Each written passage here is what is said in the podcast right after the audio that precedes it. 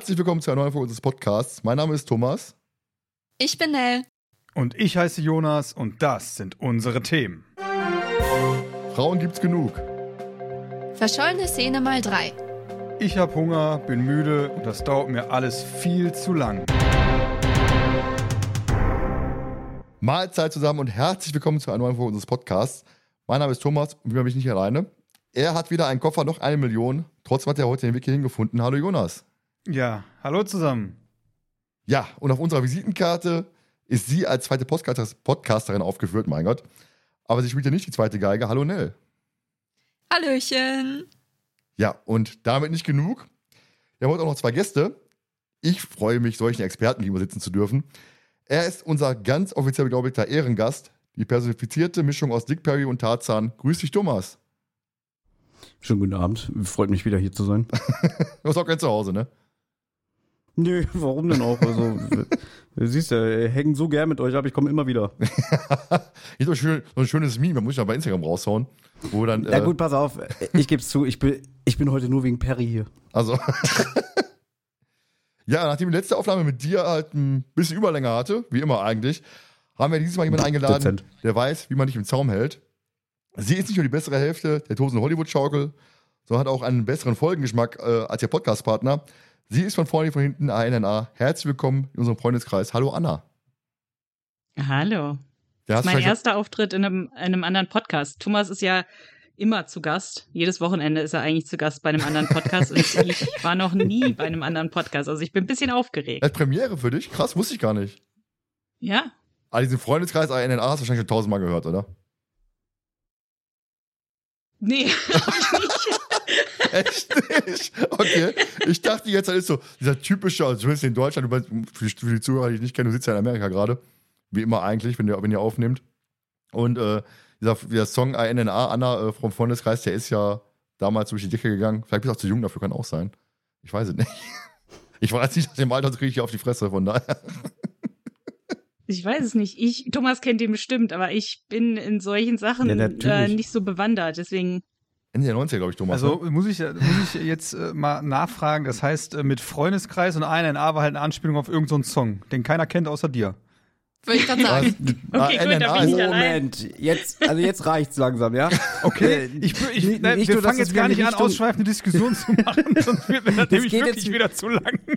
Das geht jetzt aber wieder in die Richtung, irgendwie die beiden alten Säcke mit Namen Thomas hier, die, die kennen das und die anderen sind alle zu jung. Ihr kennt doch Freundeskreis.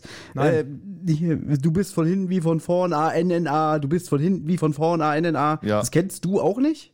Ja, da kennst du garantiert. Ja, so ein bisschen, jetzt wo Kommt du drauf so an, singst. also wenn es so, so Ende 90er, Anfang 2000er war, das war dann so meine Punkerphase. Da habe ich wenig Hip-Hop gehört oder andere Musik. also da Jonas, äh, Jonas, wie alt bist du denn eigentlich, wenn man das fragen darf? 34. Ah, okay. Okay, ja, dann sind wir sehr ähnlich. Ich bin 35. Von der, auch von der Haarlänge her seid ihr euch sehr ähnlich. Ja, wir tragen, wir tragen beide eigentlich Vollglatze und äh, haben ein Toupet auf. Immer für eine Aufnahme mache ich mir immer ein Ihr Toupet. tragt beide das Haar offen, nein. Ja, genau. Ich habe mich dazu entschieden, heute die Haare offen zu tragen. Ja, gut, Nella, Bei der ich Wärme ja eigentlich klar. Ich meine, das ist ja für dich noch ein bisschen zu, bisschen zu alt. Ein bisschen, bisschen, bisschen, ne? Gut, kann ich, kann ich nachvollziehen, aber alles andere ist hier keine Ausrede. Ja, Anna, wir haben so eine kleine, ähm, ja, so eine kleine Tradition, wenn wir jetzt zum ersten Mal hier sind, gibt es einen kleinen Fragenhagel. Das heißt, es gibt kriegst Mhm. jetzt gleich hier zehn Entweder-Oder-Fragen, die du dann spontan beantworten musst. Und äh, Jonas wird jetzt die Fragen stellen und dann lernen wir dich vielleicht mal ein bisschen besser kennen. Okay, ich bin jetzt noch nervöser. Das habe ich einmal mit Thomas gemacht, aber es hat auch noch nie einer bei mir gemacht. Ah, keine Angst, ist auch für mich das erste Mal heute. okay, bist du bereit? Ja. Deutschland oder USA? USA. Bande oder Detektivbüro? Detektivbüro. Rocky Beach oder Millionenstadt? Hm, Rocky Beach. Glockner oder Kotter? Glockner. José Santander oder Jüdü? Jüdi. Wahrscheinlich als einziger wohl nicht zu verstanden zu haben, den Witz. ich glaube, der Einzige, der es versteht, ist Thomas. Und Nell lacht Friday. auch. Also. Okay, äh, ja. Super Papagei oder die Jagd nach den Millionendieben? Jagd nach den Millionendieben. Tarzan oder Justus? Tarzan. Gabi oder Peter? Peter. Karl oder Bob? Bob. Äh, TKKG oder die drei Fragezeichen? Oh, Leute. Da muss ich jetzt TKKG sagen. Also, Juli habe ich auch verstanden, so ist halt nicht. Also, äh, ich habe mich eure Beschäftigung Ja? angehört im Vorfeld. Ja, ich habe mir das angehört. Ach so. Ja, der Juli liegt im Koma. Oh, wie war das? Der, der Jüdi ist gelähmt. Hat ja. ja. gelernt, genau. ist gelähmt. Entschuldigung. ja, ich habe die letzten Tage, und dann hat mir ein paar Folgen genannt, die ich mir mal anhören könnte, bei TKKG, die habe ich mir dann gegeben. Ähm, Okay. Unter anderem das gelebende Gemälde und noch irgendeine Folge. Die Gemälde fand ich ganz gut, allerdings wusste ich nach 10 Minuten schon, wer, der, wer die, die Bösewichtin ist, weil eben halt so eine typische Heike Dini Körting-Nummer, ach ja, weißt du was, die Böse, die kriegt wieder hier den, äh, dieselben Sprecher, wieder drei Fragezeichen, die Böse. Oma Schuto ist dann äh, da aufgetaucht, dann wusste ich sofort, jo, okay, die ist es. Spoiler-Alarm. Welche, welche Folge hast du denn gehört? Ich weiß es Das, gar nicht. das lebende. Gemälde. Ach so, das lebende Gemälde. Genau. Ach so, ja. Mhm. Und das ist ja dieselbe Bösewichtin wie bei drei Fragezeichen. Verdammte Axt. Marionettengeschichte. Meister des Todes. genau. Ja, und wer, du meinst Gisela Fritsch alias Carla Kolumna. Genau. Die München auch die Böse ist, nein, nicht ganz, aber. Aber Jonas, der Jüdü heißt eigentlich Jürgen Dünnler. Und bei TKKG, du hörst kein TKKG, ne? Doch, hör Doch. ich. Doch, Ach so, doch, doch. Also- ah, okay, okay. Bei TKKG gibt's ja immer so nette Abkürzungen, die sich der Wolf ausdenkt. Also der Jürgen Dünnler wird genannt Jüdü. Und ähm, wir hatten jetzt gerade eine Besprechung mit dem Bösewicht Jüdü, ähm, der einen Bumerang ins Genick kriegt und dann ähm, für den Mhm. Rest seines Lebens im Koma liegt. Okay. Ja, und Gabi, Ja. Gabi findet das voll toll. War das war, war, war wahrscheinlich wieder so eine typische TKKG-Aktion, der Zweck heiligt die Mittel, ne? Wenn die Bösen Gut, am Ende überführt sind, darf Tarzan oder Tim die auch vollkommen kaputt schlagen. Das interessiert dann keinen, weil die sind ja verhaftet worden. Nur um das klarzustellen, das war zum Glück nicht Tarzan. Er war nicht dafür verantwortlich, dass er, dass der Jüdü gelähmt ist. Genau. Ne, kennt die Folge, glaube ich, gar nicht. Äh, doch, ich glaube schon, aber ich habe die seit Ewigkeiten nicht mehr gehört. Sei froh. Das ist, ja, Dann- das ist wirklich äh, die Creme de la Creme der TKKG-Folgen. Ich muss sagen, mir hat auch Oh, oh äh, die Folge, die mir auch gefallen hat, ist die, der äh, Thomas 1 damals äh, empfohlen hat mit diesen äh, Killerpflanzen im Garten. Die fand ich auch witzig. Oder diesem Atomgelände Mhm. da. Irgendwie, Die war auch gut. Das ist so, Die das ist so ich ganz mein empfohlen. Folgengeschmack. Ich habe ich hab gesagt, Jonas, du stehst doch auf Trash, dann kannst du da mal reinhören. Aber ich würde diese Folge jetzt nicht unironisch empfehlen. Also ich fand die gut. Ja, wir haben die auch besprochen. Ich fand die auch gut. Ja. So viel zum Thema die bessere Hälfte mit dem besseren Folgengeschmack. Äh, Da reden wir nochmal drüber. Ja, also was der Fragezeichen-Folge angeht, auf jeden Fall. Also, was du jetzt schon für eine Stunde angeschafft hast hier. wer, wer ich? Ja. Ja, du, ja.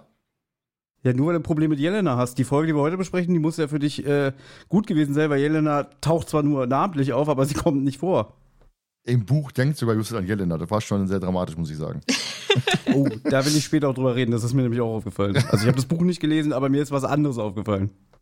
Ja, äh, Anna, du hast das Buch ja auch gelesen, ne? Also du bist ja richtig hier tipptopp vorbereitet. Hast sogar quasi zwei Lieblingsszenen, eigentlich zweieinhalb sogar. Ähm, Mhm. Nell, Nell hat diesmal keine Lieblingsszene, weil sie drei verschiedene Szenen eingelesen hat, deswegen auch die Yay. News verschiedene Szenen hoch drei, mal drei. Ähm, wir haben eigentlich richtig viel jetzt volle Brust. Deswegen würde ich sagen, wir starten direkt die Folge. Heute geht es um den Geister Canyon. Ähm, Nell, entscheide auch mal mit ähm, Nells Nerdische Nebenfakt. Ihr hört Nels Nerdsche Nebenfakten. Der 124. Fall der drei Fragezeichen stammt aus der Feder von Ben Nevis und erschien im Jahr 2005. Das Hörspiel erschien aufgrund des Rechtsstreits erst drei Jahre später. Ben Nevis benutzt zum ersten Mal eine Figur eines anderen deutschen Autors, nämlich André Marx, Jelena Schakova. Marx revanchiert sich im Fall Feuermund mit Nevis Figur Rubbish George. Außerdem nächtigt Frank O'Sullivan im Flagstaff, Arizona. In dieser Stadt lösten die drei Fragezeichen den Fall Giftiges Wasser. Ja, kleine Anmerkung, den letzten Absatz, äh, sprich die, wegen den Figuren, von hockeybeach.com, ne, wollen wir hier nicht unerwähnt, unerwähnt lassen, wo, wo die, wer die Quelle ist. Ja, dann lass uns darüber sprechen, Geister kennen. Anja, du, äh, Anja, sag schon, Anna. das ist richtig ein neuer Name. Anna, du hast die Folge ja ausgesucht. Ich Mhm. frage an dich, wie findest du die Folge und warum hast du die Folge ausgesucht? Ja, ich finde die Folge natürlich sehr gut, ansonsten hätte ich sie mir nicht ausgesucht. Ähm, aber ich habe, ich weiß nicht, also ich habe sie mir ausgesucht äh, aus zwei Gründen, weil wenn wir hier so eine Besprechung machen und nicht eine einzige drei Fragezeichen Folge sozusagen besprechen kann, dann kann man ja auch ein bisschen ähm, ja persönliches erzählen. Ne? Und Thomas und ich waren halt an einigen von den Schauplätzen. Ähm, aber ich fand die Folge halt auch schon gut, bevor ich in den USA gelebt habe. Also es ist eigentlich ein äh, witziger Zufall. Und ja, aus den, ich glaube aus den zwei Gründen. Du bist extra dahin gezogen wegen der Folge. Ja, genau. genau. ja, ganz so schlimm ist es nicht, aber Ja, wie findest du die Folge? Also ich hatte halt nur so circa das Ende, beziehungsweise die Geige im Kopf und das war's eigentlich so ziemlich. Also ähm, ich war halt so, ja, okay, drei Fragezeichen Folge mit einer Geige mal wieder. Wird schon gut werden. Und ohne Frauen. Ja, aber das war jetzt nicht so, so, hm, Dramatisch. Thomas, bei dir? ja. Als Anna die Folge sich ausgesucht hat, du, du wusstest im Vorfeld schon, Anna wünscht sich auf jeden Fall die Folge, hast du ja gesagt. Ja, klar. Ähm, also ich sag mal so, später kommt ja wieder die Kategorie, wo wir sagen müssen, ob die Folge heute noch funktioniert und wie wir sie heute finden. Deswegen kann ich jetzt wieder nur sagen, wie ich sie damals fand. Und äh, ich habe sie immer als sehr langatmig in Erinnerung gehabt. Deswegen so absolutes Mittelmaß. Jetzt kommt da auch noch eine Figur vor, die ich gar nicht so mag. Also, ja, der Dick Perry hat ja doch schon. So. Ja, genau. ja. Aber der Dick Perry ist ja im Fandom, glaube ich, schon relativ beliebt, was ich nie so ganz verstanden habe. Das liegt aber auch an der Sprecherauswahl. Äh, ich finde, der passt nicht zu Dick Perry. Also Echt? hier, der, wir reden ja von, ja, wir reden ja von Ernst H. Hilbig. Und der Ernst H. Hilbig ist ja für mich in erster Linie Pitje Puck. Da gab es eine eigene Hörspielserie in den 80er Jahren, die ich sehr, sehr gerne gehört habe. Und ich finde, der passt nicht zu Dick Perry, weil Dick Perry in meiner Vorstellung deutlich jünger ist und ich weiß nicht, wie, er, wie alt Ernst H. Hilbig inzwischen ist. Ich glaube, der ist schon über 90. Äh, wie alt war er dann, als die Hörspiele entstanden sind? Ja, auch schon über 70 und das passt irgendwie nicht. Da kommt da wieder so ein, so ein alter Opa an, so, na, ihr drei Jungdetektive, ihr Grünschnäbel. Da habe ich mich nie so wirklich mit anfreunden können. Okay, also ich finde eigentlich mega passend. Ich finde richtig gut. Hm. Kommen wir auch gleich auf das Sprechen wahrscheinlich. Aber, aber kennst du die Pitjepuck-Hörspiele? Ich nehme an, ich nein. Nein. Nee, da ist er halt, da spielt er halt so einen überdrehten Briefträger, der in so einer, ja, so kleindeutschen Stadt mit, weiß ich nicht, 100 Einwohnern lebt und so und so immer so alberne Streiche spielt. Aber das ist so ein schönes Kinderwohlhörspiel aus den 80ern, auch von Europa. Das tut nicht weh, das ist so, so relativ harmlos. Und da mag ich das. Das tut nicht weh, ist auch schön. Das Hörspiel, das tut nicht weh. Ja, das hört sich so weg. Ja, das kannst du nebenbei hören, dann machst du hier die Wäsche im Haushalt und du wäschst ein bisschen ab. Alles super. So, was bei dir? Oh, ich habe schon, ich wollte schon warten. Ich habe schon gedacht, jetzt gleich gehst du wieder zur nächsten Frage und überspringst mich einfach wieder, wie bei der letzten Aufnahme auch schon. Ähm, ich finde die Folge eigentlich relativ gut.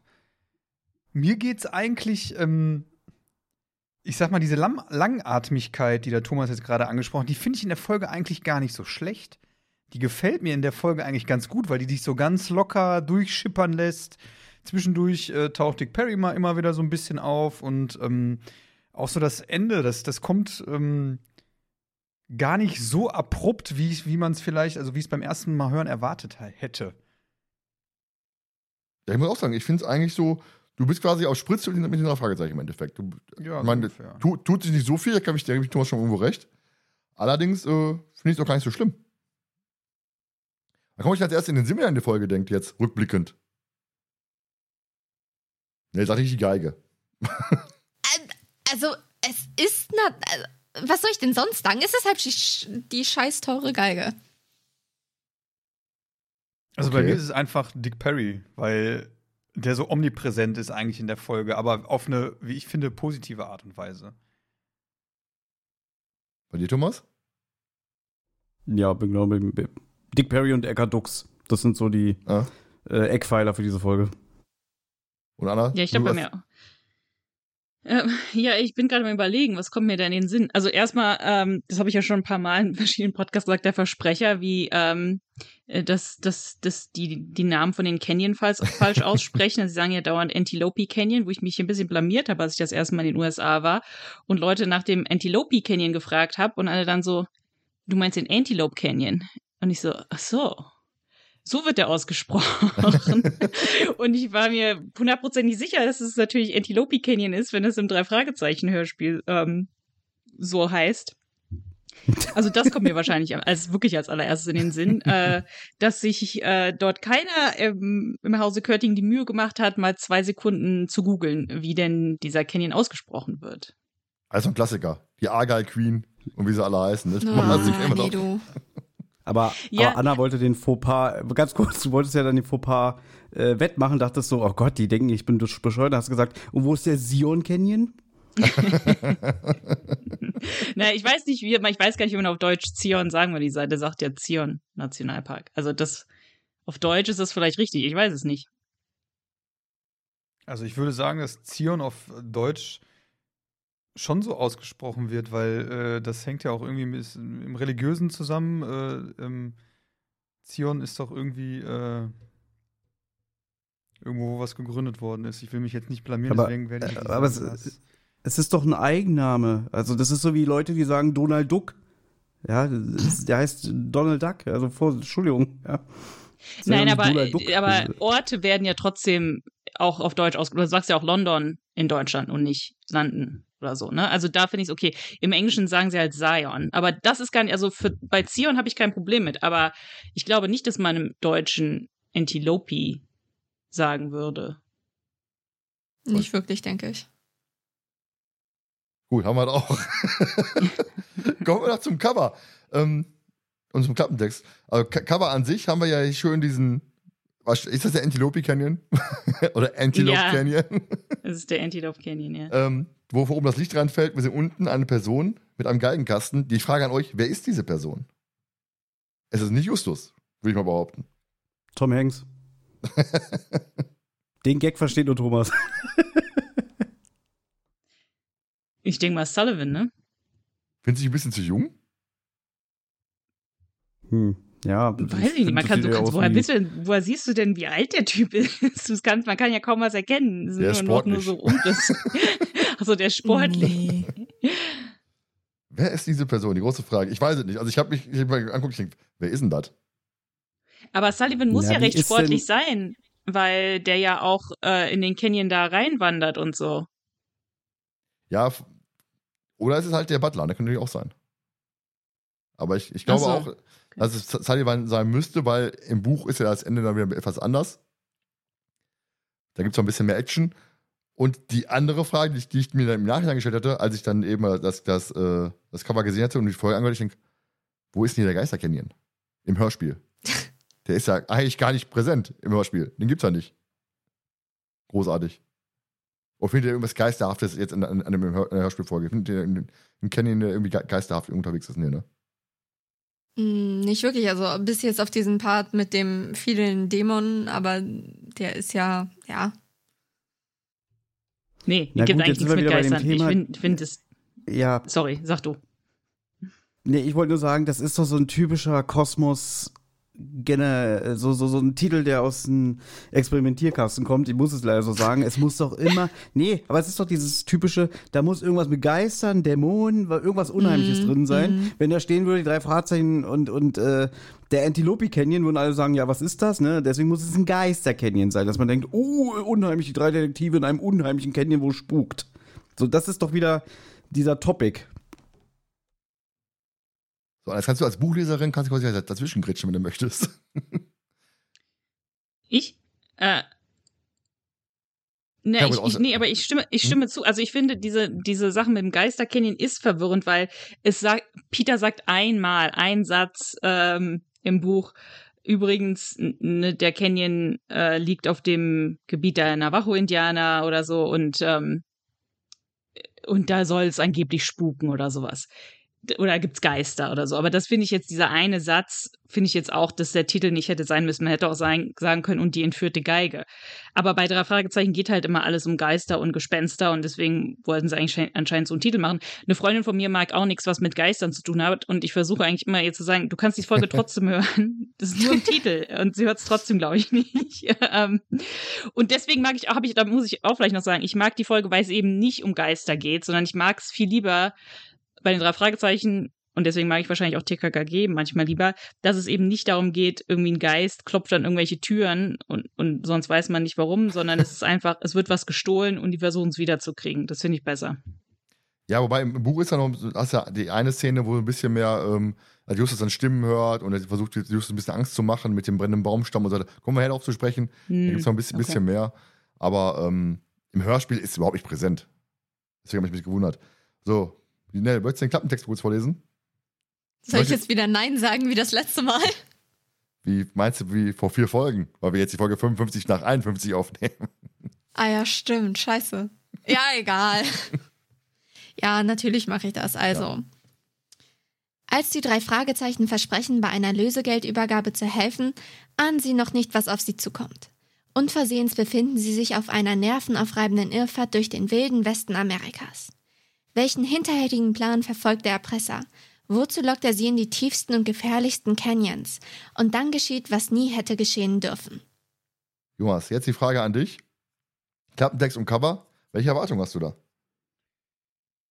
Eigentlich wieder große Erwartungen. Der verspricht wieder viel Spannung und ähm, er weckt eigentlich wieder mehr Erwartungen in mir, als die Folge im Endeffekt hergibt. Aber das haben wir oftmals bei drei Fragezeichen Folgen, wie wir ja auch in den letzten Besprechungen eigentlich immer festgestellt haben. Und ähm, ja, macht eigentlich, eigentlich macht dieser, dieser, dieser Klappentext Bock, die Folge zu hören. Ich meine, die Folge ist danach auch noch gut, aber der Klappentext erwartet, er verspricht mir wieder mehr.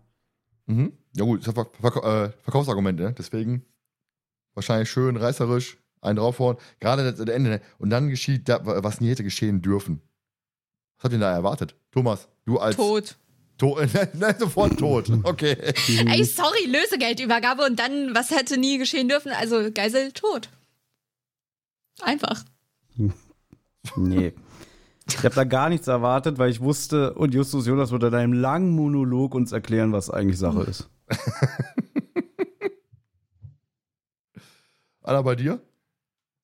Ich kann da leider nichts zu sagen. Ich weiß gar nicht mehr, ob ich damals den Klappentext vorher überhaupt gelesen habe. Ich habe keine Erinnerung mehr daran, wie ich die Folge zum ersten Mal gehört habe. Deswegen kann ich das nicht mehr sagen, leider. Kann doch gar nicht lange her sein bei dir. Na, wann, wann kam denn die Folge? Wann kam die Folge nochmal raus? 2005. Ja, Siehste. 2005. Ja, Thomas, ich kann mich auch nicht mehr falsch. erinnern, was ist 2005?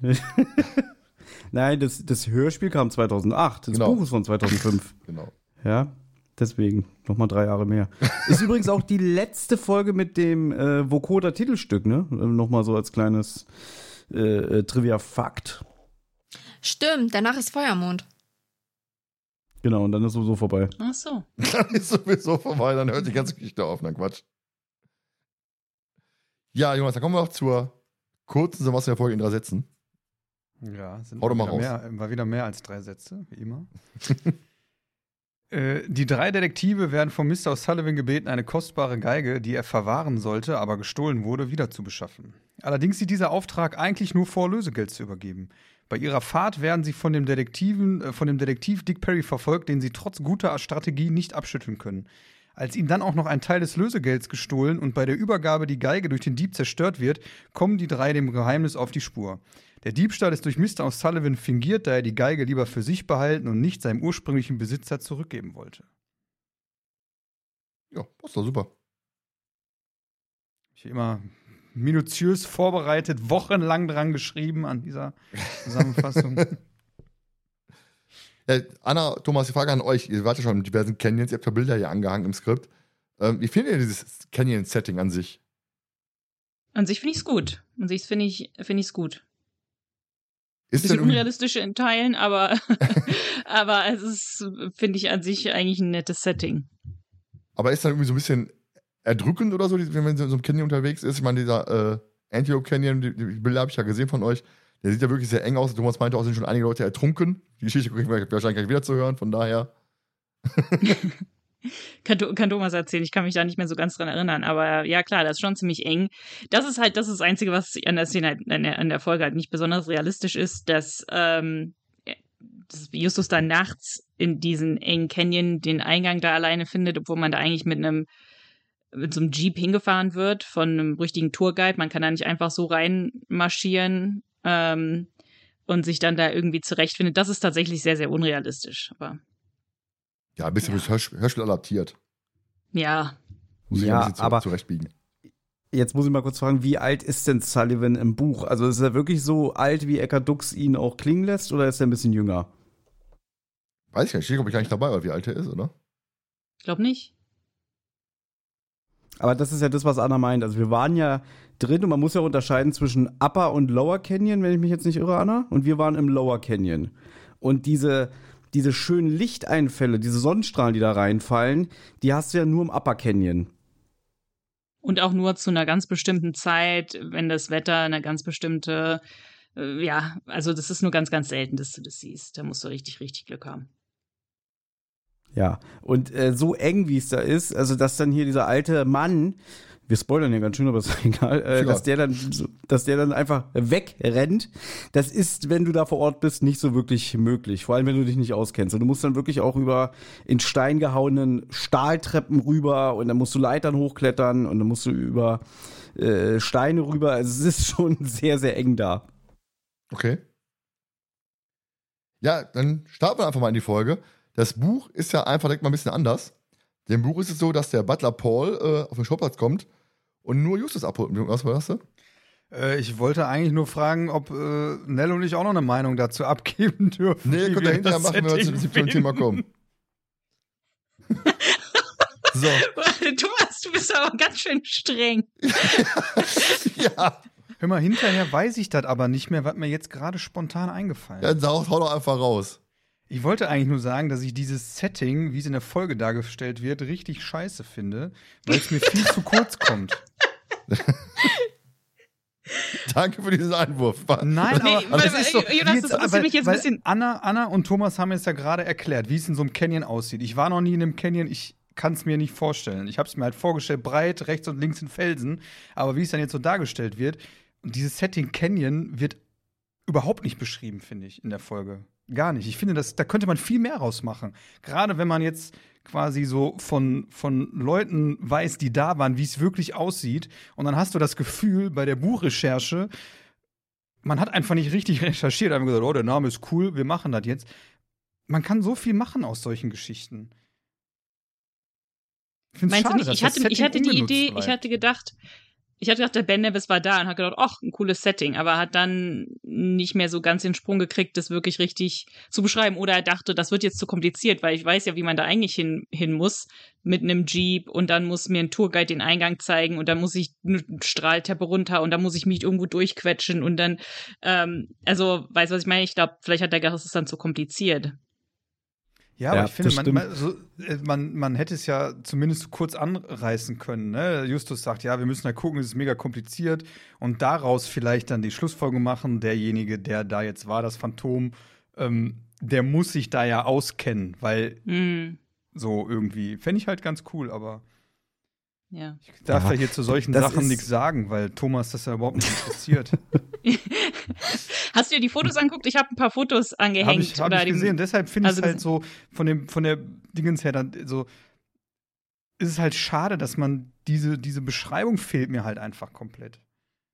Ja, die hätten sich Mhm. auch, ich sag mal, sagen können, wir treffen uns, äh, ich sag mal, auf einer, auf einer, auf einer Straße, äh, die, die leer ist und dann haut der nach hinten ab. Wäre das gleiche gewesen. Hm. Ja, im ich Buch, möchte, Buch ist etwas dramatischer. Ja, da, da möchte ich Jonas natürlich recht geben, dass das, also im Hörspiel, das, das ist auch mein Eindruck, den ich damals hatte, 2008, als ich es gehört habe, ich konnte mir überhaupt nichts darunter vorstellen, äh, wie eng und, und, und äh, unheimlich das da ist. Also ich konnte auch mit dem Begriff Slot Canyon nichts anfangen. Ja, jetzt kann ich's, weil ich war selber da.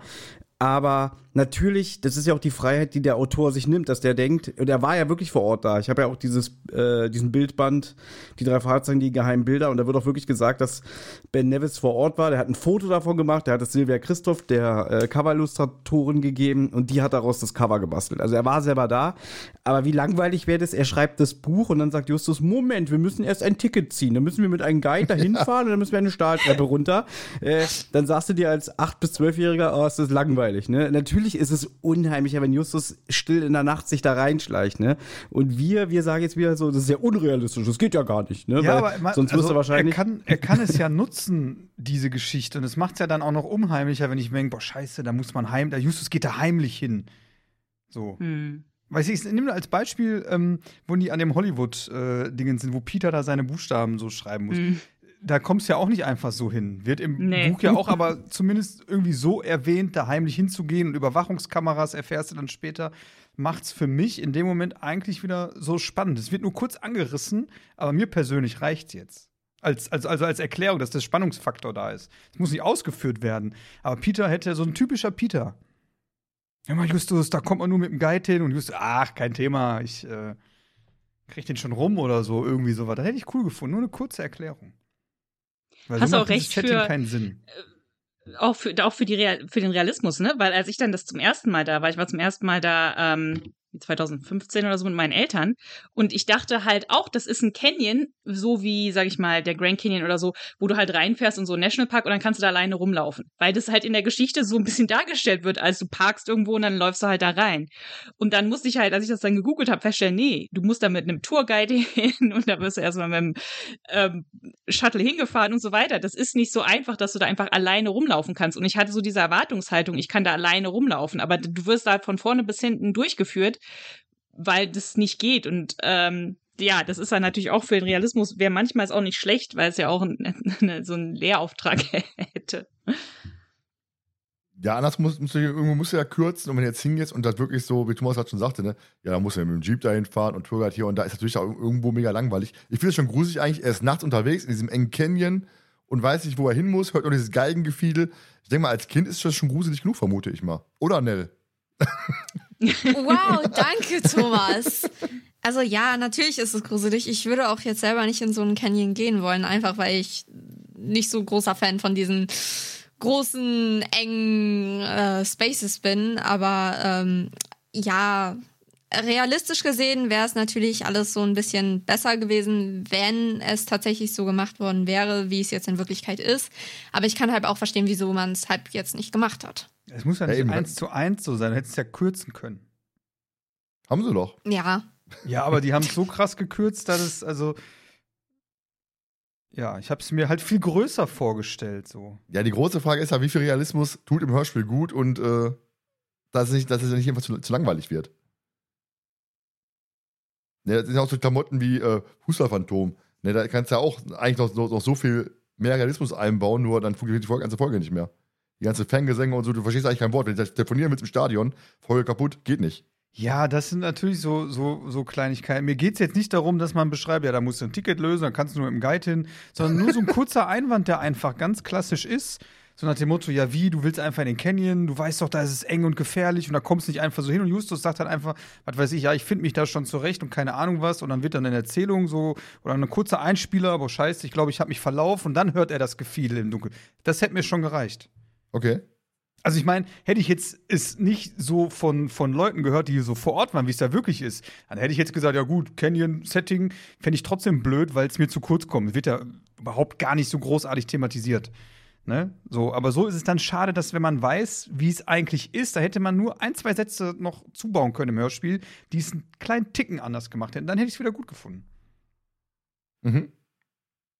Okay. Lass mal so stehen. Dann starten wir jetzt endlich mal in die Folge rein, wo ich vorhin schon quasi drin war. Ich stand da schon am Schrottplatz. Und zwar ähm, kommt ja der Butler Paul äh, zum Schrottplatz und möchte nur Justus abholen. Und er verrät aber nicht warum. Und äh, was ich eigentlich richtig schön finde, dass Justus direkt sagt, nö, allein fahre ich nicht mit. Und sie zu einem Dreierpack. Oder halt gar nicht. Und Paul besteht aber dann darauf, pass mal auf, ne, nur dich nehme ich mit. Äh, ich kann ich hab Anweisung von oben von Mr. Sullivan, ich soll dich mitbringen. Und die drei verabschieden sich dann einfach eiskalt und sagen, gut, dann halt nicht, ne? Und Paul kriegt, halt, kriegt dann erstmal ein, nimmt die drei mit und Peter und äh, Bob sind komplett dreckig, steigen in den Wagen ein und äh, weil sie gerade auf dem Schrottplatz zu tun hatten, natürlich richtig äh, schön. Der Paul ist dann richtig besorgt. Aber ich finde es halt richtig schön, dass sie halt sagen, pass mal auf, und zu einem Dreierpack und der, Justus nicht sagt, ja, okay, Kollegen, räumt mal den Schrottplatz auf, ich bin mal eben weg.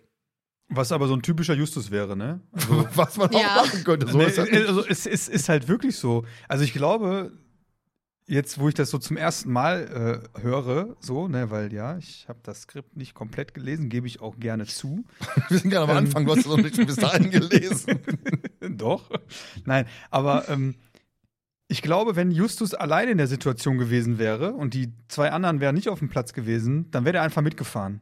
Aber er Hm. musste ja. jetzt, weil sonst wären Peter und Bob ja sauer auf ihn, weil die es wahrscheinlich Ja, mitgekriegt hätten. nee, nee, äh, Justus hat sofort gesagt, er holt seine Kollegen dazu, er fährt, er fährt nur mit denen. Ja, Nicht aber alleine. weil die auf dem Schrottplatz waren. Wenn die nicht auf dem Schrottplatz gewesen wären, bin ich der festen Meinung, wäre der einfach mitgefahren, hätte dann irgendwann die beiden angerufen, hör mal, wir haben einen neuen Fall. Aber jetzt wäre es aufgefallen, wenn er weggefahren wäre. Und das, dann hätten aber die alle, sauer auf. das hätten aber alle drei so gemacht, wenn sie allein gewesen wären. Wir haben ja schon ein paar Mal gehabt. Ja, aber wir wollen jetzt hier Justus bashen und nicht Peter Nein. und Bob. Ich sag nur, Peter war einfach schon im Filmstar, ne? Ich hau erstmal alleine los. Ja, äh, das stimmt, ne? Da, da will er den Fall allein lösen. Aber jetzt, wo ich das erfahre, ich habe das Buch ja nicht gelesen, weil ich wusste, Anna liest das Buch, du liest das Buch, dann habe ich mal wirklich jetzt mal die Füße hochgelegt. Aber das ergibt für mich ein bisschen mehr Sinn, dass der O'Sullivan nur Justus sprechen wollte, weil drei Leute mit diesen Infos zuzupacken, und wir wissen ja, es ist am Ende alles Fake, ist ja wieder ne, ne, ein anderer Sicherheits-, nee, Unsicherheitsfaktor als nur ein. Nur wenn der Justus damit belatschert hätte. Weil es geht ja hier um Täuschung. Und mir ist das nämlich auch aufgefallen, die haben ja insgesamt nur 24 Stunden Zeit. Kann Ja. man ja auch schon mal vorwegnehmen. Und äh, so beim Hören habe ich jetzt gedacht, so, das ist aber ganz schön sportlich. So, so, ihr müsst heute noch losfahren, ihr müsst dahin und dahin und dahin. Da habe ich so gedacht, warum denn alles so schnell? Das ist mir eingefallen, ja, na klar, je weniger Zeit und je mehr Druck sie haben, desto weniger haben sie Zeit zum Nachdenken. Sie werden ja benutzt. Ne? Ich nehme das jetzt einfach mal alles vor, ist mir jetzt egal. Und wenn ich jetzt auch noch erfahre, im Buch wird gesagt, nur Justus Jonas soll jetzt mitkommen, hast ja dann noch mal nur einen, der, der mit diesen Informationen jetzt zugeballert wird, als wenn drei Leute sagen irgendwie, Moment mal, der hat das erzählt. Hä, hat er nicht das und das gesagt? Also eigentlich schön, dass das nur Justus hin soll. Und so funktioniert ja dann auch jetzt wieder für mich mehr der Fall, wenn gesagt wird, nö, wir kommen nur im Dreierpack, ansonsten tschüss. Ich finde auch def definitiv schön, einfach dieses, dieses, pass auf, wir- uns gibt es so zu dritt und son- ansonsten gar nicht. Einfach dieser Zusammenhalt wieder, der manchmal ein bisschen zu kurz kommt. Ja, schön, sch, sch- schön ist es auf jeden Fall. Also ich, ich finde es ich find's schön. Aber schön, ich, ich, Jonas, das ist so Nein, schön für aber ich denke trotzdem, dass wenn Justus alleine wäre, er erstmal alleine mitfahren würde. Und dann vielleicht die anderen erst informieren. Das hätten aber alle drei so gemacht. ja, aber Ja, geht ich ja glaub, hier um vielleicht- Justus. Hm? Vielleicht nur, um das klarzustellen. Ich glaube, warum Justus darauf so besteht, ist, weil der Paul erstmal darauf besteht, nein, nur du. Wir wollen die anderen nicht. Und ich glaube, deswegen sagt Justus dann, nee, nee, Moment mal, so geht es nicht. Aber wenn Justus jetzt alleine gewesen wäre, wäre er wahrscheinlich aber mitgefahren und hätte einfach, ich glaube, er, er nimmt einfach an, es sind immer alle drei erwünscht. Also wenn uns einer aufsucht, das Detektivbüro aufsucht, dann würde man ja annehmen, man will die drei Fragezeichen. Und ich glaube, Justus war verwirrt, als er sagt, ja, ich hole eben meine Kollegen. Und dann sagt er, nee, nee, keine Kollegen, nur du. Und dann sagt er, nee, so geht es nicht. Und ich glaube, deswegen sagt Justus das so, weil er zum ersten Mal da so konfrontiert mit ist. Ich glaube, wenn er jetzt alleine wäre, dann wäre er einfach mitgegangen, weil er erwartet hätte, naja, danach weihe ich halt meine Kollegen ein. Ja, wie halt Ja. Sta- Standard ist. Wie gesagt, aber wie gesagt, es, Mhm. es würden alle drei so machen, so ist das nicht. Da steht das Spiel Mhm. bei. Nell, deine Meinung? Äh, Also, ich habe jetzt nicht viel hinzuzufügen. Ich, ich bin ja generell nicht so großer Fan von Justus und deswegen bin ich der Meinung, dass er halb das auch wirklich so gemacht hatte, wären die anderen beiden nicht da gewesen. Aber äh, du hast halb auch schon recht, dass äh, wir definitiv auch andere Fälle haben, wo es anders war. Also quasi, dass zum Beispiel jetzt, wie gesagt, Peter bei verschwundener Filmstar oder was weiß ich, Bob oder so, ähm, einfach dann auch erstmal alleine los sind. Also ich will nicht schön hier Vor- Vordergrund stellen, dass die drei ein Team sind und sofort, aber wenn Just alleine gewesen wäre, dann wäre er auf jeden Fall alleine gefahren. Ich denke mir, okay. Das ist halt aber ein Es- es- typischer Justus. Ja, aber es ist halt so schön, ich finde das so schön oldschoolig, dass Justus dann sagt, uns gibt es so zu dritt. Das ist so richtig, so richtig schön wie, wie früher, weil es gibt ein, ein paar andere Sachen noch, wo ich auch denke, jo, das ist so ein bisschen oldschool-mäßig. Komm ich direkt auf zu sprechen, pass mal auf. Dann gehen wir jetzt ins Hörspiel. Denn da ist ja so, dass wir bei O'Sullivan starten, der Fragezeichen sie eingeladen hat, weil er halt wieder von ihrer Folge Zeitung gelesen hat und sie für die richtigen für den Job hält. Er ist da ja sehr zurückhaltend und äh, sehr auf Verschwiegenheit bedacht, was ja logisch ist. Thomas Mainz hat vorhin schon gesagt, es geht halt um Täuschung. Und äh, er möchte natürlich nicht, dass jemand anders noch davon erfährt. Deswegen am Anfang auch nur Justus mitnehmen. Nur ein Mitwisser ist besser als drei. Und dann wird der Fall offengelegt. Dann ist aus Sullivans geliebte Guaneri wurde, wurde entführt und Peter, dann für uns dumme Hörer, erzählt dann erstmal, nach, geht es um ihre Tochter? Ne? Nein, geht es nicht. Justus erklärt erstmal, es geht um eine Geige. Und dann sagt er, dann kommt im Buch wieder, diese Oldschoolige jetzt, Mr. O'Sullivan ist von Justus ja begeistert und sagt dann, ähm, du bist einfach, und dann fällt ihm Justus ins Wort und sagt, nein, nicht genial. Dieser Zusammenhang war nicht sonderlich schwer herauszustellen. Dieses typische Justus-mäßige wie früher, nämlich bloß nicht so, ne, was wir im Geschwisterschloss zum Beispiel haben, ne, wo Justus dann so ein bisschen, ich versuche nur meine, ne, mein Intellekt hier zu trainieren, so nach dem Motto. Da hatte ich so ein bisschen, bisschen so, so oldschoolige Vibes, muss ich sagen.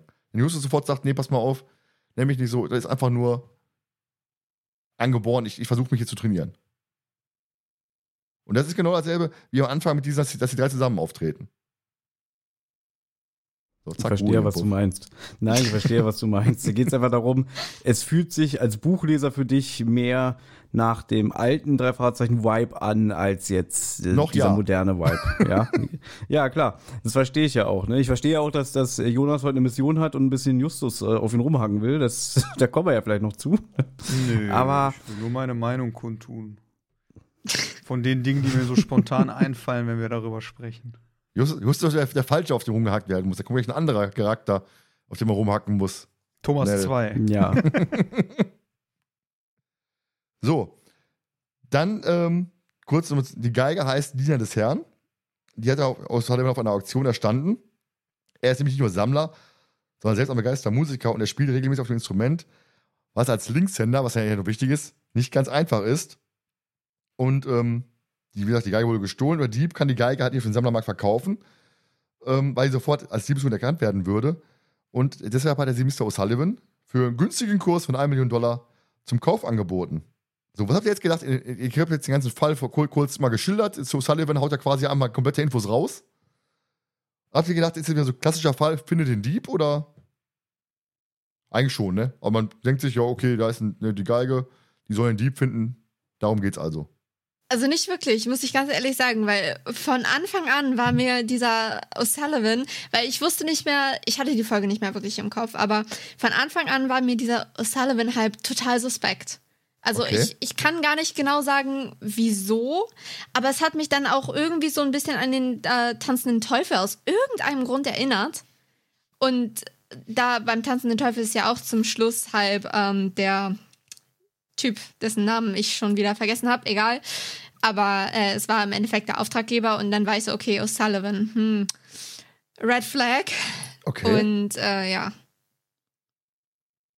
Habt ihr auch so O'Sullivan im, im, Kopf gehabt als äh, möglich? Ich finde ihn ja so großväterlich, also ich finde ihn mega sympathisch. Gut, ich komme daran, dass ich Eckhard Dux. sympathisch? Ich finde ihn mega sympathisch. Ich finde Eckhard Dux mega sympathisch, das ist ein Problem wahrscheinlich. Dieses großväterliche. Ich sitze da immer, ich, wenn, ich den, wenn, ich den, wenn ich den höre, ist er für mich immer irgendwie so im Schaukelstuhl und ich sitze da vor ihm zu. So fühle ich mich bei Eckhard Dux immer. Hm, ich muss immer an King of Queens denken, ich weiß auch nicht wieso. ich will Pizza. Ich Ja. habe den Sullivan nicht verdächtigt. Also ich finde, der wirkt sehr, sehr unverdächtig. Und ja, ich finde ihn auch, also er wirkt jetzt nicht wie ein Bösewicht. Der ist ja auch die ganze Zeit, eigentlich bis zum Ende, ist er ja eigentlich nett. Ja, er ist so charmant, kann man ja auch Ja, sagen. Ne? Also ja. das geht ja auch so weiter, wenn er sie dann äh, durch die Wo äh, durch dieses Arbeitszimmer führt und hier, das ist der, das ist der Safe und äh, ah, ich weiß gar nicht, ob ich die Nummer gestern Abend eingegeben habe. Man wird ja nachlässig. So, ich finde, er macht es sehr charmant. Also ein anderer Schauspieler, der hätte es vielleicht so rübergebracht, dass man gedacht hätte, ja okay, Bullshit, was du da erzählst, das ist Fake. Und er macht es eigentlich sehr gut. Ja, definitiv. Ich, Jonas, willst du auch seinen Senf dazu abgeben? ja, ich muss sagen, ich finde ihn auch sehr sympathisch. Ich finde ihn aber auch bis zum Schluss äh, sympathisch, auch ganz am Ende. Also erstmal konnte ich mich voll in ihn hineinversetzen mit diesem Satz, was als Linkshänder nicht ganz einfach ist. Kann ich, wie, wie sagt die Jugend heute, fühle ich, fühle ich total, weil als Linkshänder bist du in der normalen Welt benachteiligt, weil es gibt ja alles nur für Rechtshänder. Und als Linkshänder, so äh, wie ich einer bin, äh, stehst du dann oftmals doof da. Das, was mich allerdings so ein bisschen stutzig gemacht hat, ist, sagt, er könnte die überhaupt nicht verkaufen, weil die sofort äh, als, als ähm, Diebesgut erkannt werden würde. Und da habe ich mir dann nur so gedacht, ja, okay, aber warum denn? Es gibt für alles einen, einen Markt. Also ein Sammler, dem ist scheißegal, ob das geklaut ist oder nicht, der das nur für sich zu Hause haben will. Das haben die, glaube ich, in irgendwelchen Folgen, sagen die da, glaube ich, auch mal. Irgendwann Mhm. wird es dann mal erwähnt, so, äh, ja, jemand, der das nur für sich aufhängen will, dem ist scheißegal, ob geklaut oder nicht, ne, die das privat haben wollen. Also das war so ein bisschen, also das hat ihn jetzt nicht so verdächtig gemacht, aber das war so ein bisschen so diese Unlogik für mich dann äh, in diesem Satz, wo ich gesagt habe, okay, aber der kann die doch verkaufen. Es gibt doch bestimmt irgendjemand, der die haben will. Also warum soll er ihm die anbieten für eine Million? Da, da, da habe ich mir gedacht, okay, eine Million ist ja nix. Hast du auch mal rumliegen, ne? Nein, aber In der würde auf dem. Schwarzmarkt wahrscheinlich das Zehnfache kriegen für das Teil. Ja, tatsächlich. Also die, die Geigen sind schon äh, für, ich weiß gar nicht, ich habe mal tatsächlich gegoogelt, weil mich das interessiert hat, weil Stradivari gehen ja auch so 10 Millionen weg. Die Geigen tatsächlich sind so 16, 18 Millionen. Und eine Million ist dann wirklich extremst günstig. Ist es eine echte Ja, der Marke? Satz ist unnötig. Also den Geigenhersteller, den gab es, ja. Der hat Okay. auch Geigen hergestellt. Der Geigenhersteller hat Geigen hergestellt. Was Genau. sagst. Ähm, okay, also die sind tatsächlich so wertvoll, so wertvoller als Stradivari-Geigen. Ja. Okay. Ne, hat eine in ihrem Zimmer hängen wahrscheinlich. Ja, natürlich. Hier, gleich neben dem Kleiderschrank. Ja, wo, es- wo es gleich auch hingehört. ja, die Was ich eher also, ja. Achso, sorry. Nee, Was ich eher verdächtig, ich weiß nicht, ob ich jetzt äh, vorgreife, aber was ich eher verdächtig fand oder merkwürdig fand, ist, dass die diesen Ort, ich weiß nicht, ob du gleich dazu kommst, aber dass sie diesen Ort halt ähm, er errätseln mussten. Wo ich halt mir Mhm. dachte, warum soll der Entführer das riskieren? Was, wenn die das nicht errätseln und den Ort, den Übergabeort nicht checken? Und dann kriegst du auch deine Million nicht. Also ich finde, das fand ich durch das ganze Hörspiel sehr unrealistisch und im Buch noch mehr. Ja. Ähm, weil man immer wieder errätseln musste, wo ist denn der nächste Übergabeort? Wo ich mir denke, ja, warum sollte sich irgendein Entführer so eine Mühe machen? Das fand ich halt irgendwie Ja. dämlich. Wenn die, wenn die das nicht erraten hätten, dann wäre irgendwann der Butler mit einem Brief reingekommen. Sir, das Ja. wurde gerade abgegeben. klar, klar. Oder der Sullivan hätte einfach gesagt, Moment mal, ich erinnere mich, ich war ja schon mal da oder so, klar. Aber ich finde, für den Sullivan auch, er hätte doch einfach sich ausdenken können, ja, wir treffen uns halt da und da. Das wäre ja auch realistischer gewesen, dass, dass es eben nicht die Spur auf ihn lenkt. Also ich glaube, am realistischsten für ihn wäre gewesen, die Geige ist geklaut, ich habe keine Ahnung, wo sie ist und überhaupt nicht diese ganze Schnitzeljagd organisieren. Weißt du, dann wäre die Versicherung gekommen, die Geige ist weg, ist nicht zu finden. Ende. Düdüm. Ja, nach Gibt's noch keinen Fall. Kürzeste Hörspiel der Wahrheitsgeschichte. Ja. Ja. Ja, stimmt. Dick Perry hätte die einfach klauen und verstecken können. Ja, wäre es ja egal. Du hättest ja auch als Mr. O'Sullivan, wie er sie hat sie ja quasi auch entwendet, einfach irgendwo. Ja, aber so ein Ja, gefakter Raub. So, so Mhm. gefaked einfach. dass äh, Dick Perry steigt da nachts ein und, und klaut die Geige und dann gibt er sie ihm irgendwann wieder. Na toll. Ja, aber das ist ja auch ein Mitwisser, der eventuell, so wie ich Dick Perry einschätze, daraus dann irgendwann seinen Nutzen zieht und sagt, hey, ich weiß, was du getan hast, gib mir mal ein bisschen Geld rüber. Stimmt, am Ende, wenn er jetzt sein ganzes Geld im, Las Vegas verprasst, da geht er auch nicht nochmal auf sein. Zimmer und sagt, ah, ich hätte gerne nochmal Geld, sonst erpresse ich sie. Dann nicht, ja? Ja, aber es ist ja so, dass er halt just dieser Fragezeichen, was Justus Jones ursprünglich haben wollte, weil sie ja dann auch ähm, einen gewissen Ruf bei der Polizei haben, Glaubwürdigkeit und so weiter und so fort. Ist natürlich dann schwer, äh, persönlich leichter dann, wenn du hingehst, sagst du mal auf hier, ich habe hier Zeugen, so nach dem Motto. Und ähm, man kann es ein bisschen, bisschen bei der Versicherung ein bisschen glaubwürdiger zu machen. Also einfach zu sagen, ja, pass mal auf, die ist gestohlen worden, die ist weg, zahlt mal die Mhm. Kohle aus. Gut, hast recht, aber dann, dann spielt er aber ein sehr, sehr riskantes Spiel, weil er ist halt tatsächlich ein älterer Mann. Drei junge Burschen hätten ihn auch vielleicht irgendwie schnappen können oder sowas, als er aus dem Canyon läuft oder so. Also es ist, Ja. ist schon ziemlich riskant, was er da macht. Aber um deine eigentliche Frage zu beantworten, ich hatte, als ich das gehört habe am Anfang, den, den Butler in Verdacht. Typische, der Gärtner ist der Mörder. So nach dem Motto. Ja, genau. Und ich meine, Justus will uns ja auch auf diese Fährte locken und sagen, ja, Ja. was ist denn hier eigentlich mit ihrem Butler Paul und so. Und da habe ich eigentlich gedacht, ja, der ist es wahrscheinlich oder der ist irgendwie involviert. Da war mir klar, der ist es nicht. Als Justus so anfing, dachte ich mir, okay, der ist es schon mal nicht. das ist die schlauere Art zu denken. Ich bin da sehr, sehr einfach. Ja, dann ähm, gehen wir mal au- auf die ganze, ganze Geschichte hier. O'Sullivan übergibt dieses, dieses Schreiben des Diebs, 1 Million Dollar unregistrierte Scheine, dann Geige zurück, keine Polizei, nur ein Bote. Samstagnachmittag, Ordruckseite. Und dann rätseln sie halt die ganze Geschichte raus. Was ich im Buch interessanter fand, da gibt es auch den Hinweis, nicht nur ein, nicht nur, ähm, ein Bo nicht, äh, nicht nur wegen, von wegen nur ein Bote, sondern auch ein Kind. Und laut Justus Mhm. geht der Entführer halt kein Risiko ein. Er lockt den Überbringer in eine unwegsame, für ihn wohl überschaubare Landschaft. Und es darf nur eine Person kommen, der er körperlich überlegen ist.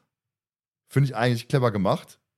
Ich weiß nicht, warum man einfach rausgelassen im Hörspiel. Eigentlich schade, weil finde ich ja nochmal ein bisschen, bisschen cleverer im Endeffekt. Wenn man sagt, darf nur ein Kind kommen. Ja, dann ist es halt, macht auch mehr Sinn, warum man die drei Fragezeichen fragt. Aber ich finde das Ganze mit dem einen Kind im Buch fand ich irgendwie ein bisschen merkwürdig, weil wer schickt denn, jetzt, jetzt schon wieder, ja, wer schickte dein Kind nachts in einen, in einen Slot Canyon? Ja. Ja, Eine Million Dollar. weiß ich nicht. Wie soll ein Kind da alleine hinkommen? Also wenn es wirklich ein Kind ist, weil im Buch wird dann ja auch gesagt, Justus sagt ja, wir sind ja gar keine Kinder mehr. Also naja, aber richtig erwachsen seid ihr auch nicht. Ja. Ne, fühlst du, ne? Okay. Ich wollte Ja, sagen, fühle ich sehr. das wäre so, als wenn wir jetzt sagen würden, hier, Nell, mach mal. Oder Ja. was? ja, danke. Ich nehme die dann und gehe auf die Bahamas. Mhm.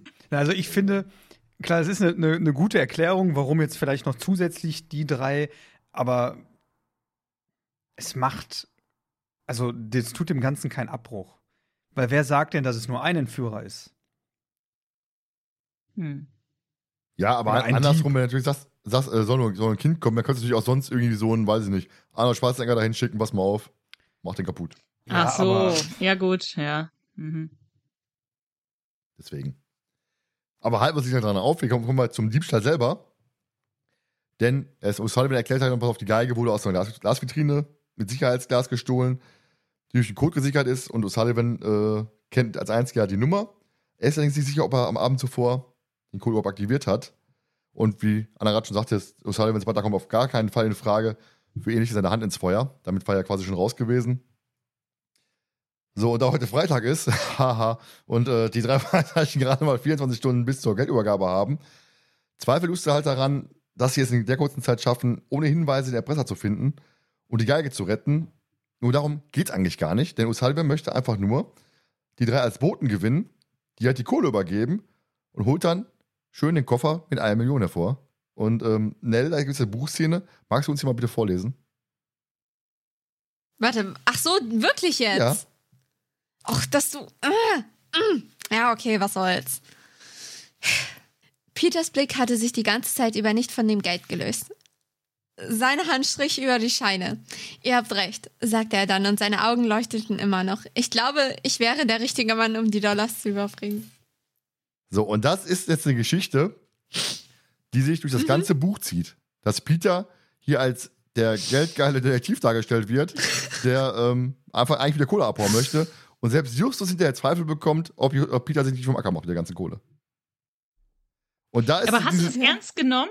Ich habe das eher so als Gag verstanden von Peter die ganze Zeit. Und der spitzt das einfach nur weiter hoch, hoch, hoch. Aber ich habe das eigentlich als Gag verstanden. Ich fand das eigentlich ganz witzig, dass er sagt, ja, komm, wir setzen uns damit ab in die Karibik, machen eine Surfschule auf, dies und jenes. Und ich meine, mit einer Million kommst du eh nicht weit, Junge. Der wollte, ja, weiß ich nicht, was er nicht alles machen wollte mit den Millionen. Also ich dachte, ich habe das eher als Gag verstanden. Ich fand es eigentlich ganz witzig. Ich habe das jetzt nicht verstanden, dass, dass Peter wirklich jetzt äh, mit der Million abhauen wollen würde.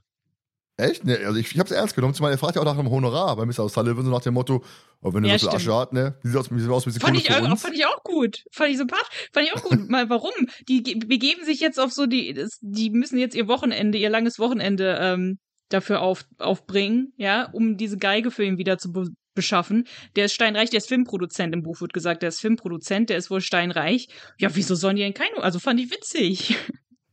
Ja, aber sie nehmen 123 Folgen kein Geld, auf einmal kommt Peter und sagt, was mal auf, das hier mit Kohle ja, aus? da hast du schon, ja, da hast du recht, da hast du recht, ja, ja. Und da ja selbst Justus Mhm. Zweifel bekommt, dachte ich mir, okay, Moment, das ist hier nicht nur Spaß, sondern ernst gemeint. Ja, Mhm. und das, ein Kumpel von mir hat da eine Theorie, weißt du, das ist, äh, haben wir uns mal drüber unterhalten. Anna weiß, wen ich meine, Zwinker. Jetzt gerade Und nicht. zwar, wenn ich ab- jetzt, ja, okay, gibt's nicht so viele, aber pass auf. Äh, ich sag jetzt äh, zu, zu Thomas, ich geb dir eine Million, wenn du jetzt, äh, weiß ich nicht, in den Laden da einbrichst und alle Menschen erschießt. Dann würde er wahrscheinlich sagen, du hast doch keine Million. So, wenn ich jetzt aber Ich hole jetzt wirklich den Koffer mit dem Geld. Ich mach den auf, zeig ihn dem. Er kann das Geld sogar anfassen. Sag, hier ist die Million, ist deine. Du musst jetzt nur darüber gehen. Ist es was anderes, als wenn man einfach nur so hohl sagt, kriegst du, kriegst du eine Million. Weißt du, hast das Geld vor dir und dann kannst du auch so überlegen, hm, ich nehme jetzt das Geld, ich mach das und danach sieht mich nie wieder jemand, ich, ich mache mir damit ein neues Leben. Ist es eine andere Versuchung, als einfach nur so hohl darüber zu reden? Und ein Peter, der jetzt wirklich dieses Geld vor sich hat, der jetzt einfach mal denkt, ey, ich muss einfach nur ins Auto fahren und äh, Cellavi, ich mag Justus sowieso nicht, tschüss, ich fange jetzt ein neues Leben an. Weißt du? So finde ich das eigentlich ein, eine schöne Facette, die hier aufgemacht hat. Und natürlich, so, so Thomas hat ja gesagt, 123 Fälle ist nichts passiert. Die treu doofen Detektive, die sagen, nein, äh, die Ehre ist uns genug. Weißt du, und jetzt hat er mal wirklich diese Kohle in der Hand und wird schwach da kann man drüber streiten, ob man das gut findet oder nicht. Ich sag mal so, ich habe das Buch nicht gelesen. Ich weiß, dass Ben Nevis Peter gerne mal so ein bisschen anders darstellt und auch mal so ein bisschen auch gerne lächerlich macht. Also ich habe mich damals sehr über das Buch von Todesflug geärgert, weil Peter ist der Einzige, der durch die Wüste mit so einer Basecap fährt, komplett verbrannten Hals hat und die anderen beiden haben so riesige Sonnenhüte und da rastet der auch richtig aus und brüllt rum. Ist zum Glück nicht im Hörspiel. Und deswegen denke ich, dass Ben Nevis immer gerne so mit Peter so eine Experimente macht. Daher finde ich das okay und ich finde auch gut, dass es mal nur so eine einmalige Sache ist. Ja, schön. ich könnte jetzt nochmal sagen, ich glaube echt, das sollte, das sollte einfach witzig sein. Weil, jetzt stell dir mal vor, du kriegst von irgendwie eine Mühe und dann fährst du damit durch die Gegend. Würdest du dann nicht auch irgendwie als Gag sagen, komm, wir hauen einfach ab damit? Ich ganz ehrlich, ich glaube, wenn ich auch eine Million hinten im Koffer hätte, ich würde auch sehr darüber nachdenken, ob ich es mache oder nicht. Ach, du würdest echt. Ach so, okay, das ist vielleicht mal ganz interessant. Du würdest ernsthaft darüber nachdenken, ob du damit abhauen würdest?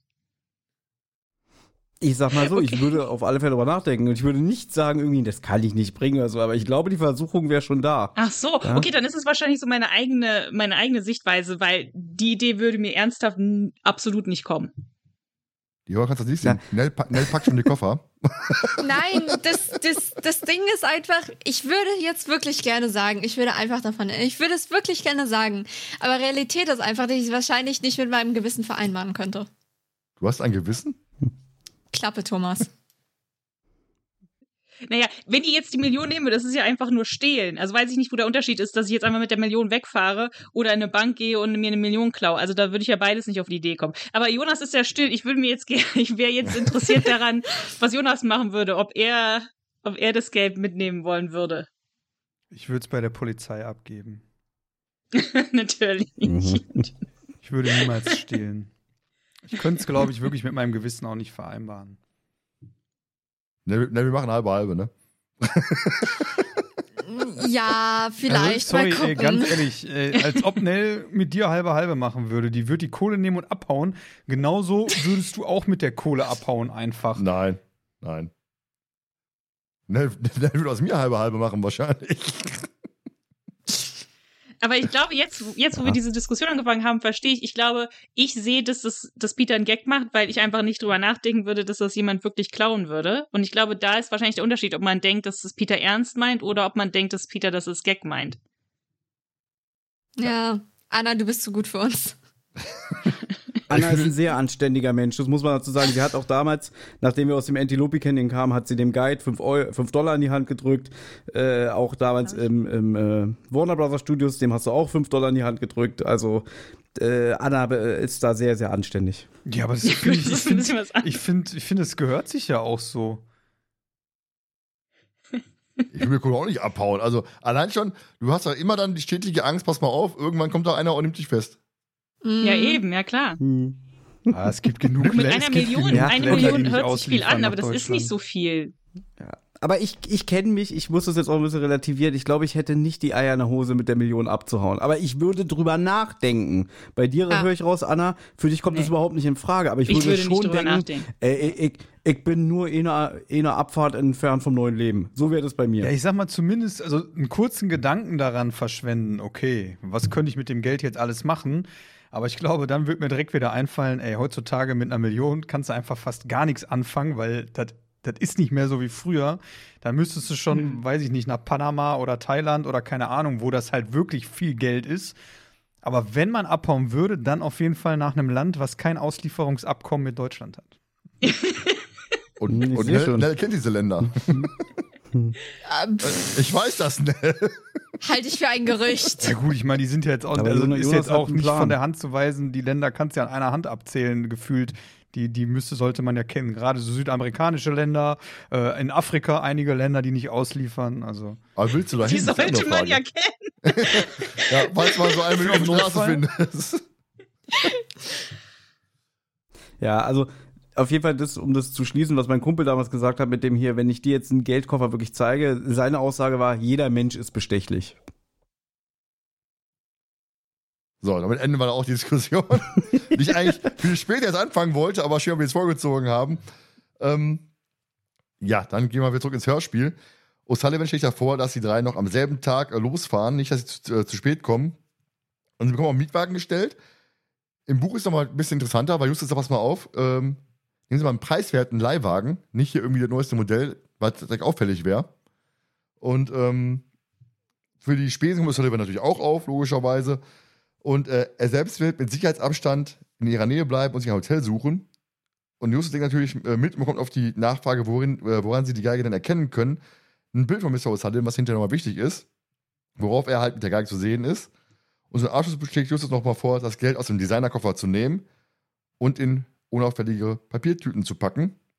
Und dann kommt halt die ganze Nummer, von wegen, dass das Geld immer zusammen zählen. Und da war jetzt eigentlich die Frage gewesen, was ihr, wie, was ihr anstellen wollt, aber die Geschichte haben wir jetzt schon durch. Aber ich finde auch von Justus clever schon. Aber stell dir mal vor, du hast Papiertüten und du hast ja jeweils zweimal 500.000 Dollar drin. Allein diese Vorstellung an sich, die, die liegen dann generell, dass du die ganze Zeit mit diesem Geld unterwegs bist. Dieser Unsicherheitsfaktor, dieses Unsicherheit, dieses unsichere Gefühl, was du die ganze Zeit hast, ne? Das Ich fand das aber mit den Papiertüten total bescheuert. Warum?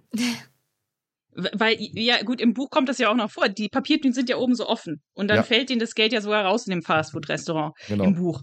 Ähm, warum? Und, und solche großen Papiertüten, finde ich, sind irgendwie viel auffälliger, als es einfach in Rucksäcke zu tun. Einfach in so Wanderrucksäcke. Ja, klar. Also so diese, diese ganze Sache mit den Papiertüten, das dauernd, das kommt ja auch dauernd vor.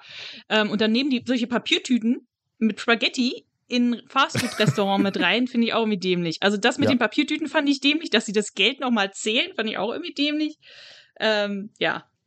Ja, O'Sullivan sagt ja, nicht, dass ich mich verzählt habe. Der kontrolliert sich jetzt auch nochmal die ganze Kohle. Ja, kann ich verzählen bei eine Million. Ich habe selten eine Million gezählt. Also von daher. Ja. Na, steht da, steht da im Buch vielleicht mehr, dass auch Peter durch allein, dass er die Million zählt, noch geldgeiler wird? Vielleicht dient es ja dafür und das ist so ein Überbleibsel, was es ins Hörspiel geschafft hat. Ja, heißt ja hier, se- seine Handstrich über die Scheine, hat er ja gerade vorgelesen. Ne?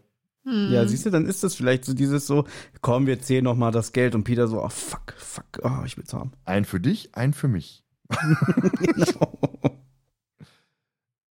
Ja, dann würde ich sagen, hören wir doch mal in die erste verschollene Szene rein.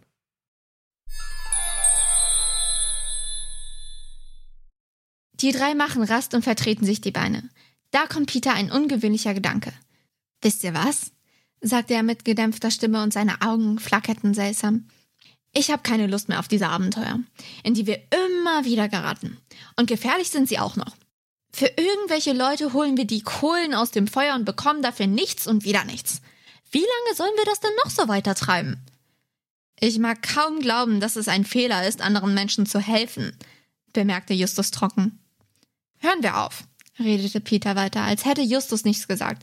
Wir haben genug Detektivgeschichten erlebt. Irgendwann geht es schief und dann sitzen wir richtig in der Tinte. Du willst dich also zur Ruhe setzen? fragte Bob amüsiert. Klar, lasst uns die Kohle nehmen und abhauen. Wie bitte? Das Geld, die Million. Peter, bist du verrückt? Äh, warum denn? Das ist doch eine fette Summe, um sich eine Zukunft aufzubauen. Eine Surfschule auf Hawaii vielleicht? fragte Justus ironisch. Oder du wirst Professor in einer Akademie, in der man das Flirten lernt, grinste Bob. Wir assistieren dir dann. Ach, ihr nehmt mich nicht ernst? Und die Schule? Brauchen wir nicht mehr. Unsere Eltern? Bei denen werden wir uns schon wieder mal melden. Kelly? Kelly, Frauen gibt's genug. Was ist das denn für ein Spruch? fragte Justus. Hast zwischen dir und Kelly mal wieder dicke Luft? Darf ich dich daran erinnern, Zweiter, dass du in aller Regel nach spätestens drei Tagen mit Tränen in den Augen auf den Knien zu ihr rutscht, um sie um Vergebung bittest? Nachdem wir dich wieder seelisch aufgebaut haben, fügte Bob hinzu. Doch Peter ließ nicht locker. Die Million, die tut es Hollowin doch nicht weh. Wir fahren einfach Richtung Mexiko. Peter, jetzt hör bitte auf. Wir sind keine Kriminellen. Wir könnten erzählen, das Geld sei uns gestohlen worden und es einfach an einem sicheren Ort vergraben. Peter, wir haben einen Auftrag, den wir erfüllen werden. Wir müssen eine wertvolle Geige zurückbringen. Darauf haben wir unser Wort gegeben, erinnerte Justus. Ab welcher Summe wirst du eigentlich weich, Justus? fragte Peter herausfordernd. Zwei Millionen? Zehn? Ab gar keiner. Es könnten hundert Millionen sein. Wir würden nicht glücklich, wenn wir das Geld nehmen. Hör auf zu träumen, Peter. Einen Moment lang sahen sie die Sonne an, die sich weiter dem Horizont genähert hatte. Wahrscheinlich hast du recht, Justus, sagte Peter. Wie immer. Dass Justus Jonas recht hat, ist ja ebenfalls eine lange Tradition bei uns. Er klopfte Justus auf die Schulter.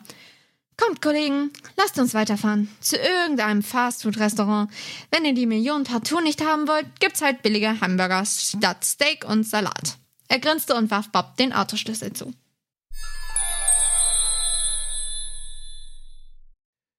Ja, eigentlich ist genau das Thema, was wir darüber gelesen haben. Alle meinst, das ist eher so ein Scherz, ne? Also ich, ich finde es eigentlich relativ ernst, weil ähm, Ja. auch die ganze Nummer mit Kelly, ne, da sagt, ja, pass mal auf, hier Frauen gibt's genug. Sagt er ja auch so schön, ne? ja, aber das ist doch bestimmt Gag. Also Meinst ich lese du? das, Nee, ich, Anna, ich lese das Ganze als das Spaß Interview. ist es viel zu lang. Ja, ich denke ich denk Nee, einfach, okay, der zieht sorry. es einfach weiter und weiter und weiter raus, weil ganz, ganz am Ende sagt er halt, na, wenn ihr die Million partout nicht haben wollt, gibt's halt billige Hamburger statt, statt äh, Steak und Salat. Er grinste und warf Bob den Autoschlüssel zu. Also ich habe das Gefühl, der, der, der versucht einfach einen Gag richtig hoch, in, hoch zu treiben. Nee. Nee, weil Ja. er nach 20 Mal Fragen merkt, die kommen, äh, die gehen nicht drauf ein, dann sagt er, ja, ist okay, hier. Weißt du? Also nee, das ist mir zu ernst. Also, Also- jetzt, wo ich das gelesen habe, ja, das ist kein Gag. Also so ein Gag so lange in die Breite zu ziehen, nee. Also ich bin da, ich muss ganz ehrlich sagen, ich bin da voll und ganz bei Anna, weil äh, ich finde das auch als Danke. Gag. Es ist für mich einfach als Gag. Schon allein dieses, dieses, ähm, ich meine, Bob steigt ja dann auch noch teilweise darauf ein, ne, mit, oder du wirst Professor in einer Akademie, in der man das Flirten Mhm. lernt, wir assistieren dir dann, ne, ähm, ich, es ist, es ist als Gag. Ich glaube, Ja, das Problem ja. ist einfach in dieser Situation, dass wir diese Szene nicht im Hörspiel haben und wir nicht hören, wie Mhm. es jetzt von den dreien gesprochen werden würde. Und so kann es jeder in seiner eigenen Peter und Justus und Bob Stimmlage und Betonung im Kopf hören und sich da sein eigenes, ähm, seine eigene Geschichte draus, draus äh, machen. Also für mich ist der Satz prägend, doch Peter ließ nicht locker. Die Million, die tut dem nicht weh. Wir fahren einfach Richtung Mexiko. Das ist für mich das Ausschlaggebende. Ja, aber jetzt könntest du, jetzt Naja. musst du dir so vorstellen, jetzt könnte er sagen, wir könnten erzählen, das Geld sei uns gestohlen worden und es einfach an einem sicheren Ort vergraben. Das ist, Mhm. also die Frage ist halt, wie sie es betonen würden. Das ist, glaube ich, das Schwierige Ja. in der Situation. Aber er sagt ja auch am Ende, Mhm. wahrscheinlich hast du recht, Justus. Wie immer. Ne, also das ist ja auch so, so, so, ein, so, ein, so, ein, äh, dass, dass er so, ein, so, so, so einen Rückzieher macht für mich. Ja, und ich glaube, Nevis wollte einfach mal testen, wie weit kann er mit Peter gehen. Ich meine, Ja. Kari Erlhoff wollte Peter töten bei Meister des Todes, ja. Ne, ne, das hat Deswegen kann ich mir auch vorstellen, ja, dass, dass, dass, dass Nevis vielleicht auch sagt, so, ah, ich, ich, ich, ich reiz das mal aus und mal gucken, wie weit ich gehen kann. Ich verstehe nicht, was du meinst damit, wie weit soll er denn gehen mit Peter? Verstehe ich nicht. Das verstehe ich nicht. Mexiko. Ja, also was, was, weit was, mein, kann was, Wie, wie weit kann er den Charakter Peter so Ausreizen. untypisch ausreizen, genau, bis man irgendwann als Buchleser sagt, okay, das ist nicht mehr mein Fragezeichen. So weißt du, so ungefähr. Oder ich weiß es nicht. Das war ja einfach diesen, diesen Charakter Peter so lange dehnt, bevor es äh, überdehnt ist und, und kaputt geht. Ich glaube, das große Also- Problem dabei ist aber, äh, bei einem fast äh, auch schon irgendwie äh, Dauerthema in äh, manchen Situationen. Es gibt keine Kontinuität im Drei-Fragezeichen-Universum. Hm. Der nächste Buch schreibt wieder irgendein anderer Autor und bei dem ist Peter ähm, dann wieder äh, der Megaschisser und äh, hat wieder einen ganz anderen Charakter. Das heißt, Ja. es ist. Genau. Also jeder Autor hat ja so seine, Ja. hat ja so, die haben die drei Fragezeichen so eigene Charakterzüge. Und klar, ich kann mir schon vorstellen, wie du sagst, dass Ben Nevis sagt, aber weißt du was? Ich kann es, man kann, also, ich glaube, vielleicht will er dem Leser auch ähm, das mitgeben, denk mal darüber nach, wie Peter es meinen könnte. Ja. Wir sehen es jetzt zum Beispiel, äh, ja, ist ja gar nicht ernst gemeint. Du sagst, auf jeden Fall ist das ernst gemeint, so wie Peter da redet. Und das ist vielleicht auch äh, ein ganz interessantes Thema. Guck, schon hast du eine Diskussion über eine kleine Szene eigentlich oder über eine Eigenschaft Peters in der Folge. Mhm. Ich finde es auch nicht gut, dass mit dem Charakter Peter hier so umgegangen wird, weil ich finde, Peter ist für mich die treueste Figur im Drei-Fragezeichen-Kosmos. Ja. Also der eigentlich, der, der geht ja wirklich durch, durch die Hölle manchmal, ne? Wie Justus mit ihm umspringt und so. Haben wir ja schon öfter mal drüber gesprochen, ja. Und dass hier einfach mal wirklich gesagt wird, irgendwie so äh, vom Autoren, ah, ist mir zu langweilig, ich will mal den Charakter mal eine neue Facette verleihen. Ja, aber ansonsten finde ich sowas gut, wenn es natürlich ist, aber hier wirkt mir das zu konstruiert, wie, wie, wie er mit Peter umgeht.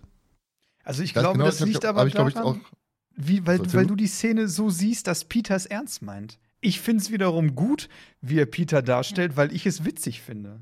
Weil in meiner, auch, in ja, meiner genau. Vorstellung wird es als witziges Thema aufgegriffen. Ja, aber ich muss ja auch dazu ehrlich sagen, ich bin noch ein bisschen befangen, weil ich weiß, der Autor von dieser Folge ist der Autor von Todesflug. Ja, und deswegen hat er schon mal keinen guten Stand. Und deswegen gehe ich da ein bisschen härter ins Gericht, weil ich sage, äh, oh, Nevis wieder, muss wieder irgendwie so einen äh, Charakterzug auf einen, auf einen Charakter äh, pressen. So, weißt du, deswegen, das spielt da für mich auch rein. Das, das, ist, das ist der Vorteil, der ich, den ich habe. Ich lese keine Bücher, ich kann mit den Autorennamen überhaupt nichts anfangen, wenn Nell und Thomas darüber reden. Ich, die könnten irgendeinen Namen sagen und sagen, der hat ein Drei-Fragezeichen-Buch geschrieben. Wenn er sich einigermaßen wie so ein Drei-Fragezeichen-Autor anhört, würde ich den halt glauben. Und ich bin jetzt ehrlich und sage es einfach mal ganz frei aus, mir sind die Autoren der drei Fragezeichen auch vollkommen egal, weil ich mich nur für die Hörspiele interessiere. Ja, aber ohne diese Autoren hättest du nicht diese Hörspiele. Ja, aber Das ich sag mal, für so mich ist sehen, es ja so, ich, ich lese die Bücher nicht. Die Bücher interessieren mich persönlich null, ähm, weil ich einfach ein Drei-Fragezeichen-Hörspiel-Fanboy bin. Mhm. Okay, Olli 2. Dann freue ich mich, wenn du bei uns zu Gast bist, dann darfst du das nächste Stefan Wolf Buch lesen. Ich lese auch keine TKKG-Bücher. Ich muss aber auch sagen, das ist das, das ist das zweite äh, drei Fragezeichen Buch, das ich gelesen habe. Das erste war, ähm, ich weiß gar nicht mehr, wie heißt es denn hier, das, das dritte von der Cradles of Franklin jetzt, was noch gar nicht als Hörspiel erschienen ist. Nee, das vierte. Die vierte. Spur der Toten, ja, herzlichen Glückwunsch. Ja. Vor der tut. weil, einfach weil mich jetzt interessiert hat, okay, wie geht die Story mit der Franklin zu Ende? Deswegen habe ich, hab ich das jetzt gelesen, aber das ist jetzt das, das, das zweite ähm, andere Buch, das ich gelesen habe. Deswegen, ich habe auch keine richtige Ahnung, wie die drei Fragezeichen in den Büchern wirklich beschrieben werden. Und ich kenne ja Peter als Charakter aus den Hörspielen und weiß, dass der eben nicht einfach Geld klaut oder Honorare fordert dauernd. Ähm, deswegen fand ich das halt einfach so ein witziger, äh, witzige Szene, dass mal so ein bisschen lockerer über sowas gesprochen wird. Aber ich glaube, da sind einfach zwei Meinungen und das ist, wie, wie Jonas sagt hat, wie man sich das im Ohr anhört, wie Peter das sagt. Und für mich hört sich das an wie Jens Wawritschek mit einem Schmunzeln ähm, in der Stimme. Mhm. Und, und wahrscheinlich auch so die eigene Meinung, wie würde ich handeln, wenn ich eine Million im, im Kofferraum hätte. Und deswegen, glaube ich, vermischt sich da das so. Aber ich finde, das wäre ein interessanter, ähm, eine interessante Frage für Instagram für eure Hörer. Was die Ob er denken. ernst meint oder nicht ernst meint? Ja. Ich mache nur, meint, meint das ernst? Ja, ja, reicht. Weil ich keine Rechte für Wow. Aber jetzt- nenn mal die Frage an dich jetzt. Ist, ist es dein Peter, wie er hier dargestellt wird? Du bist ja Peter-Fangirl. Ist es dein Peter? Äh, wenn man, wenn man, wenn er es als Scherz meint, ja, weil Peter kann auch schon, also Peter macht manchmal Jokes, die, ja, okay, jetzt nicht unbedingt so auf Bob Sarkasmus-Level sind, aber er macht ab und zu schon Jokes, aber wenn er es ernst meint, dann eher nicht, würde ich sagen. Aber ich sehe es halt auch eher so als Witz, deswegen würde ich sagen, okay, ist jetzt nicht komplett typisch Peter, aber schon irgendwie doch noch so ein bisschen. So innerer Kern. Weil das zieht sich ja wirklich durch die ganze Folge. Da Justus ja auch denkt, boah, scheiße, wer haut mir die ganzen Kohle ab? Kommen wir her mal drauf zu sprechen. Also ich bin ja ich glaube bei Thomas. Also ich bin da auch der Meinung, ich habe das erste, ich habe entweder Nell oder Thomas oder wahrscheinlich beiden geschrieben. Das ist nicht mein Peter. Das ist nicht so. Peter ist Loyalität in Person. Und jetzt wird er hier so dargestellt, als wäre er der, der Geldgeier Nummer eins und würde ihm die Kohle abhauen. So Skinny Novas mäßig schon fast im Endeffekt. Ne, das, das, das passt vorne und hinten nicht für mich. Ja, aber weil du es wahrscheinlich so interpretierst. Das kann man nicht falsch interpretieren. Der meint das ernst. Warum, Wir drehen uns Ich im glaub, Kreis. ja, wir drehen uns komplett im Kreis. Ich glaube, wir müssen, wir nicht müssen falsch weitermachen. interpretieren? Sag mir Ja, einen da Grund, kann warum es kann man es keine nicht zwei falsch Meinungen geben. interpretieren. Hm. Weil du es so hören willst. Du willst, dass Peter Nein, so weil dargestellt schon- wird. Weil er allein schon von wegen hier am Anfang die Buchszene, die er vorgelesen hat, von wegen Peter Spicker, ist die ganze Zeit über nicht, über nicht von dem Geld gelöst. Seine Handstrecke über die Scheine. Ihr habt recht, sagt er, und seine Augen leuchteten immer noch. Ich glaube, ich wäre der richtige Mann, um Jonas zu überbringen. Das ist ja auch schon ernst gemeint. Das ist eine Erzählernummer. Der Erzähler erzählt mir seine Handstrecke über die Scheine, die, seine Augen leuchteten. Das ist doch schon, das ist nicht, nicht Peter macht einen Gag, sondern ist eine Erzähleraussage und die ist für mich ernst zu nehmen. Für mich ist es trotzdem Gag. Für mich Ja, auch. Es kann ja sein, Oh dass Gott, man so denkt, boah, furchtbar. eine Million, krass, nicht schlecht. Und trotzdem als Gag sich denken, ja, damit setze ich mich ab und eröffne eine, eine, eine Surfschule auf Hawaii. Also, ja. Ja, genau, so draufgängerisch. Mhm. Naja. Erzählst, du, erzählst du das Geld und guckt Justus an, warum sind wir so eine Loser? Ich glaube, wir müssen weiter, weitermachen. Ab, apro weiter, Thomas. Jetzt kommt deine Lieblingsszene. Ja, genau. Muss ich die jetzt eigentlich vortragen? Ich war schon so lange nicht mehr bei euch, ich weiß gar nicht mehr, wie das hier alles funktioniert. Ich lese einfach vor. Jetzt kommt die Restaurantszene. Gerade mal ja, fünf wir Folgen du letztes Mal hier warst.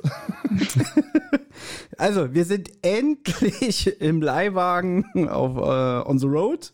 Ja. Und äh, die Detektive fahren ja noch am gleichen Tag los. Ne? Das war ja O'Sullivan wichtig. Hat alles ein bisschen länger gedauert. Jetzt ist man schon, glaube ich, hinter San Bernardino, ne? Und hat Hunger und begibt sich deswegen. Wieso lachst du, Anna? Habe ich es falsch ausgesprochen? San Nee, Bernardino, ne? Nein, du hast es richtig ausgesprochen. Ich finde es nur witzig, die Details, die du hier mit einfließen lässt, die nicht im Skript stehen. Ja. Ja, vor allem auch keinen interessieren. Wo sind die? Ist doch egal. Die sind doch wild. ja, eben. Nein, Aber Thomas wir- möchte es immer manchmal ganz, ganz, ganz genau. Ja. Ganz, ganz Der, der fährt quasi mit. Bei Google Maps ist, schon, ist er quasi unterwegs in seinem Leihwagen. Ja, weil ich kenne die Strecke. Wir sind damals über San Bernardino wieder nach Los Angeles reingekommen. Deswegen habe ich mich, ich habe mich gefühlt, als säße ich im Auto. Ja, entschuldige bitte. Ne? Alles gut, alles gut. Gut, ich Sorry. kann es abkürzen. Man macht die erste Pause in einem Fastfood-Restaurant. Wir haben schon gesagt, die Tüten mit dem Geld nehmen sie sicherheitshalber mit rein. Äh, warte, was habe ich mir notiert? 24 Stunden, genau, San Bernardino. Äh, dann betreten sie dieses Diner, da habe ich mir notiert, diese Mucke nervt mich extrem. Deswegen finde ich auch witzig, wie Peter sagt so, ah, tolle Musik, ne? Und Bob so ganz sarkastisch, geht so. Und dann sagt er ja, ich bestelle uns jetzt drei Sparmenüs, was mir sagt, aha, sie sind bei McDonalds. Ja. Und jetzt betrachtet sich Peter nochmal das Foto von dem O'Sullivan mit der Geige und stellt dabei fest, irgendwas stimmt hier nicht. Die Narbe ist doch hier auf der anderen Seite. Ich glaube, das Bild ist spiegelverkehrt. Aber er kommt ja gar nicht äh, weiter, weil dann plötzlich macht er so, äh, Justus, kneif mich, wer kommt denn da rein? Ja, es ist der Privatdetektiv Dick Perry, den kennen wir aus Folge 104. Gift per E-Mail, auch eine ganz, ganz tolle Folge, die ich richtig, richtig toll finde. Ähm, Ich finde in Ordnung. Ich finde die auch super. und ich weiß, Anna, wir haben sie auch gehört im Auto, ja. Achso, das hab ich schon wieder vergessen. Nee, wir haben sogar, glaube ich, die Besprechung von Recherchen und Archiv gehört. Ist egal. Ähm, und Dick Perry ist ja auch wirklich. Ich stelle mir den auch wirklich vor wie so eine fette Qualle. Da kommt da rein, hoho, die drei Grünstäbe, guten Tag. Ja. Und dann finde ich Bob super, wie er so kommt, so, so, darf ich mal vorbei? Darf ich mal das Tablett abstellen? Und dann sagt der Typ auch noch, ich darf mich doch zu euch setzen. Und da wünsche ich mir jetzt mal, dass sie sagen, nö, verpiss dich. Ja, aber gut. Und er setzt sich dann einfach zu denen und, und äh, es ist eine schöne, toxische, giftige Situation, ne? Und Bob bringt ja dann auch diesen, also wirklich lustigen Spruch, wie ich finde, ne? Mr. Perry, wie lautete damals noch ihr Motto? Ach ja, willst du auf die schiefe Bahn, vertraue dich Dick Perry an? Und dann sagt er auch so, äh, ihr könnt mich immer noch nicht leiden. Und dann denke ich so, ja, zu Recht, ja? und er- ist sehr neugierig, er fragt sie auch aus, ne? Also da finde ich auch Peter lustig, sagt irgendwie so, äh, wo, wo, wo geht's hin? Etwa Schlauchboot fahren auf dem Colorado, ne? Und dann, ja, ich, ich suche mein Glück. Mhm. ja, und dann fragt er, was macht ihr? Ja, äh, wir sind unterwegs im Auftrag des Lokalblattes von Rocky Beach. Wir sollen eine Fotoreportage über den Umweltschutz in Nationalparks erstellen. Ja, und dann will er aber natürlich wissen, was habt ihr denn da in den Papiertüten? Aber Gott sei Dank muss er pullern und sie ergreifen die Flucht. Ja, warum ist das meine Lieblingsszene? Weiß ich nicht. Ich finde eigentlich, ich finde es schön, dieses Geplänkel, dieses Angiften zwischen Dick Perry. Ich mag diese Diner-Atmosphäre.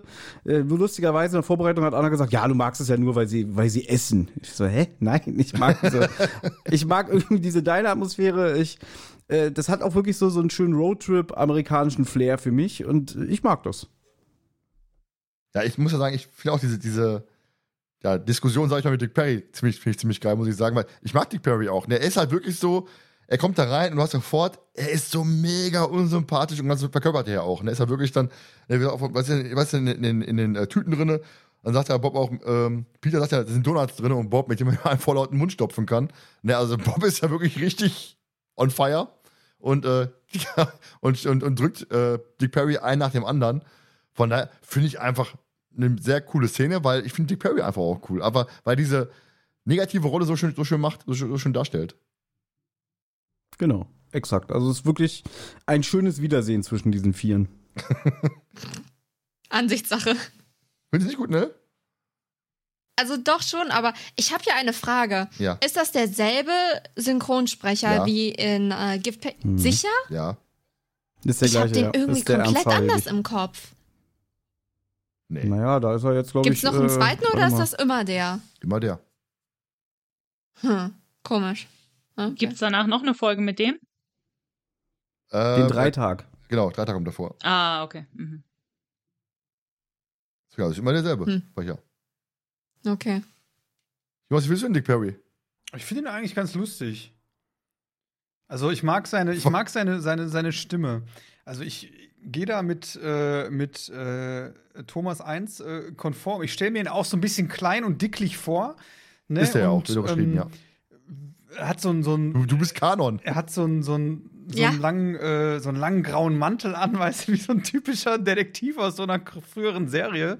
Äh, so ein bisschen wie Columbo, ne? Mit so dem langen Mantel. ja. so, Ja. so einen Und, ranzigen ähm, Mantel, ja. Vielleicht auch noch eine Zigarre immer irgendwie, irgendwie in, in der Hand oder so.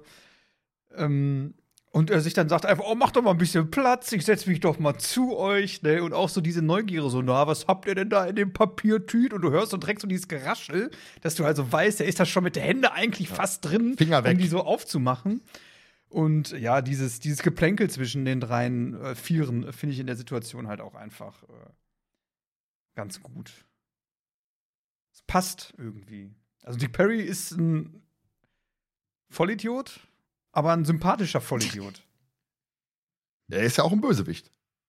Wie ihr wisst, mal gibt per E-Mail. ja, natürlich. Also er ist, also er ist ein, ein, Bösewicht, aber er ist auf die Art und Weise sympathischer Bösewicht. Weil er immer so ein bisschen, so ein bisschen einfältig rüberkommt. Also sympathisch finde ich ihn überhaupt nicht. Ja, du hast, er hat schon so ein paar nette, aber- ein paar Ich will nette. nicht wieder am Tisch sitzen haben. Also wenn der kommt, setzt mich, ist sofort, weißt du, setzt dich hin und denkst boah, scheiße, nee, geh weg, ey. Aber da Mhm, denken die drei ja auch. Aber der müsste ja eigentlich im Knast sitzen nach Gift per E-Mail, oder? Ja, Aber er das- sagt ja auch, Genau. ich habe ich hab überall meine Freunde. Ja, genau, richtig. Ja, also im Grunde wollte er damit einfach nur sagen, der Rechtsstreit hat sich so lange hingezogen. Für das Hörspiel äh, habe ich die Jahre dann abgesessen. Das stimmt, ja. Nein, War aber nicht so schlimm. ich finde halt, ich finde die Szene auch ganz, ganz lustig, zumal für mich, ich sag mal, mit in dem Moment so klar war immer, Moment, der Dick Perry taucht nicht einfach so auf. Der ist nicht zufällig in der Nähe. Und dann, wie Thomas dann auch sagte, ne, ja, ich suche mein Glück, ne, ja, nee, ist klar, das kannst du irgendjemand anders erzählen, ne. Also, vielleicht würde, ich sag mal, ein Peter, ein Bob ganz schwer vielleicht noch an diesen Zufall glauben, aber für Justus ist ab dem Zeitpunkt, glaube ich, klar gewesen, pass mal auf, äh, da ist irgendwas faul, weil ein Dick Perry taucht nicht einfach so auf, wenn wir auch noch mit einer Million unterwegs sind. Wenn man in den Sinn kommt, wo er sagt, er ist sozusagen auf der Suche nach seinem Glück, sagt er ja. Ist das schon ein Hinweis auf Las Vegas am Ende? Vielleicht vom Autor? Nee, du, also das ist jetzt ein bisschen weit gestretched. Ich möchte sagen, ich bin zu clever für dich. Dankeschön. Ich sag ja. Ich habe auch gedacht, das könnte schon, es könnte schon sein, dass es deswegen ist. Aber ich, ähm, ich mag auch, wenn halt eine Figur nochmal auftaucht. Also das gefällt mir eigentlich gut, wenn eine Figur eben nochmal auftaucht. Deswegen mag ich Mhm. auch, wenn Eugenie öfter auftaucht und auch, ja, gut, die Franklin und so, auch wenn die Folgen dann vielleicht nicht unbedingt Mhm. super sind, wenn, wenn die Rolle zum zweiten Mal auftaucht. Aber ich mag das eigentlich, wenn ein Charakter auch auftaucht, den man schon kennt. Und ich finde es auch spannend hier. Also Thomas meint ja, es ist langatmig, die Folge, aber das finde ich halt gar nicht, weil eben solche Sachen passieren, wo man sich ja als Hörer fragt, Moment mal, was hat Dick Perry mit der ganzen Sache zu tun? Und das kann man ja hier noch gar nicht erahnen. Und deswegen finde ich es eigentlich spannend. Ja, definitiv. Das Gute bei Dick Perry ist, man kann ja von dem halten, was man will. Äh, er ist noch nicht so abgenutzt. Also ein Eugenie ist in meinen Augen extrem abgenutzt, ja. Eine, eine Franklin braucht man nicht drüber reden. Und er hat, er kommt ja nur auf zwei, ja, maximal drei Auftritte, wenn man noch den Dreitag mitzählt. Und das, deswegen hält sich das in Grenzen. Deswegen natürlich sagt man hier irgendwie, was macht der denn da? Die meisten werden vielleicht gar nicht wissen, wer das ist, weil sie schon äh, Gift per E-Mail verdrängt haben. Nenne? Bitteschön? Bitte was? Hashtag ist das derselbe Sprecher. Ich hatte ihn von der Stimme her anders im Kopf. Ich weiß, welche Folge Gift per E-Mail ist. Ich weiß, worum es da geht, ja? Ich kenne meine Folgen. Ja, um, um fette Qualen geht es noch, gibt der E-Mail. um Dick Perry, sag Ja, mal ich, doch. ich, ich glaube einfach, dass ähm, was, was Thomas sagt, mit, dass viele den vielleicht auch schon so verdrängt haben oder nicht mehr so auf dem, auf dem äh, Schirm haben. Ähm, mir ging es ja so am Anfang, wo ich mit drei Fragezeichen angefangen habe. Ne? Also ich habe ja nie chronologisch so gehört. Ich hatte immer so ein paar Folgen gekriegt, dann war mal eine hohe dabei, dann war mal eine niedrige dabei, äh, dass da vielleicht dann auch mal Charaktere ähm, oder Sachen angesprochen worden sind, vielleicht auch von Eugenie oder so, wo ich überhaupt gar keinen Bezug zu hatte, weil ich die Folgen vorher so nicht kannte. Und ähm, ich glaube, das ist auch so ähm, ein bisschen dieser Dick Perry-Bonus in dem Fall. Er taucht nicht so oft auf. Ähm, natürlich fragt man sich jetzt vielleicht, wie, äh, wie war noch mal ihr Motto? Die scheinen ihn irgendwie zu kennen. Aber das ist in der Folge, finde ich, gar nicht so wichtig, wie vielleicht bei anderen Charakteren. Ne? Wie zum Beispiel in Eugenie, finde ich, ähm, Mhm. in späteren Folgen ist es schon irgendwie wichtig, die Vorgeschichte von dem zu kennen mit den dreien. Oder bei einer Clarissa Franklin war es ja so, ich habe damals mit Rufmord bin ich eingestiegen, habe ich zuerst da gehört und da habe ich Clarissa Franklin zum ersten Mal gehört. Und dann, wo sie dann sagte, ah Bob, was ist denn hier aus dir und Brenda geworden oder so? Und da denkt man sich, irgendwie kennen die sich ja von irgendwoher, aber ich kenne die jetzt nicht. Ne? Das ist dann halt so ein bisschen so eine gewisse Kontinuität, die dann verloren geht als, als Hörer, die in der Folge jetzt gerade bei Rufmord eine große Rolle aber auch spielt für Bob. Und jetzt in dem Fall, Dick Perry spielt eine Rolle in einer früheren Folge, aber es ist nicht so, dass wenn du jetzt einsteigst, er, ähm, also das ganze Vorwissen braucht man eigentlich gar nicht so Genau, großartig. Ja. Die andere Frage ist, was ist denn Dick Perrys Intention? Was macht er überhaupt da? Warum taucht er jetzt da auf? Das ist doch für, für mich jetzt, also wenn ich das, wenn ich das Ende kenne, äh, einfach erhöhtes Risiko, warum er da auftritt. Er kann doch einfach den Peilsender an den Wagen pappen und im Hintergrund bleiben. Ja, wollen wir gleich zum Fazit vorspringen, weil hier gibt es viele Sachen, die nicht so. äh, ich sag's dann jetzt schon mal, weil wir haben ja schon gespoilert, ne? dass Dick Perry überhaupt sich zu erkennen gibt, ist für mich. Äh, warte mal, ich muss mal kurz. Sorry. Dass Dick Perry sich überhaupt zu erkennen gibt, ist für mich ein richtig großes. Ist ein Fauxpas, weil er müsste es nicht machen. Er könnte sich die ganze Zeit im Hintergrund halten. Jetzt ist er natürlich auch ein Schelm, könnte man sagen.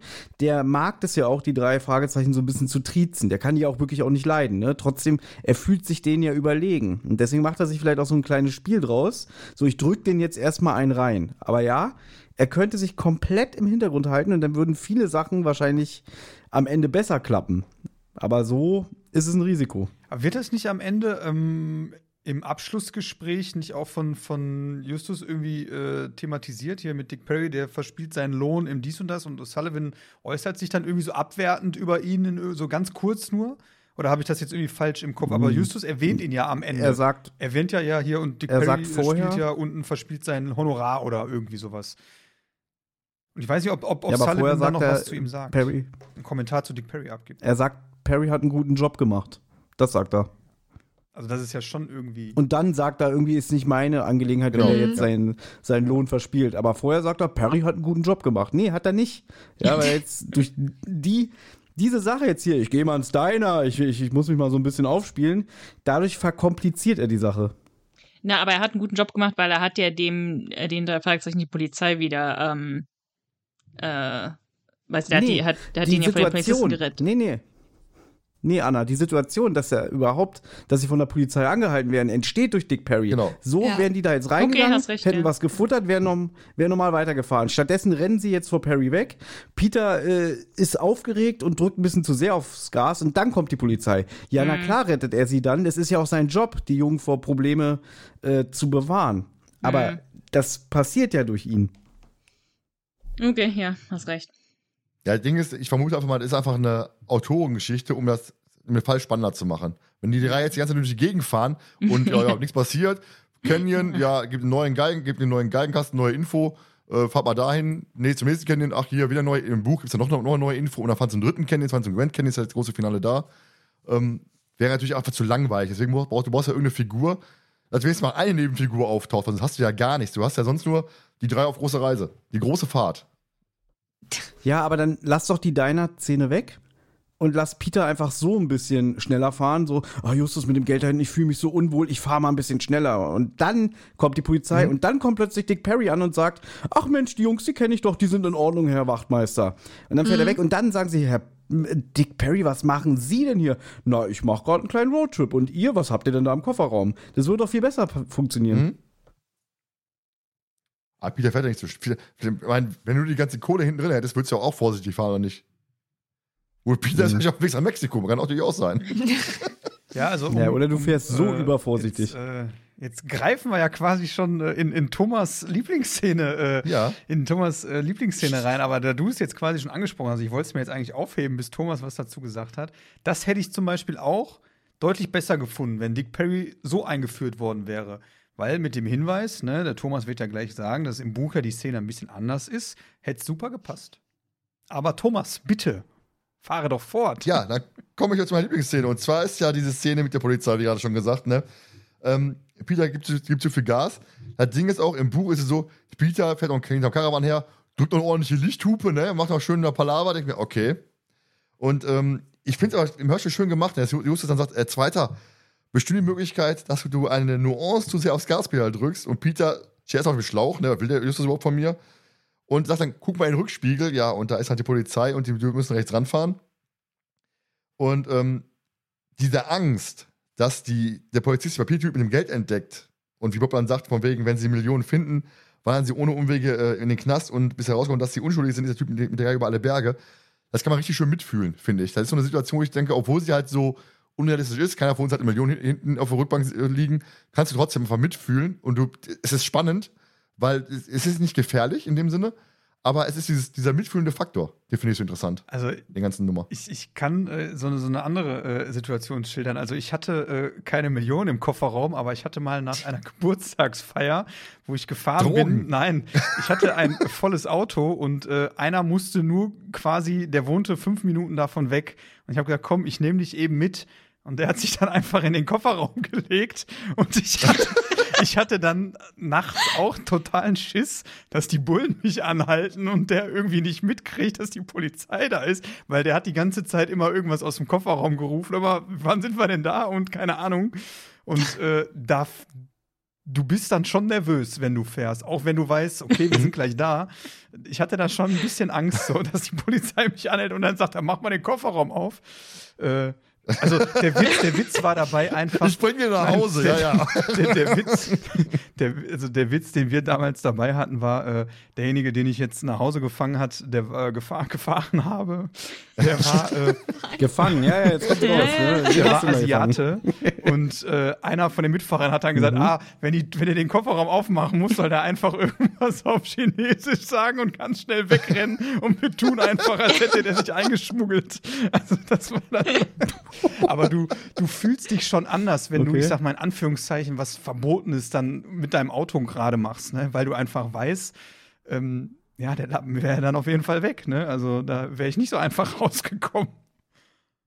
Aber was für ein Auto hattest du denn? Also musste der sich wirklich in so einen, in so einen flachen Kofferraum legen? Ja, es war äh, ein ähm, Renault Cynic damals von meinen Eltern. Der war, hatte schon einen größeren Kofferraum. Also der konnte da Okay. gut drin liegen, aber äh, ja.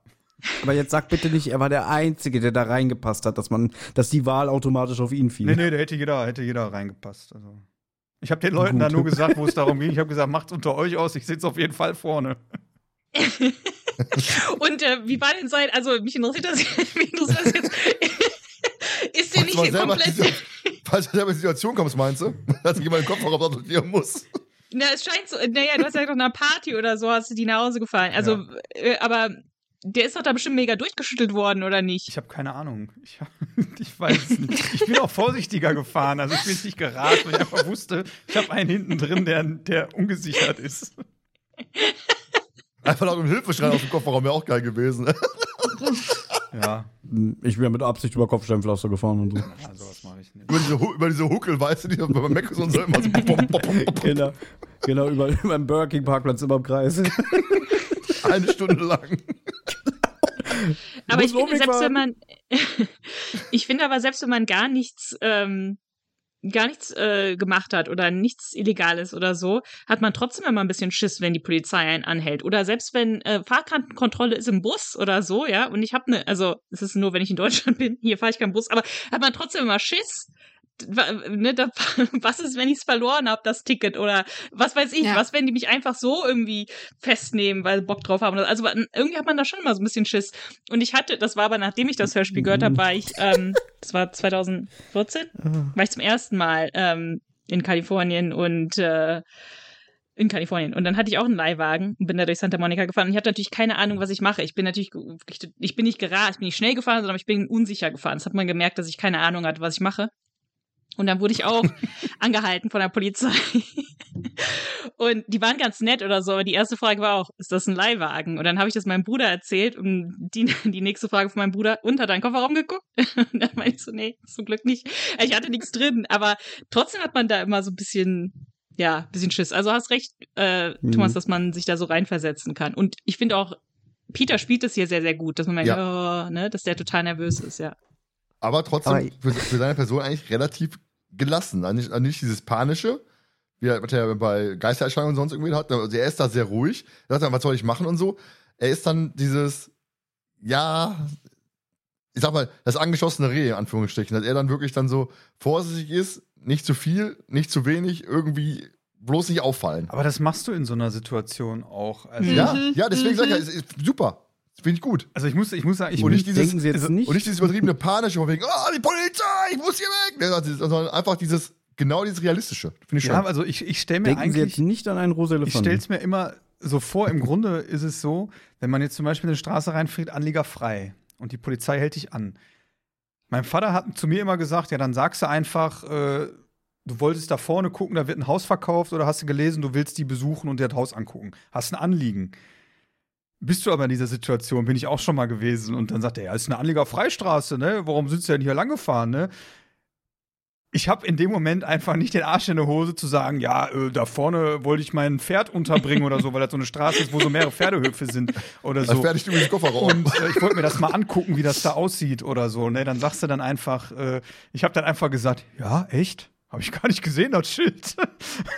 und der sagt dann so, ja, äh, tut mir leid, da ist ja nicht zu übersehen und äh, ja, dann äh, hast du, zeigst du einen Führerschein und, und äh, Fahrzeugpapiere und äh, zahlst dann die 20 Dafür Euro gibt's eine waren's oder so. Strafe? Ja, du darfst nicht in Anliegerfreistraßen Was? fahren, wenn du kein Anwohner bist oder kein berechtigtes Anliegen hast. Das finde ich aber, das ist aber echt krass, oder? Also, das dachte ich, ist mehr so ein ähm, ja, so Empfehlung. eine Empfehlung. Ja. Genau wie, genau wie, genau wie Einbahnstraßenschild. Da ist eine Empfehlung. Ich dachte, ich darf hier reinfahren. Naja, Einbahnstraße ich ein bisschen was anderes als anliegerfrei. Ich, da, da, ich weiß nicht, ich glaube, die Straßen, wo das bei uns ähm, ist, wo, wo meine Eltern leben, da, okay, die leben da halt auch, deswegen kann man da langfahren. Aber da Ja, habe ich genau. noch nie einen Polizisten gesehen, der das irgendwie kontrolliert hätte, weil das halt so abgelegene Straßen sind. Ja, also in der Straße, wo das, wo das ist, da äh, kontrollieren die tatsächlich äh, öfters, weil da viele einfach so nachfahren, weil es mehr so wie so eine Abkürzung ist, um nicht außenrum zu Mhm. fahren, sondern so einen kurzen Weg. Und Ja. äh, die Anwohner schon sagen, wir können da, da, da, du hast halt keinen Seitenstreifen, es ist nur eine Straße und die Seitenstreifen sind nicht befahrbar.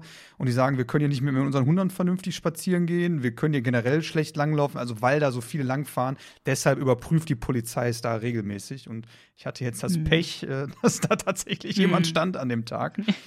ähm, also du bleibst dann ruhig in so einer Situation, auch wenn du jetzt weißt, okay, natürlich ist dir bewusst, du fährst in eine Anliegerfreistraße rein und du weißt, die können da kontrollieren, aber man bleibt, man, man ist jetzt nicht in Panik, oh mein Gott, scheiße, was passiert jetzt? Und äh, genau, wir sind mal von einer Feier nach Hause gefahren und alle haben getrunken, bis auf den Fahrer, der hat halt wirklich nicht getrunken. Und die Polizei sagte dann auch, ja, schönen guten Abend, allgemeine Fahrzeugkontrolle.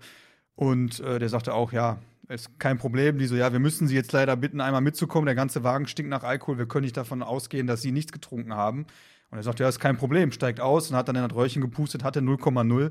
Aber wenn du halt drei Leute im Auto hast, die getrunken haben, dann sagt die Polizei, wir können es nicht mehr unterscheiden. Wir machen das Fenster runter, Ja. uns Mhm. kommt eine Fahne entgegen. Wir wissen nicht, hat der Fahrer getrunken oder nicht. Und er ist halt auch relativ entspannt geblieben, weil er genau wusste, er hat ja nichts getrunken. Also. Hm. Aber deshalb kann ich Peter auch so nachvollziehen, diese gewisse Nervosität, weil Bob ja auch noch das so betont, ne, wenn sie die Millionen finden oder so. Also, die haben zwar nichts getan, aber die führen einfach eine Million mit sich und müssen das erstmal erklären. Warum habt ihr eine Million dabei? Ne? Wir sind Rich Kids, also. Die haben wir immer dabei. Taschengeld, letzte Woche. Taschengeld für diesen Monat Ja. nur noch. Ne, das ist Info für dich. Wenn da Hm. Schilder sind mit 30 drauf oder so 50 drauf, es sind keine Empfehlungen, ne? Falls du was über Witzig, Führerschein machen witzig. Also das weiß ich schon noch, nur dieses Anleger-Dingsbums, das, das war mir fremd. Hm.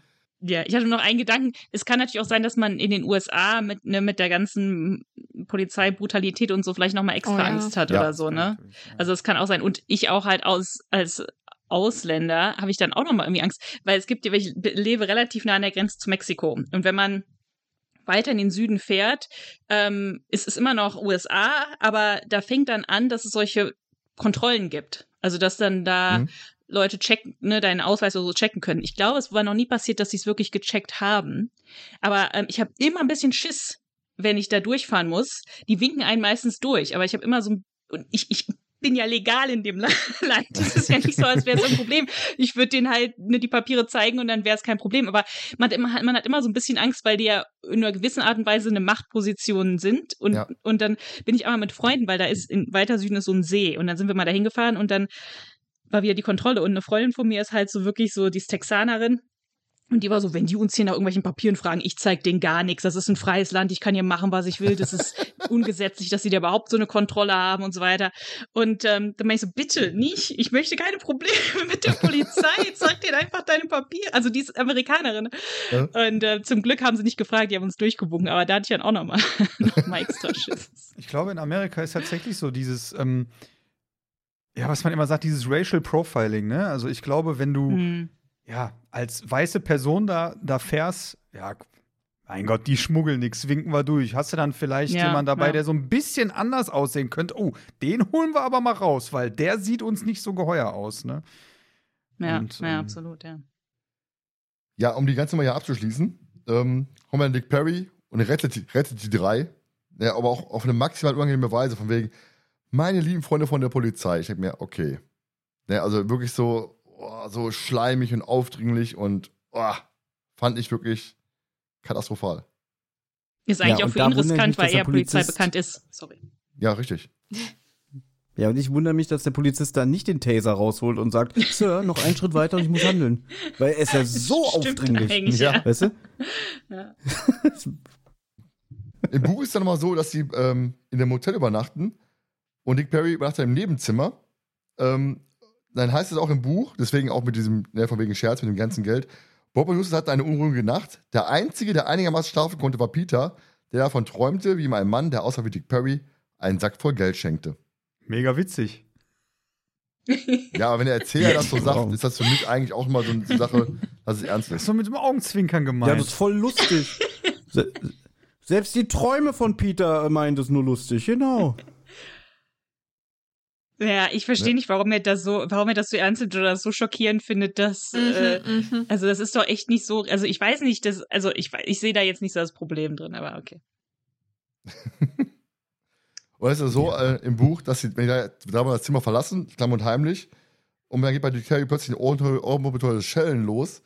Er hat nämlich eine dünne Schnur an der Tür der Fragezeichen befestigt, die durch ein Fenster in sein Zimmer führen. Und dadurch wurde er halt geweckt, als sie die Tür aufgemacht haben, damit er sie nicht äh, verliert. Und ist dann auch plötzlich so, äh, wird dann wach und verfolgt die drei wieder. Weil ich dann auch sehr amüsant fand im Endeffekt. Das finde ich auch ein Ja, bisschen unrealistisch, warum weil so stellen clever finde ich den nicht. Warum stellen. Ja, und warum stellen sie den denn dann nicht? Warum sagen die nicht einfach, Mr. Perry, was soll das? Klar, sie haben Schiss, weil sie die Kohle dabei haben, aber äh, da kann er ja nicht behaupten, irgendwie, oh, ich will einfach nur wissen, wo ihr hinfahrt und so, ich mag euch doch, ihr seid meine Freunde. Das, Mhm. Also, das geht ja schon viel zu weit, was er jetzt macht. Ja, Im richtig. Buch kommt richtig. doch irgendwann, ich weiß nicht mehr, wann das passiert, äh, Thomas, im Buch kommt doch irgendwann raus, dass der Dick Perry das Geld gesehen hat Ja, genau. ähm, und eben hinter dem Geld her ist. Und das ist, was die dann glauben, dass der denen einfach das Geld stehlen will. Genau, als sie ja im, im Diner quasi als Bob dann äh, die Balance verliert und dann zu, zu Boden geht, das Geld rausfällt, da sind sie dann auf der Spur, Moment, wir müssen die Kohle haben. Kommen wir zu Dick Perrys Fitness Tour. Und zwar ist ja so, dass ähm, mit Dick Perry im Schlepptau geht es am nächsten Morgen halt zu dem Übergabeort und um ihn loszuwerden, hat Justus dann die Idee, äh, das Geld in Rucksäcke zu packen und lassen halt Peter am Parkplatz mit den Papiertüten raus, damit er Dick Perry ablenkt. Wie Peter so schön sagt, es wird mir eine Freude sein, Dick Perry in die Wildnis zu führen. Durch Hecken und Dorn, sein Anzug wird nur noch ein einziger Fetzen sein.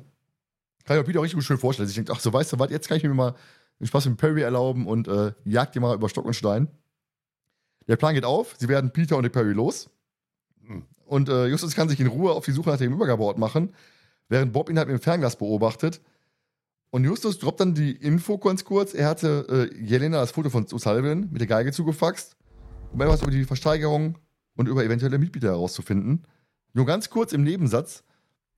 Ähm, fand ich ein bisschen komisch, dass Justus da hingeht und Jelena informiert und nicht Bob. Ja.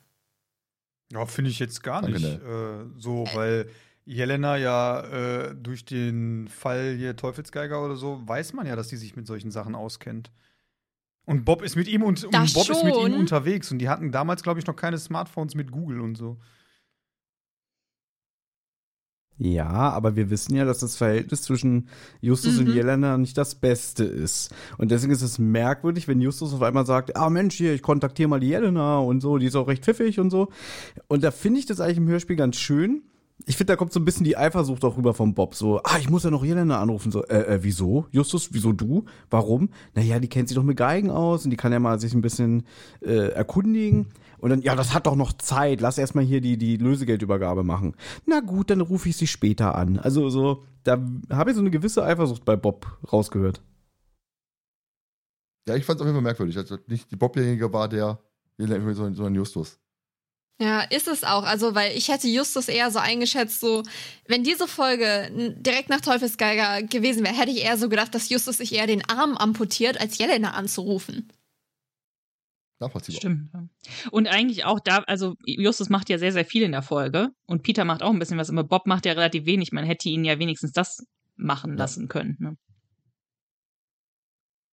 Ich finde aber auch schade im Buch, ich dach, hatte gedacht, immer als ich das Hörspiel gehört habe, dass im Buch eine richtige Szene mit Jelena vorkommt. Also, dass ein Telefonat oder so beschrieben wird, aber das ist ja gar nicht so. Also, das ist kein Dialog, den man mit Jelena mitbekommt. Das ist eigentlich genauso viel, wie man auch im Hörspiel mitbekommt. Nur so halt passiv.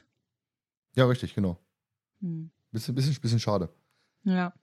Aber dann kommen wir doch einfach zum ersten Übergabeversuch. Der wird ja vom Erzähler so ein bisschen geschildert und äh, aus, aus Bobs Sicht. Der beobachtet Justus, wie äh, gesagt, mit dem Fernglas und ähm, sieht, wie Justus einen Hang hier hochklettert und einige Zeit später äh, einen Galgenkasten in der Hand hält, aber auch noch die Rucksäcke mit dem Geld. Vorher besser gibt es keine Spur und als die beiden dann, also Justus und Bob, ähm, Peter wieder einsammeln, öffnet Justus den Galgenkasten. Da ist allerdings nur ein sagen wir das Papier drin, ne, mit der Aufschrift Gratulation, kommt um Mitternacht. Und auf der Rückseite gibt es halt wieder die drei Fotos, die dem Ort zeigen. Und Peter kennt den Ort, es handelt sich um den Antelope Canyon, wie das schon sagt. Ein schmaler Canyon, der gerade mal ein Meter breit ist.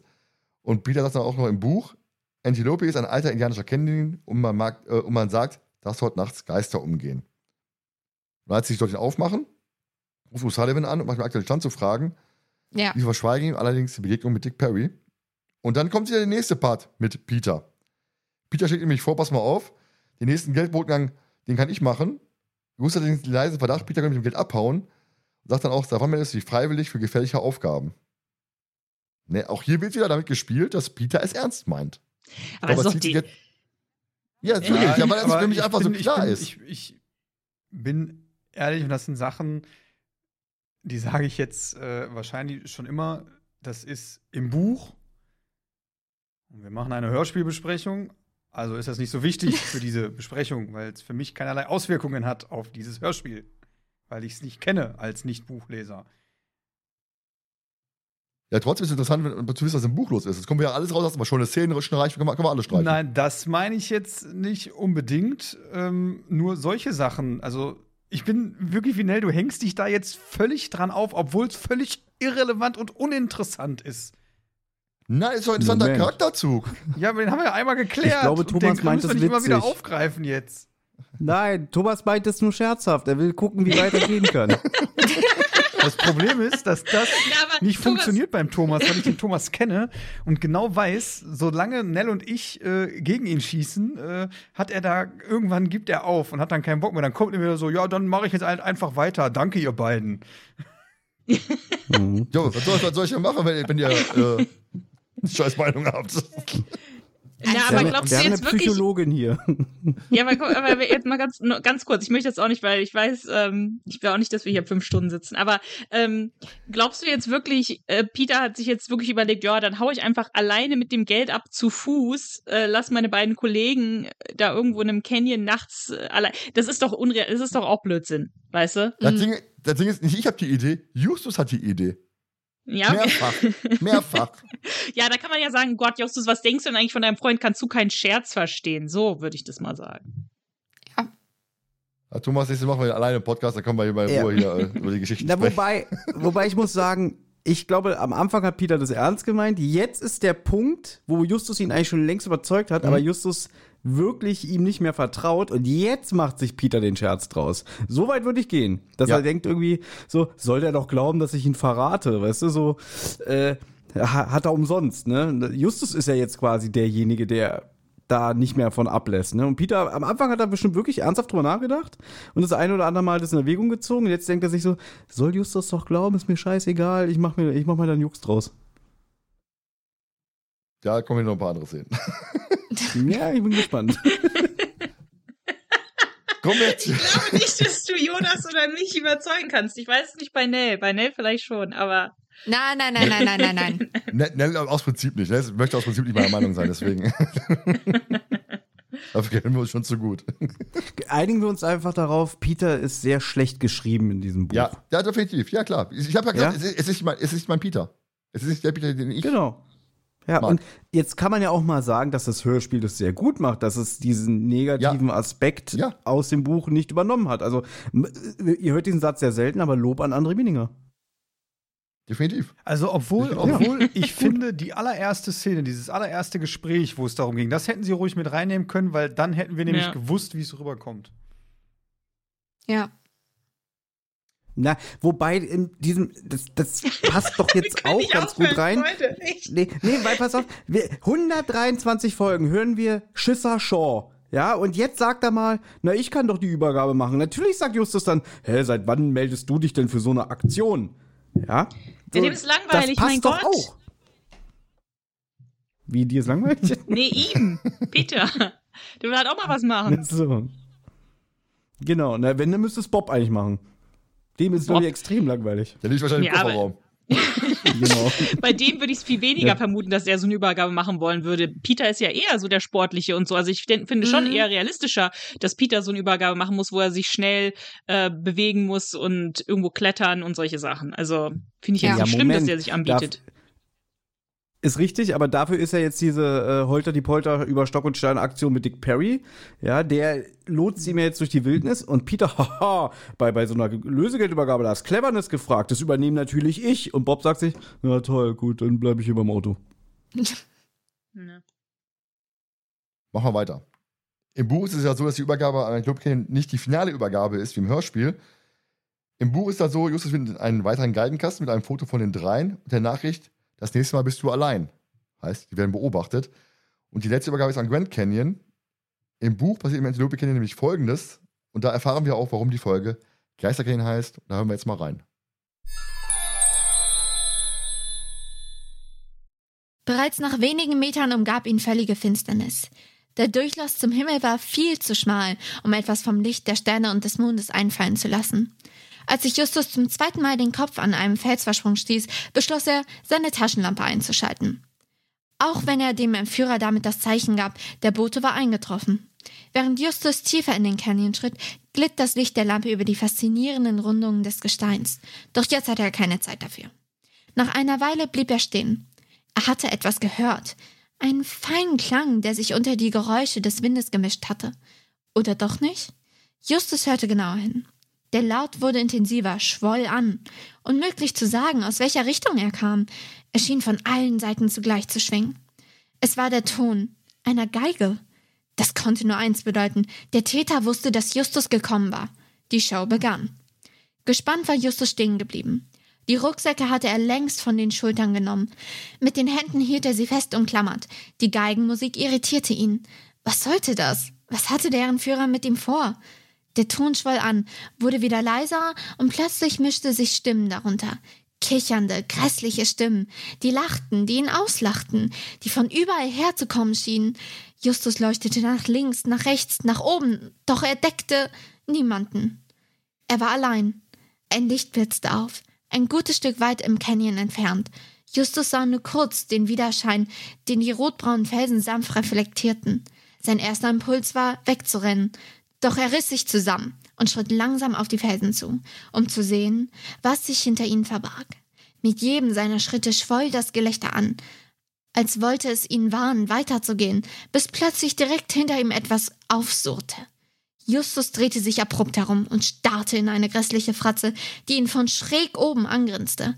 Die indianischen Geister, die Peter erwähnt hatte, kamen ihm in den Sinn. Der Geister Canyon. Für eine Sekunde war Justus versucht daran zu glauben. Doch dann verdrängte er die Gedanken.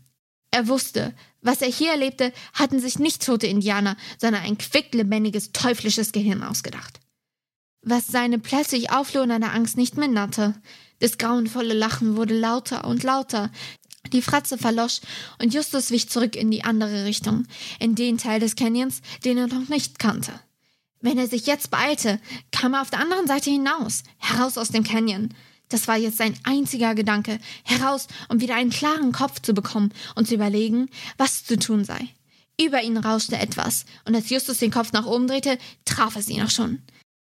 Er hustete und spuckte, eingehüllt in eine gewaltige Ladung Sand, der ihm in den Augen brannte.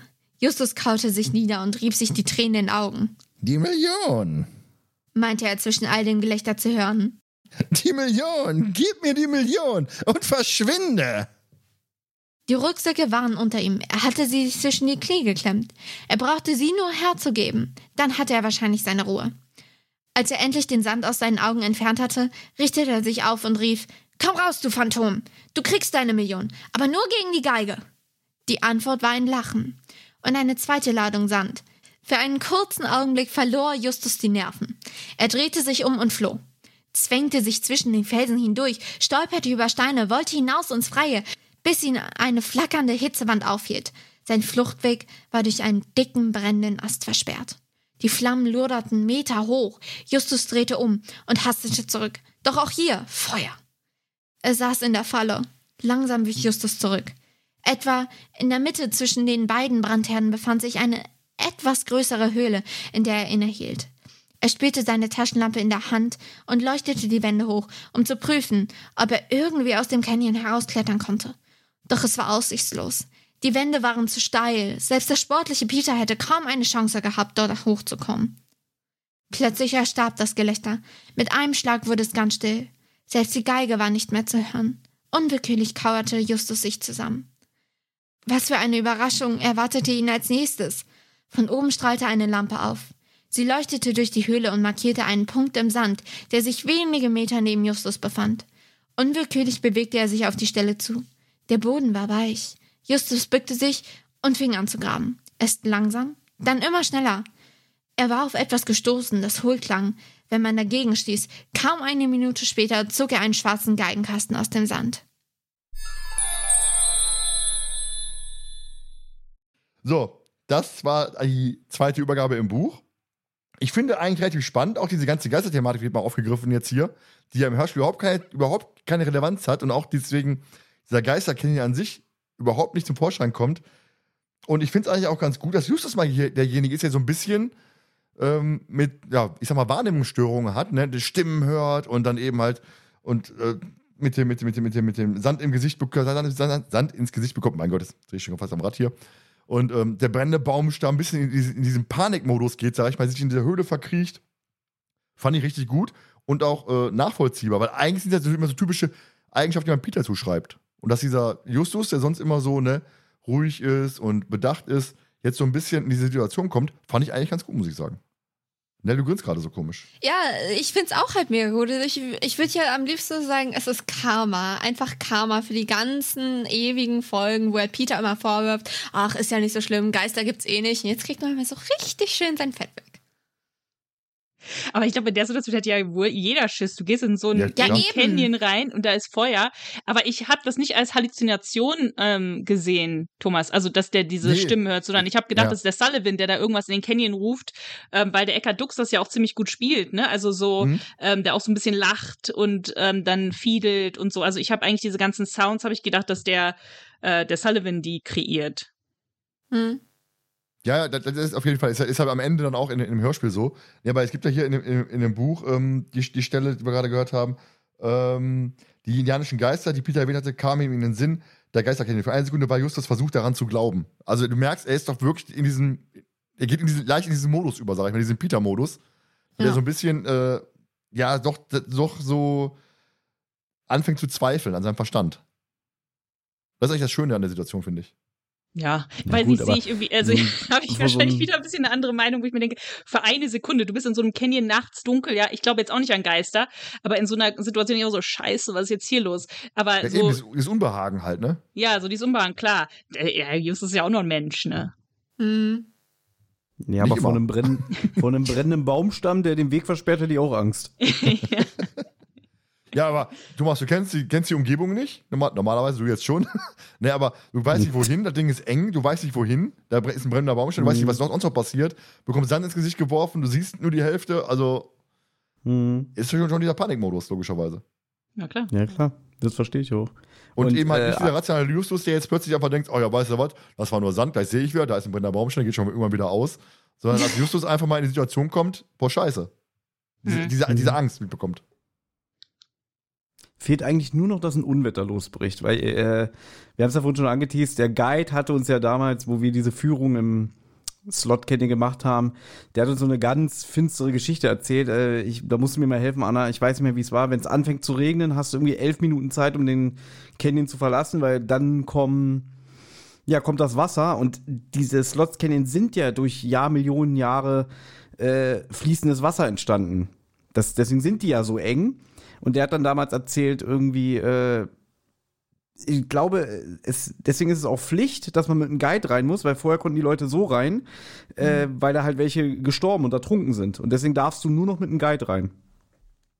Der hat doch auch irgendwas erzählt, ähm, da ist einer hat, einer hat überlebt von so einer Gruppe, die da reingegangen ist, als Mars angefangen hat zu gewittern. Aber der hat, ähm, der hat sich irgendwo hingelegt, Ja. ganz flach, und dem sind hier irgendwie die Augenlider äh, abge.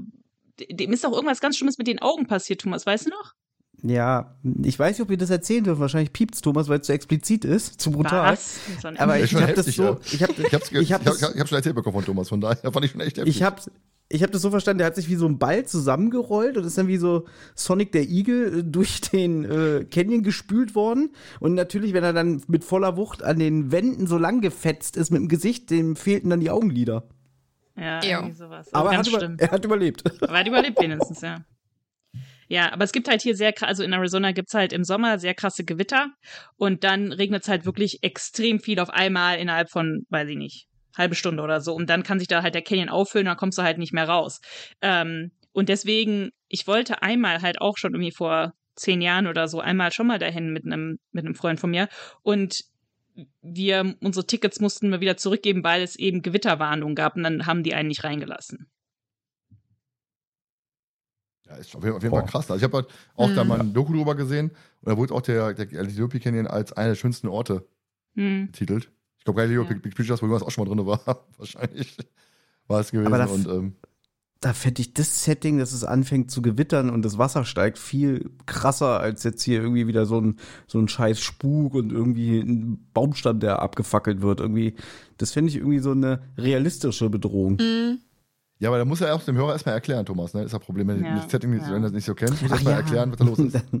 da sind wir wieder beim Erklären. Jo, da ist ein- da ist ein, ein Kinderhörspiel, ne? jetzt kommen wir dazu. Du musst ja irgendwie das Kindern könnte auch begreiflich machen, was passiert. Aber die sitzen so oft im Auto in diesem Hörspiel. Ja, da hätten sie auch sagen können, so, oh, diese Antilope kenne ich, habe gehört, wenn man da bei Unwetter drin ist, dann kann man ertrinken. So, den, das könnte man ja unterbringen. Ja, vielleicht ist es auch zu brutal einfach dann die ganze Nummer, wenn du wirklich dann ausreizen möchtest. Na gut, aber wie war es bei feurige Flut? Da fällt doch Justus auch äh, durch die in den Keller, wo irgendwie das ganze Wasser drin ist, wo das anfängt zu brennen, weil so ein Ölfilm Mhm. oben drauf Das ist. ist auch eine Folge, die ich nie verstanden habe. ja, vielleicht reden wir da irgendwann mal drüber. Aber da sind wir dann auch wieder bei dem Thema, was ich am, am Anfang sagte, dass mir dieses, dieses Canyon-Setting nicht genug aufgearbeitet wird. Ne, also wenn man es so machen würde und wie Thomas sagte, die sind so auf dem Auto unterwegs, du kannst es einmal kurz einbringen, eine ganz kurze Erklärung dafür, dann fände ich es halt auch wieder cool. Ne, das würde es wieder ein bisschen Mhm. so spannend machen, weil diese, diese verschollene Szene finde ich persönlich mega gut. Die ist, die, ist, die ist spannend, auch wie du sagst, ähm, Justus wird da mal so ein bisschen dargestellt als, als derjenige, der mal auch so ein bisschen diesen Realitätsverlust erlebt, ne, der sonst immer Peter zugeschrieben wird. Ähm, Finde ich, find ich, halt, find ich halt richtig spannend. Und ähm, dann macht dieser Titel Geister Canyon oder Canyon im Titel halt generell auch wieder, wieder Sinn. Weil es da halt dann auch so vorkommt. Ne? Nicht, ähm, ich meine, Anna hat es ja ganz am Anfang, äh, glaube ich, ich meine, es war Anna, die ja sagt, es könnte ja auch die drei Fragezeichen und die verschwundene Geige heißen äh, oder so. Ne? Also, dieser, dieser Titel Geister Hm. Canyon, Die scheiß teure Geige. Das hat Nell gesagt, ja. ähm, Ja, aber Nell zitiert spezial gelagert. Ich kenne sie ja. Mhm. Ähm, das ist halt so dieses, ja, die Titel sind natürlich von den Büchern her ähm, gemünzt, ne, ist klar. Also die machen jetzt für die Hörspiele keine anderen Titel, weil sie da ein paar Sachen rausschneiden.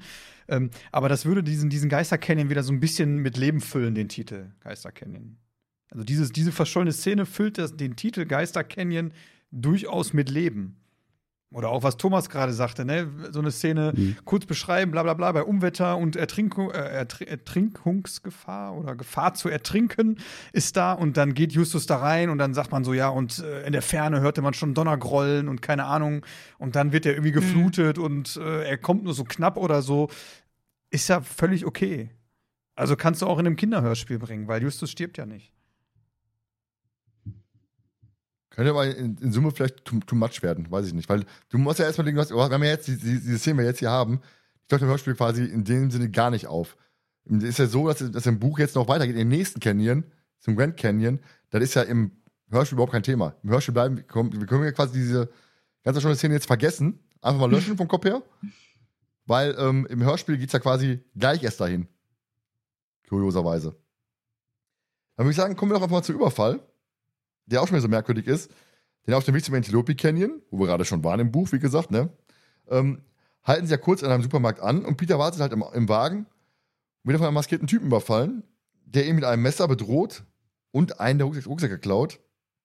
Und dem, zum allem Überfluss kommt dann im Anschluss auch noch äh, Dick Perry dazu und sagt dann auch, noch, stecken die Jungs in irgendwelchen Schwierigkeiten. Denk ich mir, okay, du, du, bist mit, du steckst da mit drinne. Da hast du auf jeden Fall das Gefühl, er taucht auf. Dann diese komische, hämische Frage, denke ich mir, okay, Moment, jetzt ist aber hier mal, ne, Zappenduster, du steckst auf jeden Fall mit drinne. Ja, und im Buch ist dann noch ein bisschen anders. Jetzt kommen wir wieder durch die Buchgeschichte. Denn Peter geht hin, holt die Rucksack aus dem Kofferraum und ähm, schaut dann ein Mädchen hinterher, das in den Supermarkt geht und merkt, glaube ich, den Dieb nicht und wird dann äh, bestohlen. Und anschließend erfolgt Peter dann den Dieb mit dem Auto, der kann nichts entkommen. Und Justus und Bob kommen aus dem Supermarkt und denken sich, Peter ist weg. Ist er mit dem Geld abgehauen? Ne? Und äh, dabei kommt Peter hinterher wieder zurück und sagt, pass mal, ich bin, ich, hab ich bin bestohlen worden, ich habe den verfolgt. Da kam allerdings gerade ein Zug und deswegen konnte ich nicht weiter, weiter, weiter verfolgen. Aber ich finde, die- diese ganze Diebstahlgeschichte, klar, sie muss kommen, damit du halt diesen Plot hast. Aber wie sie halt im Buch dargestellt wird, mit dem Peter holt die Kohle aus dem Kofferraum, finde ich, finde ich einfach zu blöd. Ich finde das besser wie im Hörspiel, ne, dass dann eben halt der kommt und den einfach die, den abnimmt. Und nicht diese ganze, Ja. aus, ich hole die Klamotten aus dem Kofferraum, weil ich mal reingucken möchte, ob, da, ob das Geld auch so schön ist oder so. Sondern ähm, es wird einfach Es geklaut ist halt realistischer, ne? Es ist eine Situation, die man sich so vorstellen kann. Du stehst irgendwo, wartest auf deine Freunde und wirst halt überfallen. Weil du als Tourist klar erkennbar bist oder klar ist, du kennst dich in der Gegend eh nicht aus und bist ein leichtes Ziel oder, oder weiß ich nicht. Ähm, ist, ist realistischer. Ja, oder selbst wenn, der, der, oder selbst wenn du als Hörer, als Hörer denkst, der weiß Bescheid, der Dieb. Das ist die andere Geschichte. Du kannst ja denken, der, der, Dieb- der, der Dieb weiß Bescheid, dass die Kohle im Rucksack ist. Die Frage ist, woher weiß er Bescheid? Ich finde diese ganze Nummer, deswegen sag ich ja, es ist nicht mein Peter. Er holt die Kohle aus dem Kofferraum, guckt sich die ganze Kohle nochmal an, schaut ein Mädchen hinterher, wird beklaut. Fand ich daneben. Ja, also deswegen einfach. wird ja zum Glück im Buch, im Hörspiel für dich, ne, worüber wir sprechen im Ja. Podcast, nicht so dargestellt. Ich spreche Podcast über beides. Aber es wird ja auch im Buch gesagt, ähm, Thomas, also weil, weil Peter dann ja sagt, ich habe diesem Mädchen hinterher geguckt, aber Bob nimmt ihn ja dann die ganze Zeit in Schutz. Der so, naja, wenn Bob halt dem Mädchen nicht hinterher geguckt hätte, hätte er das Messer genommen und ihn bedroht. Ich glaube, Ähm, Peter, ja, den- genau, nicht hingeguckt habe. Genau. Ja, wenn Peter nicht Was hingeguckt hat, dann Genau. wenn er nicht, wenn er nicht äh, abgelenkt gewesen wäre, dann hätte der Typ halt das Messer gezückt, weil der hatte ein Messer dabei. Und ähm, wenn er nicht dem Mädchen hingeguckt hätte, hätte er es vielleicht zwei Sekunden vorher gemerkt oder sowas, dass der Typ ihm da auflauert oder so. Also die Mhm. Konsequenz wäre dieselbe gewesen, sagen Ja. eigentlich Bob und Justus im Endeffekt. Ne? genau. Das fand ich dann Ja, eigentlich das ganz ja schön. gut. Ja. Genau, was ich auch, was ich auch schön fand. Wie gesagt, ich finde halt im, im Buch diese ganze Nummer aus dem Kofferraum finde ich daneben. Ich finde, ich finde Peter im Hörspiel schön dargestellt. So kann er von mir aus bleiben und nicht diese ganze geldgeile Nummer. Die brauche ich nicht. Na, da ist er ja sogar heroischer, weil er noch im Auto so das Geld festhält, so, nein, lassen Sie das, Ja, lassen genau. Sie das. Mhm. Ja, also da ist ja die Nummer mit dem, ich verfolge mit dem Auto schon wieder ein bisschen überzogen. Ich wundere Mhm. mich, dass im Buch anscheinend nicht Justus sagt, so, so, so, du bist ihm hinterhergefahren, ne? Äh, Ja. Justus könnte ja so sagen, wo hast denn, wo hast du denn den Rucksack versteckt mit dem Geld, ne? Wo du ihn später holst, ja? Also das könnte man jetzt noch Mhm. mehr steigern, ne? Stimmt, Dass er ja. ihm jetzt wirklich sagt, nein, du hast das Geld versteckt und willst uns jetzt weismachen, es wurde geklaut. Und dann geht es ja im Buch noch weiter.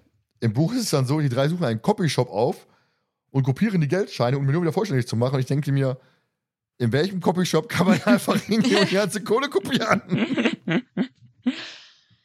Fand ich sehr merkwürdig. Also ich, auch gar nicht, da muss doch irgendeiner daneben stehen, ach guck mal, da sind ein paar Bengel, die haben Rucksack voll mit Kohle und kopieren einfach die ganzen Geldscheine. Da muss doch irgendwie. Aber das ist doch nicht, meinst du, das ist illegal? Das ist ja total offensichtlich, dass das da eine Kopie ist und kein echter Geldschein. Also das ist, glaube ich, nicht Geldfälscherei, oder? Doch, ja, das darfst du glaube ich auch nicht. Hm. Darf man auch nicht? Du darfst Nee. Geld nicht kopieren. Nein, das machst du auch strafbar. Ah, okay. Bist du schon verhaftet im Copyshop. Ich, ich bin der Meinung, in dem, und jetzt bitte nicht lachen, in dem Audiokommentar zu dem Oliver Pocher-Film Vollidiot, da gibt es eine Szene mit, mit einem Geldkoffer. Und ich glaube, die sagen im Audiokommentar, das ist echtes Geld, weil du in Deutschland nicht mal gefälschtes Geld darstellen darfst in dem Film. Deswegen mussten die echtes Geld nehmen für diese Kameraeinstellung. Also wir drehen keine Filme mit Geld. Betreten. Schweigen, genau. Ich weiß Ja, nicht, wie es in den USA ist, Achso. deswegen. Ja, wahrscheinlich genauso. Also ich glaube nicht, dass du irgendwo auf der Welt irgendwie einfach Geld kopieren darfst. Schön auf den, Scan auf, schön auf den Scanner gelegt, einmal bitte drucken. die schneiden es ja, glaube ich, noch aus und machen die, präparieren die, die Rucksäcke damit. Die ganze Nummer. Aber Jonas, kommen wir doch einfach mal jetzt zu deiner Lieblingsszene. Ja, die drei ähm, halten dann auf dem, auf dem Parkplatz an, mit Dick Perry mal wieder im Gepäck und ähm, der wartet nur diesmal lieber ähm, im Wagen, nachdem Peter ihn ja durchs Gestrüpp gejagt hat. und Justus kommt dann auf die schlaue Idee, pass mal auf, Leute, ich tu mal so, als würde ich jetzt pinkeln gehen und äh, verziehe mich halt einfach mit dem verbleibenden Gelb äh, zum Übergabeort, weil Dick Perry fällt das ja nicht auf. Und äh, er kommt dem ähm, Übergabeort ja näher und hört ja dann Geigenmusik in der Ferne und so ein leichtes äh, Gejodel oder Gejaule auch vom, vom Phantom, der so ein bisschen so äh, vor, sich, vor sich hin äh, geigt, fiedelt. Und ähm, dann kommt es ja zur, ähm, zu der Übergabe und Justus wirft ihm, glaube ich, ja erstmal, der hat ja nur noch einen Rucksack, wirft ihm den, den Rucksack hin und ähm, kommt aber, also bevor er den Rucksack hinwirft, kommt er auf die glorreiche Idee, wir machen das zeitgleich, die, die Übergabe. Und ähm, das Testbündel wirft er ihm hin, der Erpresser überprüft, okay, es ist kein Falschgeld, gibt in den Koffer und dann kommt er also dies, dass er das dann nachzählt und dann das Phantom ja auf die äh, ähm, den Gedanken kommt, hör mal, das ist ja keine Million. Und äh, sagt er dann, ja, ihr wollt mich ja verarschen und veräppeln. Und äh, Justus sagt, ja, okay, ah, ich habe falsch angefangen, geben Sie mir noch eine Chance. Ne? So hat dann vielleicht noch so ein bisschen die Hoffnung, das gerade biegen zu können. Und sagt dann, dass ihm das Geld gestohlen worden ist, dass es nur eine halbe Million ist und ähm, versucht sich ja da so ein bisschen das Phantom äh, zu besänftigen. Und äh, daraufhin zerstört er ja die Geige, weil er so nach dem frei nach dem Motto, lass mich von euch doch jetzt nicht verarschen. Und äh, die Geige ist ja, ist ja hinüber und ähm, die Übergabe ist gescheitert. Was ich an dieser Szene halt so spannend finde, für mich ist halt so dieser Punkt, wenn bis zu dem Zeitpunkt dem Hörer eigentlich noch nicht klar war, dass dieses ganze Geigen, diese ganze Geigengeschichte ein falsches Spiel war durch Dick Perry, der überall dabei ist und alles. Spätestens in dem Moment sollte einem eigentlich klar sein, hör mal, da ist irgendwas faul, weil selbst wenn der Entführer, das ist dieses Punkt, was ich am Anfang, dieser Punkt, den ich am Anfang sagte, ne? Also die Geige ist nicht eine Million wert, die Geige ist deutlich mehr wert und warum sollte ich das kaputt hauen? Also ich hätte die einfach auf dem Schwarzmarkt irgendeinem Sangler verkauft. Also ja, nein, ganz ehrlich, es gibt für alles einen Markt. Und spätestens da müsste einem eigentlich klar sein, hör mal, äh, da ist doch völlig was falsch gelaufen. Dick Perry taucht immer auf, der Ja. haut die Geige kaputt. Wie doof ist der eigentlich? Ne? Also der nimmt die 500.000, haut die Geige kaputt und verpisst sich. Äh, und ähm, ja, weiß ich nicht. Also er hätte einfach die, das Geld nehmen können und äh, abhauen können und die Geige mitnehmen können. Also ich fand die, die Szene halt eigentlich so ganz gut gemacht, weil ähm, ich muss ganz ehrlich sagen, ich habe äh, O'Sullivan nicht rausgehört in, in, in, der, in der Szene. Mhm. Also bin ich ehrlich. Ähm, aber trotzdem Wow. finde ich, find ich die Szene äh, Danke, Thomas. super spannend, weil spätestens da einem eigentlich klar sein möchte, da ist, da ist, das alles ist eine abgekaterte Sache und das alles ist irgendwie schräg, weil äh, warum sollte der die Geige einfach kaputt schlagen? Ne, also das ist ungefähr so, als ob der 16 Millionen verbrennt. Ach, du die ganze Zeit mitge mitgedacht hast, wundert mich gerade ein bisschen. Mal bist du einer, ja, ich habe hingehört, aber ich habe mir keine Gedanken gemacht. Mal, Ich bin gerade ein bisschen fasziniert. nach der Sommerpause bin ich, bin ich ein anderer Mensch. ja, ich merke das Ich schon. mache mir Gedanken. Aber da kann man ja mal ganz kurz, da kann man ja mal ganz kurz drauf einsteigen, weil wir, das ist ja hier kein klassisches Drei-Fahrzeichen-Hörspiel. Wir sind ja hier nicht richtig am Ermitteln oder halt, sie folgen ja nicht den Steps, die sie sonst durchgehen, weil Jonas sagte gerade, theoretisch könnte Justus ja jetzt sagen, Moment mal, die Geige ist viel wert. Äh, vielleicht ist es jemand, der es O'Sullivan schaden will. Also er, er hätte das Geld so oder so kassiert und dann die Geige kaputt gemacht. Entweder das, also muss der Täter aus dem persönlichen Umfeld kommen von O'Sullivan, oder Mensch, äh, hol mal Hörspiel Nummer 21 raus, der tanzende Teufel, hat ja Nell vorhin auch schon an, angedeutet. Da haben wir am Ende auch sowas, ne? Wo scheinbar etwas zerstört wird.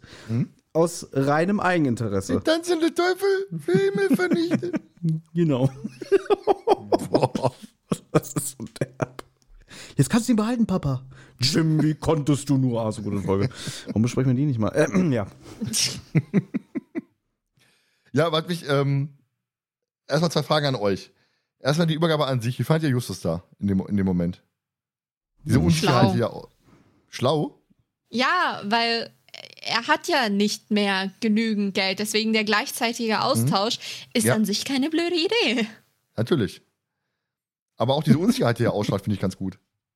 Ja, natürlich. Er hat ja halt nicht das Geld mehr. Ich meine, Ja, aber sonst ist ja Gefahr, immer so dass die da Ruhe, jetzt wirklich die was Ruhe in passiert? Person und äh, ach ja, machen wir schon irgendwie. Aber diese Unsicherheit, die, die er so, so versprüht, finde ich eigentlich passend und gut. ja. Geben Sie mir eine zweite Chance. Ja, ich genau. glaube, für ihn ist das halt einfach auch eine, ähm, eine völlig neue Situation. Also er ist nicht, er ist nicht in der, der er hat nicht die Oberhand.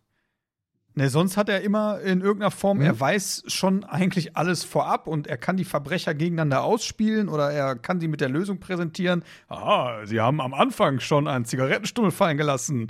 Jetzt habe ich dann gesehen, die ganze Folge über, dass sie nur diese Marke rauchen. Ich wusste schon nach fünf Minuten, dass sie es sind. Sondern er ist in einer völlig neuen Situation.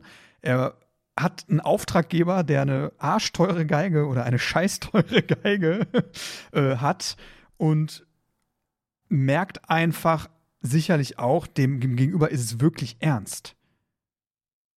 Ne? Ja. Also es geht hier nicht darum, es geht nicht nur darum, einen guten Ruf zu verlieren, sondern einfach auch ein Auftraggeber, der eine richtige Nummer in Hollywood ist, ne? der die theoretisch, also jetzt mal ganz weit gedacht, einfach platt machen könnte und sagen könnte, immer mit meinem Einfluss, ne, danach ist Ende im Gelände mit euch. Und ähm, er ist nicht dem seinem Gegenüber in dem Moment nicht überlegen. Mhm. Ja, der Grund, warum ich frage, weil es kommt gleich die verschollene Szene und da wird es mal ein bisschen drastischer. Die andere Geschichte, jetzt kann ich euch vorher einfach mal kaputt machen, wenn ich will. Das ist, ah, gut, Thomas hat ja schon gesagt, Eckhard Dux hörst du raus, finde ich auch. Ne? Ich, Aber ich das nicht. andere Ding, findest du nicht? Nee, ich habe das auch Es nicht rausgehört. Ich bin eine da bei Jona. Es gibt eine ganz entscheidende Szene. Die ganze Zeit redet er so überspitzt, überdreht so, haha, bleib stehen! Und dann wirft Justus ihm ein Mm, Geldbündel rüber und dann mm. kommt so, äh, zeig mal, ah, mein Kreuz. Ja, ja, Ja. stimmt. Genau. Das Und stimmt, das- aber das hört das man erst beim zweiten Ja. Hören, wenn man es schon weiß. Ja, nein, das habe ich auch damals gehört. Ich, ich weiß doch, ich kann mich genau dran erinnern, wie ich es gehört habe, dachte so, ah, alles klar, ist der alte Sack.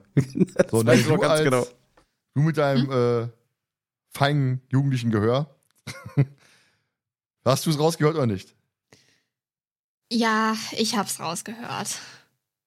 Aber das hat halt meine Theorie vom Anfang halt nur bestätigt. Ich bin einfach zu gut. So, jetzt die Nummer von wegen Ach, Folge kanntest, du, kanntest du die Folge noch nicht, bevor wir die besprochen haben? Doch, oder? Ich, ich hatte wirklich gar nichts mehr von dieser Folge in Erinnerung. Null. Nada. Jetzt äh, Thema Folge kaputt machen. Genau wie die Geige.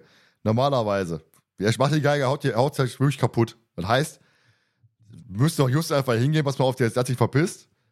Justus, wie er ist, ich sammle ein, zwei Holzstücke auf, gucken, dann kann man die analysieren lassen, oder nicht? Das Hm. ist doch Justus für mich, der rationale Justus, der mal so vorgehen würde. Ich erinnere nur an ähm, hier, Weinende Sarg zum Beispiel, wo er die, den Stück der, Ming- der Ming-Vase auf, der Vase, kaputten Vase aufhebt und analysieren lässt. Ja. Ja, Moment. Aber, aber O'Sullivan nimmt doch die Bruchstücke mit. Er macht die Stimmt. Geige vor seinen Augen kaputt, aber nimmt Ja, alles mit. aber das sagt der- Justus doch auch. Ja, stell dir aber mal vor, der, der kriegt den, macht die Geige kaputt der, und sammelt erstmal in Ruhe die ganzen Klamotten auf und denkt sich, oh schade, die Geige ist kaputt. Oh, gleich entkommt er mir. Und er sammelt, er steht da und sammelt, der alte Mann sammelt die ganzen, die ganzen Bruchstücke alle auf. Okay. Das haut für mich nicht hin im Hörspiel. Im Buch ist es gleich anders, aber es haut für mich im Hörspiel nicht hin. Ja, weil er so Stimmt, weit weg ist, bis Justus da ist. Und es ist so eng da, das haben wir schon alles erzählt. Aber so eng Zeit. ist es nun auch, also das ist jetzt, also da hat, da, da hat Thomas schon recht. Aber Justus ist dick. Das hast du auch vergessen. Ja, aber es- ist an manchen Stellen ein Meter breit, nicht an jeder Stelle. Da sind schon manchmal Meter, äh, manchmal Stellen, wo es fünf Meter oder so breit ist. Ne? Also auch nur, damit man es jetzt hier klarstellt, es ist nicht die ganze Zeit, dass man sich da nur so durchzwängt. Das Mhm. sind auch Bereiche, wo man mehr Platz hat. Ja, ich fand einfach komisch Ja. vom, vom Gedanken her, der zerhaut die Geige und kann erstmal in Ruhe alles aufsammeln und sich da vom Acker machen, weißt du? Und den Rucksack noch mitnehmen.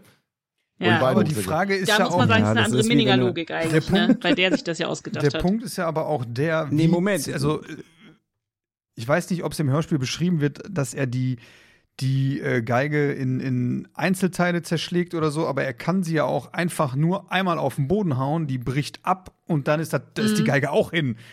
Hm. Das ist egal, der muss Ja. die nicht in kleine Stücke hacken. Trotzdem ist das, doch recht, das, ja. das Holz, das spielt das doch trotzdem. Ja, ich glaube, eine Geige ist Ja, nochmal ein wir bisschen haben was doch noch eine verschollene Ja. Szene. Wird es da nicht erklärt in der verschollenen Doch, Szene? doch, mach, komm, können wir gerne darauf eingehen. Ja, fahr die doch mal endlich ab. Nein, Dann aber wir jetzt da dann. Okay. Nee, sag doch nicht, Anna, Anja, Anna, Anja, mein Fischer, Nell, Anna, sag, einfach- Anna, sag einfach. ähm, äh, wir können die scho- verschollene Szene ruhig gehen, aber das wird trotzdem das Problem nicht lösen, weil in der verschollenen Doch. Szene es halt ganz, ganz, ganz anders ist. Genau.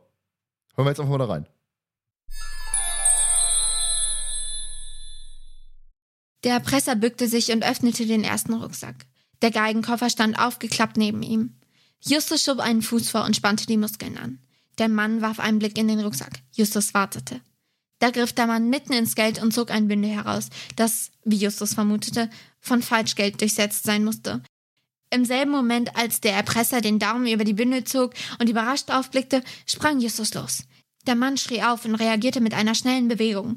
Justus griff ins Leere. Gerade noch rechtzeitig hatte der Mann den Koffer zur Seite gerissen. Dafür schnappte sich der Erpresser die Geige und sprang auf. Betrüger! Brüllte er. Das wird dir verdammt leid tun! Er beugte den Arm nach hinten, als wolle er das Instrument in den Canyon schmeißen und tat einen Schritt auf den Abgrund zu. Was dann mit der Geige passieren würde, war Justus klar. Die Felsen in der Tiefe würden das zarte Instrument zerschmettern, als wäre es aus Porzellan. Nein! schrie Justus. Wie hatte er die Situation nur so entgleiten lassen können? Nicht werfen! Geben Sie mir eine zweite Chance! Es sind 400.000 Dollar! Das restliche Geld wurde uns gestohlen, glauben Sie mir! Sie bekommen alles!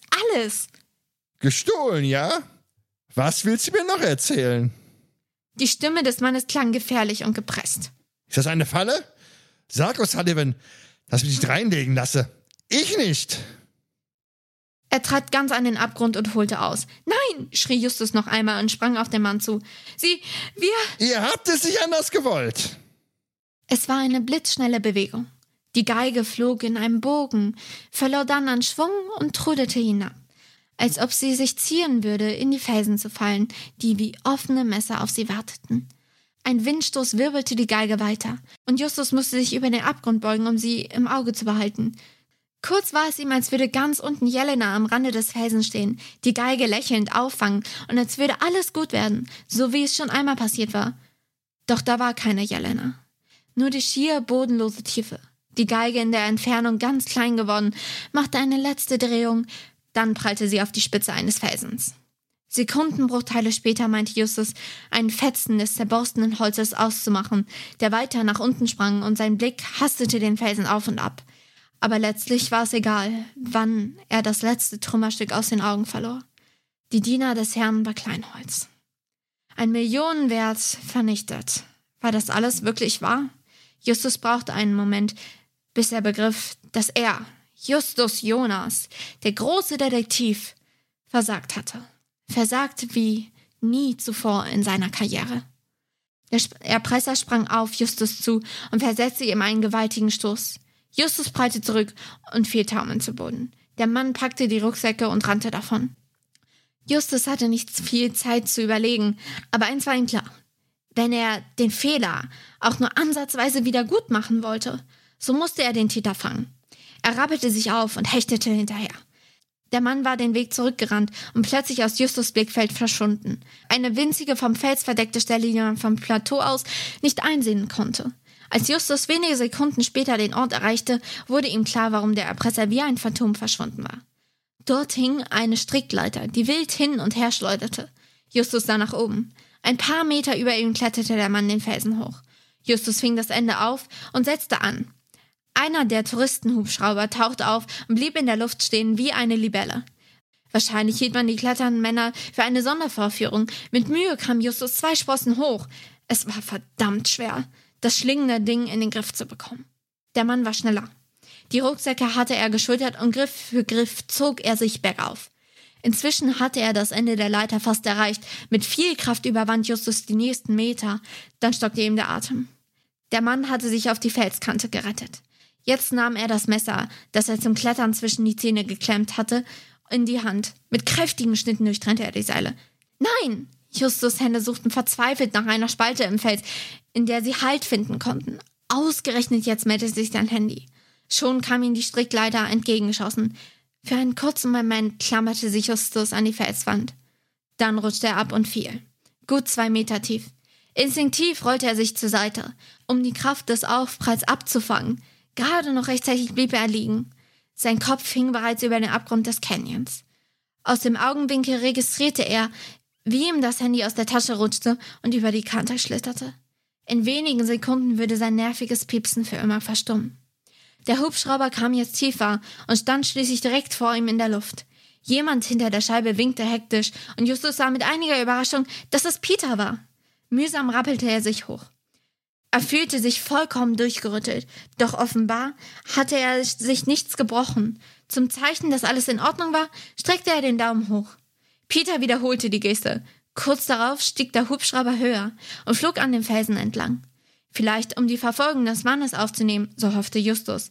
Wie Peter bloß in den Hubschrauber gelangt war? Ein Moment später war Justus allein. Niedergeschlagen machte er sich auf den Rückweg. Selbst wenn Peter den Täter zur Strecke bringen sollte, war dies die bitterste Stunde in ihrer Karriere.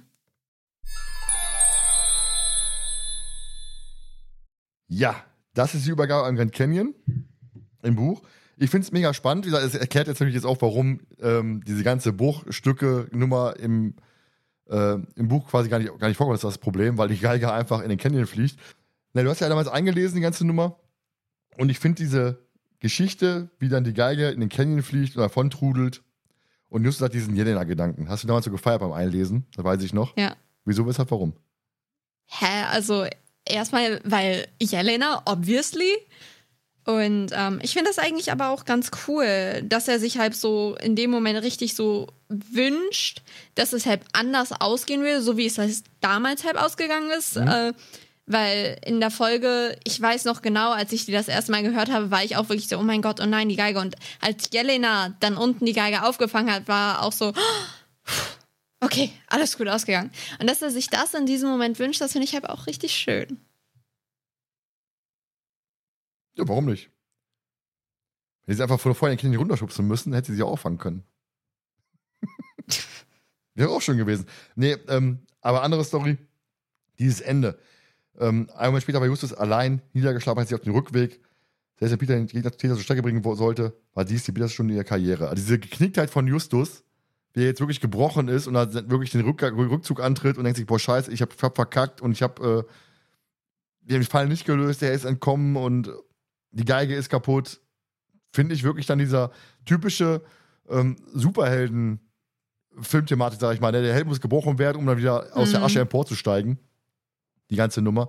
Finde ich ja schon eigentlich schön gemacht, muss ich sagen. Also die Szene jetzt mit Peter am Ende, der da rumfliegt und so, das, finde ich auch völlig Banane. ja, wenn er mit dem Helikopter da ankommt oder was weiß ich nicht mal. Die Erklärung, wie die Geige wegkommt, finde ich halt gut. Ja. Der Rest der Szene ist völlig ja, und überflüssig und hätte es auch nicht gebraucht. Nein, wie, warum? Weil wir, wir, die Justus hinterher, Spulboote, die, die Leiter hoch, wird dann abgeschnitten und fällt auf der fast in den Canyon, ist doch spannend. Ja, aber ich muss auch sagen, diese Helikopter-Sache ist mir auch too much. So die Verfolgung und so mhm. und Justus, wie er jetzt einfach so äh, diese ganze Schmach, diese, dieses Versagen und dieses, er konnte die Geige nicht retten und schön auch beschrieben, wie sie in den Canyon fällt und so, das finde ich gut, aber dass dann da Peter plötzlich mit einem Helikopter ankommt, das ist mir auch eine, eine Spur too much. Das braucht nichts, das bin ich konform, aber alles ja, andere finde ich echt schön gemacht und auch, wie gesagt, dieser gebrochene Superheld, der dann hinterher wieder aus der Asche emporsteigen kann. Ja, diese Verfolgung, schön. ja, okay. Also, mir tut's auch, mir tut's auch halt immer leid, wenn ich verschollene Szenen manchmal so, so, so schlecht mache, ne? Damit will ich ja die Arbeit dahinter von, von Nell nicht schlecht machen, die die halt wirklich gut einliest. Ähm, aber ich finde es halt, also, wenn wir über die. Wie wir gerade gehört wenn haben. Wir, ähm, über, über diese verschollene Szene reden, also meine Meinung ändert sich dadurch ja jetzt nicht. Also ich gehe jetzt nicht hin und sage, Bornell hat die Szene so geil eingelesen, schade, dass die jetzt nicht im Hörspiel ist, weil der Inhalt ändert sich dadurch ja nicht. Es ja, ist halt auch wieder so ein bisschen. Jonas, bei dir. Sorry, sag. Da ist die Hollywood nicht einig. ja, ich wollte nur sagen, dass äh, Jonas, der sagt, ich bin Team Hörspiel, ich bin Team Hörspiel, aber gleichzeitig sagst du manchmal so Sachen wie, ja, das habe ich im Hörspiel nicht gerafft. Dann kriegst du jetzt diese ganzen Kapitel vorgelesen sogar und dann sagst du irgendwie, ja, okay, das hätte ich jetzt aber nicht gebraucht. Also ich muss jetzt zum Beispiel sagen, meine Erkenntnis ist jetzt, dass ich höre, da gab es noch eine dritte Lösegeldübergabe in dem Grand Canyon, die jetzt auch das Hörspiel äh, für mich schlüssiger macht. Äh, nee, Quatsch, nochmal. Also, ich höre, es gibt eine dritte Übergabe im Grand Canyon. Wir haben uns gerade gestritten, hä, ist doch total bescheuert, dass die, die Geige vor seinen Augen zerstört wird, aber der hat noch Zeit, die Bruchstücke mitzunehmen. Da sage ich, geil, da hätte ich doch lieber das gehabt mit dem Grand Canyon, wo die Geige in die Tiefe fällt. Ja. So, Minninger sagt aber, nee, Minninger sagt aber, wir müssen das Hörspiel irgendwie raffen. Eine Lösegeldübergabe fällt raus. Nehme ich die im Grand Canyon oder nehme ich die in diesem Slot Canyon? Scheiße, der Slot Canyon ist auf dem Cover. Wenn ich die rausstreiche und im Grand Canyon nehme, dann passt es wieder nicht zusammen. Also haben sie es so umgeschrieben, dass im Grand Canyon die letzte Übergabe ist. Und dann sagt er halt irgendwie, äh, scheiße, da kann ich die, die Geige nicht in die Schlucht schmeißen. Gut, dann nehme ich es mit. So, und da denke ich mir auch so wieder als Buchleser, finde ich das die Grand Canyon-Szene super. Ja, Weißt du, und auch die ganze Atmosphäre, die da gesch geschildert Ich sage ja nicht, dass ich die Szene scheiße finde. Und ja, ich, ich stehe ja auch dazu. Ich bin ja auch Team Hörspiel und sage aber trotzdem, dass es Szenen gibt, die in den Hörspielen trotzdem besser reinpassen. Und das ist dieses diese Ende, gebe ich dir recht. Dieses Ende macht deutlich schlüssiger. Er schmeißt die Geige irgendwo runter. Das, da gehe ich mit dir auf jeden Fall konform. Ähm, nur diese, diese Peter-Geschichte am Ende, die brauchst für mich absolut gar nicht. Also man kann es gibt aber auch. die ist ja auch zum Glück raus. Ist trotzdem, ja, man kann die Übergabe ja trotzdem in den Grand Canyon äh, verlegen und er schmeißt die Geige weg. Und das Cover bin ich der festen Überzeugung, dass wahrscheinlich 90 Prozent der Leser überhaupt gar nicht merken würden, was für ein Canyon vorne drauf ist. Also mir wäre es nicht aufgefallen. Mir wäre es auch egal, weil äh, es die Folge ja nicht schlecht macht, weil das Cover jetzt nicht den Grand Canyon zeigt. Es gibt Jonas, aber auch 2008 Sachen. wo sie noch nicht mal. Entschuldigung, eine letzte Sache noch, dann darfst du. Ich wusste 2008 noch nicht mal, wo der Grand Canyon in welchem US-Bundesstaat ist. Ich glaube ich bis jetzt immer noch nicht, aber ist auch egal. ah ja, gut. ähm, alle, alle von diesen Canyon sind in Arizona. Ähm, aber was wollte ich jetzt sagen? Es gibt aber andere unlogische Sachen beim Grand Canyon. Wenn das alles im Hörspiel gewesen wäre, es auch nicht viel besser gemacht hätte. Also ich meine, der Sullivan musste da runter in den Grand Canyon wandern, noch vor Sonnenaufgang. Ja, und das ist ein alter Mann. Der muss den auch wieder, muss da auch wieder rauswandern. Das ist nicht so eine einfache Wanderung, in den Grand Canyon reinzuwandern. Und ich weiß nicht, wie tief der da jetzt reingewandert ist. Aber da gibt's eigentlich auch nur zwei Wege. Da gibt's runter und da gibt's hoch. Und da gibt's einen Weg rein und raus und dann gibt's noch mal an einer ganz weiten anderen Stelle noch mal einen Weg rein und raus. Das ist nicht so, dass du da an irgendwie verschiedenen Stellen einfach irgendwie reinlaufen kannst. Da gibt's ganz spezielle Punkte, wo man das machen kann. Die sind recht weit voneinander entfernt. Und da ist es ist eigentlich ein One-Way-System da. Ähm, und deswegen ist das alles ein bisschen unlogisch, dass der, dass der Sullivan da reingewandert ist, irgendwie vor Sonnenaufgang und da irgendwo auf Justus aufgelauert hat. Justus trifft da auch im Buch noch so ein anderes Touristenpärchen, die da unten schon sind. Thomas lacht. Ja. ähm, das ist auch ein bisschen, also da sind schon Leute, das ist einer der beliebtesten Touristenattraktionen in den USA. An einem Memorial Day äh, Wochenende, äh, da ist, da ist halb Amerika ist da.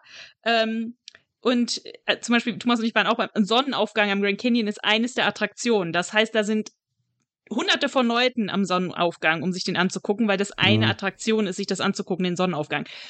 Das heißt, das Ganze, dass das so abgelegen ist, er nur mit diesem Typen da redet und so, ist alles ein bisschen sehr weit hergeholt schon wieder. Und ich weiß, ich reite jetzt darum, dass es auch nicht realistisch ist, aber es sind halt auch so Sachen, mhm. wo ich mir denke, naja, die ganze Sache am Grand Canyon ist auch nicht so ganz realistisch. Ja, für uns dumme Deutsche ist natürlich der Canyon ein Riesenloch, schmeißt die Geige rein. ne? Das ist das, das typische, was nicht da gewesen. Die Vorstellung von Grand Canyon äh, ist tief, Geige runter, geht kaputt, Feierabend. Mhm. Da ist halt dieses, dieses typische, okay. wo ich gerade so gelacht habe. Justus trifft dann dieses Pärchen aus, ich glaube, Deutschland, glaube ich, war es so gewesen. Nee, aus Rom, oh. aus Italien. Um die, aus, aus Italien. Und, und, dann, um die loszuwerden, verhält er sich wie der letzte Vollarsch. Aber richtig. Ich weiß nicht mehr, was er alles macht, aber ey, hier, kann ich mal von ihm, dann nimmt er die weibliche Wasserpulle von dem, ey, geil, gib mal was her hier, so einen alten Sack, ich ne, trinkt sich auf oh Pulle und so. Gott. Das ist hier nicht auf jeden Fall gefeiert, das weiß ich hundertprozentig. Ne?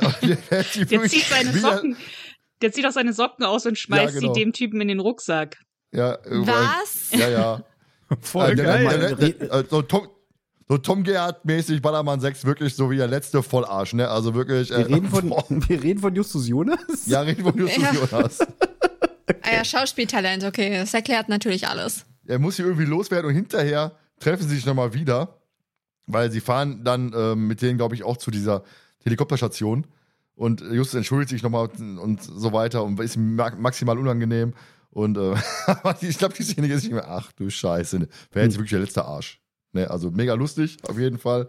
Aber merkwürdig. Apropos Helikopter, äh, weil Anna ja gerade gesagt hat, so, das ist ein alter Mann, der hätte da vor Sonnenaufgang runtergemusst. Wer sagt denn, vielleicht hat er sich nicht auch einen Helikopter gemietet und hat sich runterfliegen lassen, weil er ist ja ein reicher Mann. Wird zwar mhm. nicht erwähnt, aber vielleicht hat er sich den Helikopter gemietet, so One-Way-mäßig. Bring mich nur runter, ich komme alleine wieder raus. Ich, ja, aber auch, dass der, der alte Mann die, ähm, die Leiter da hochklettert vor Justus, fand ich ja, auch ein bisschen Vielleicht ist er halt einfach nur super trainiert. Wie Nein, jetzt, jetzt, ohne Scheiß. Als Filmregisseur. Nein, jetzt ohne Scheiß. Es, du musst dir wirklich mal bei YouTube irgendwelche äh, äh, Nein, Alten nein, du musst einfach nur irgendwelche Calisthenics-Leute sehen, die halt wirklich dieses Parcours-Training machen und so. Ich glaube, da kannst du dich bis ins hohe Alter fit halten und vielleicht macht er das ja. Vielleicht ist er einfach mega trainiert. Und das stimmt.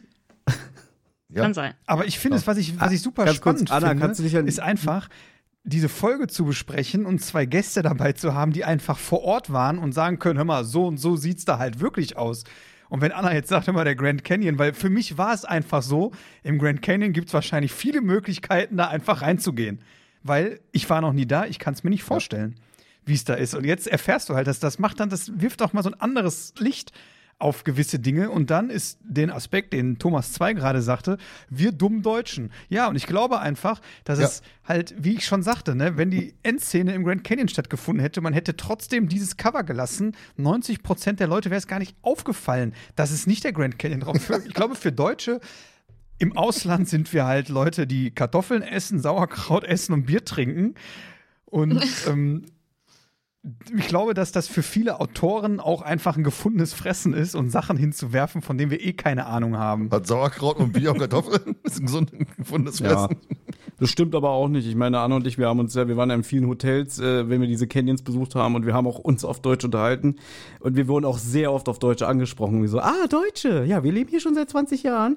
Oder wenn man generell so mit den. Einheimischen da irgendwie redet. Also als Deutscher bist du da schon sehr anerkannt. Und ich möchte jetzt keine weiß, alter weißer Mann-Diskussion anregen oder so, ne, dass man als weißer Mann irgendwo anders privilegiert ist und so, aber ich fand die schon immer alle nett und aufgeschlossen einem gegenüber. Jetzt waren wir natürlich auch an Touristenorten. Ja, wir waren jetzt nicht in den Bronx oder so, aber äh, ich habe da immer das Gefühl gehabt, irgendwie die Leute nehmen einen herzlich auf. Das möchte so. ich ja jetzt auch nicht, das möchte ich Ja. jetzt auch Ja. nicht abstreiten, ne?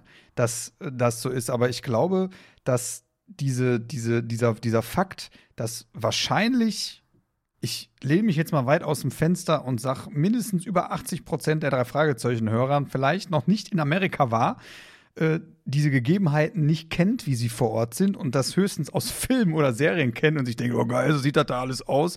Die Polizei schießt erst und sprengt alles in die Luft und dann stellt man sich die Frage, hör mal, war das überhaupt der Richtige?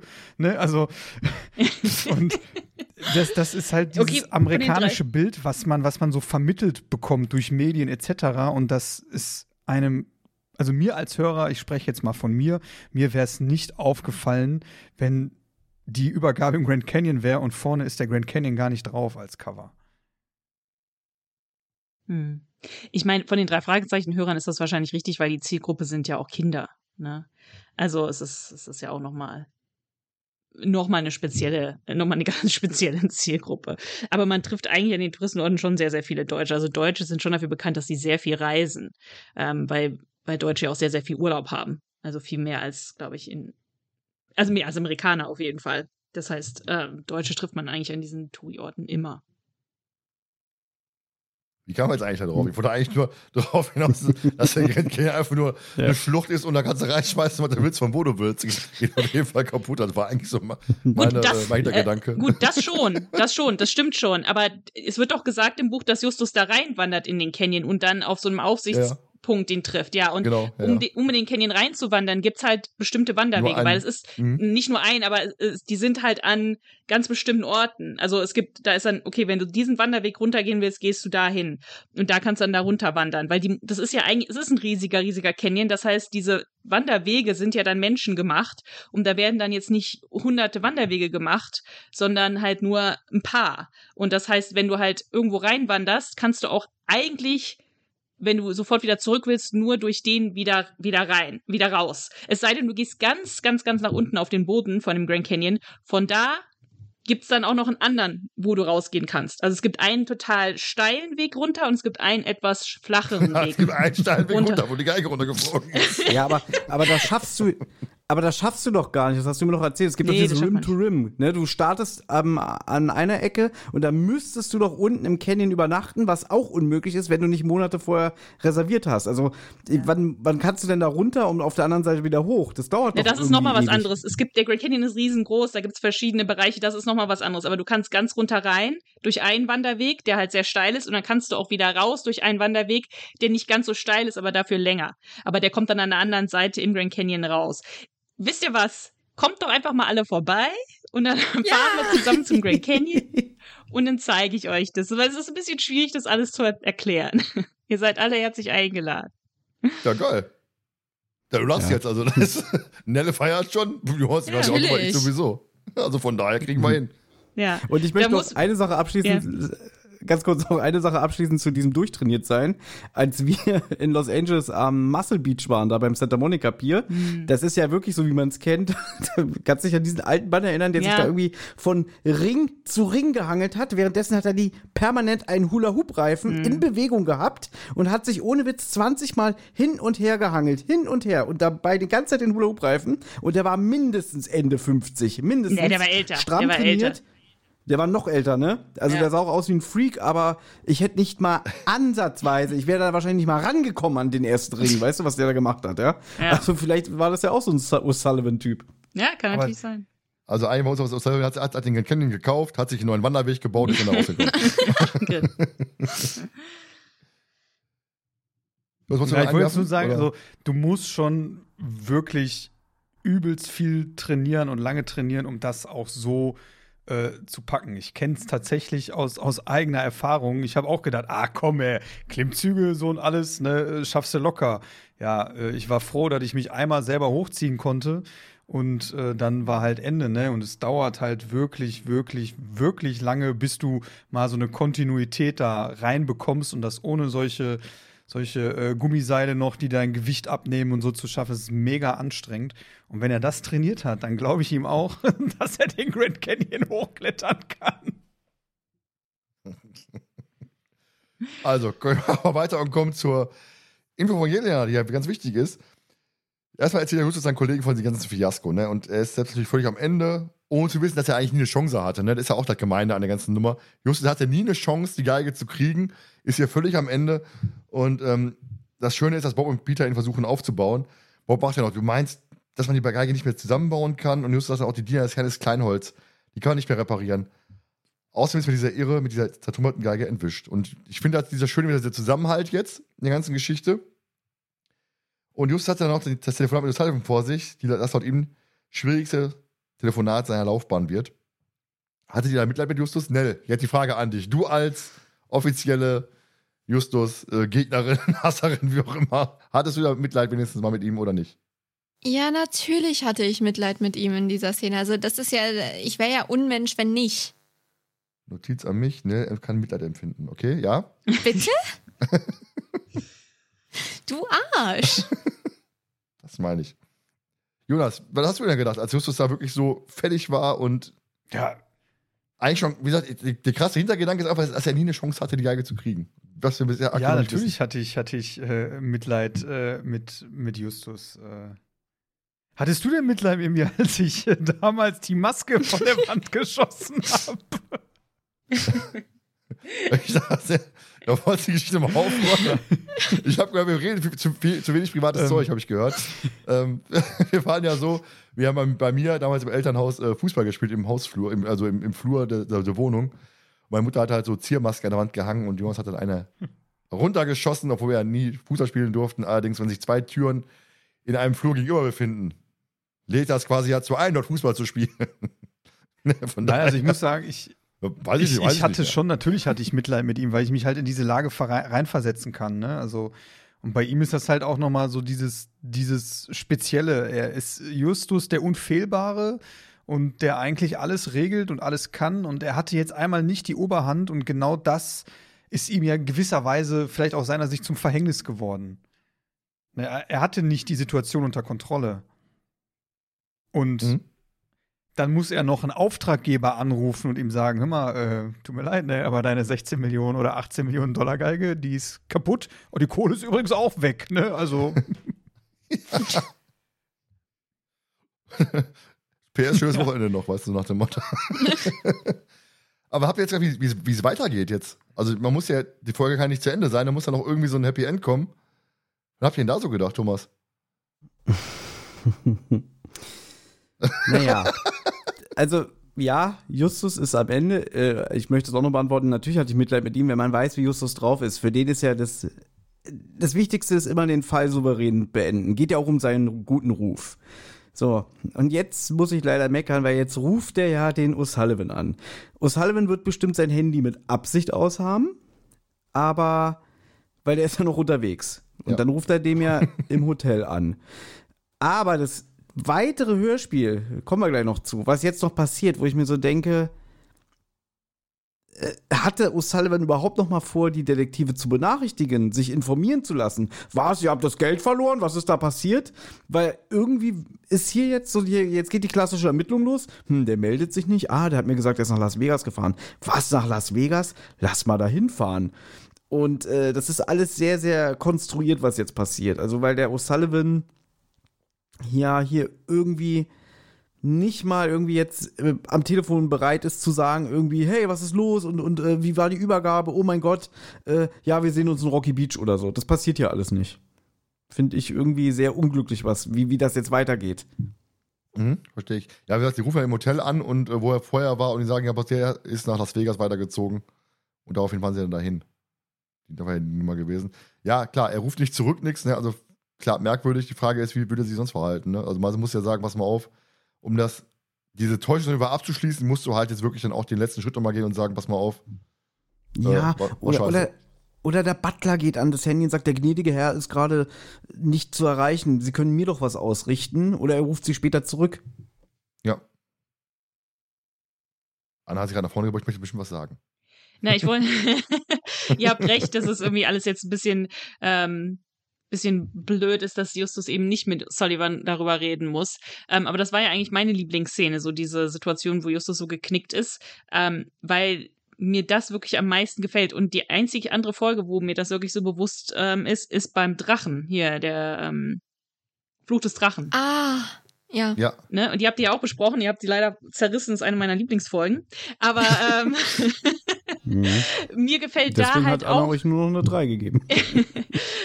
mir gefällt halt da auch total die Szene, wo Justus die Vase kaputt macht und dann im totalen inneren Konflikt ist und sagt, was mache ich jetzt? Äh, scheiße, jetzt muss ich, muss ich mich dafür irgendwie ne, ähm, zur Verantwortung, äh, der Verantwortung stellen und so weiter. Und so dieses, dass er, dass er da halt so einen Fehler macht, ähm, das gefällt mir. Und ich höre die Folge zum Beispiel mit dem Drachen gerne, wenn ich selber irgendwie denke, so scheiße, das sonst hätte ich vielleicht nicht machen sollen. Weil man da so ein bisschen so dieses Zugehörigkeitsgefühl hat, okay, es passiert selbst äh, so einem Übermenschen wie Justus, ne? Und deswegen fällt mir das hier auch, dass er halt jetzt hier auch in dem Sinne Mist baut. Eigentlich, Thomas, wie du gesagt hast, in beiden Fo- Folgen, also Drache und hier, eigentlich hat er keine Chance. Also er war ja zum Scheitern verurteilt. Ähm, aber mir gefällt das, wenn man, wenn man merkt, Justus hat halt auch dann so, macht auch mal einen Fehler und ähm, kämpft dann damit emotional. Ja, aber viel besser ist doch, beide Male ist es ja nicht mal seine Schuld. Also Ja. in beiden Fällen war es ja fingiert, beziehungsweise Ja. so vorbereitet. Also am Ende geht er heraus mit der Nummer, oh Gott sei Dank, es lag nicht an mir. Aber trotzdem Das immer stimmt, wieder, ja. wenn er denkt, es liegt an mir, dann verliert er so leicht den Boden unter den Füßen. Mhm. Weil auch gemein ist gerade, ich habe mal nachgeguckt, ich habe im Gästeskript Annas Lieblingsszenen markiert und bei uns nicht. Ach so, Ah, ja, weil du hast die mal vorgelesen und ich dachte, ach so, okay, Ja. dann macht's Thomas. Ist aber ist kein Problem. Tut mir leid. Ich hatte mich jetzt nämlich auch Oh, schon immer nee. so ein bisschen gewundert, weil Thomas sagte, Anna hat zwei Lieblingsszenen oder, oder drei Lieblingsszenen Ja. und äh, ich hab gedacht, okay, vielleicht hat die jetzt nochmal kurzerhand gesagt, boah, pass mal auf, ne, äh, erste Mal Gastpodcast, wie sie am Anfang gesagt hat, ne, so streicht das mal einfach wieder, ihr macht mal euer Ding und ich gebe da so meinen meinen Kommentar zu ab, ne. Das ist jetzt zum Beispiel so eine Sache, da habe ich mir jetzt nicht viel bei gedacht, das habe ich jetzt einfach so hingenommen. Ich habe sie markiert. Im, im, im, wir haben ja zwei Skripte, einmal das Gästeskript, einmal unser Skript, weil ich bei uns noch mit Einbau wegen Begrüßung und so weiter ein paar, ein paar Notizen für mich nochmal. Und, Thomas, ist äh, kein Problem. Genau wie bei Justus passiert ja auch mal ein Fehler, weil es, wir sind alle nur Menschen. von der du gehässige Ziege. Tja, Karma. Ja, möchtest du weitermachen, Anna? äh, muss ich mal gucken, was kommt denn jetzt? Der Fall des Helden. Wieso geht's Ähm, bergauf? ach so, dass sie jetzt, ähm, ja, gut, klar, jetzt ruft Justus an und, und will sich, will eigentlich beim Sullivan beichten, aber geht ja nicht ran und dann sagt er, okay, er ist in Las Vegas, also fahren wir da jetzt hin. Ähm, ist auch nochmal ein Stück, muss man sagen, aber ähm, äh, während sie fahren, ähm, berichtet Bob dann, dass ähm, in Justus Abwesenheit Jelena angerufen hat. Also Bob hat dann doch mit ihr reden können. Und sie hat halt dank ihres Vaters ein paar gute Infos parat, weil O'Sullivan ist gar nicht der Eigentümer der Geige, sondern die wurde ihm nur geliehen vom Schauspieler Frederik Lindgren. Und der hat die Geige nur so lange verliehen, bis seine Tochter 21 ist. Und dann wollte er ihr die Geige zum Geburtstag schenken. Ja, und dann war eigentlich klar schon, ne, in dem Moment, oder? Ja. Ja. Für alle, auch für Jonas. War für mich schon Wisst vorher ihr. klar. Das ist, ich bin, nach der Sommerpause überrascht mich immer wieder, was das angeht. Das ist immer passiert, in der Sommerpause, weiß ich nicht. Das, das werde ich, das werde ich jetzt ausgetauscht. on-stream nicht Oh, nee, also ich- besprechen. ah. ja, dann ähm, kommen wir dann eben halt die- nach Las Vegas, wo Bob sagt, wieso wollen wir da hinfahren, ne? Und was heißt das für uns? Und Jules sagt, wir fahren auch dahin, ne? Ins, auf ins äh, Spieleparadies, ne? Und dann äh, merkt man, wie Justus Gehirn halt wieder so Normalbetrieb annimmt und er äh, anfängt zu überlegen und zu rattern und zu kombinieren. Und dann kommen wir quasi jetzt auch zum Ende.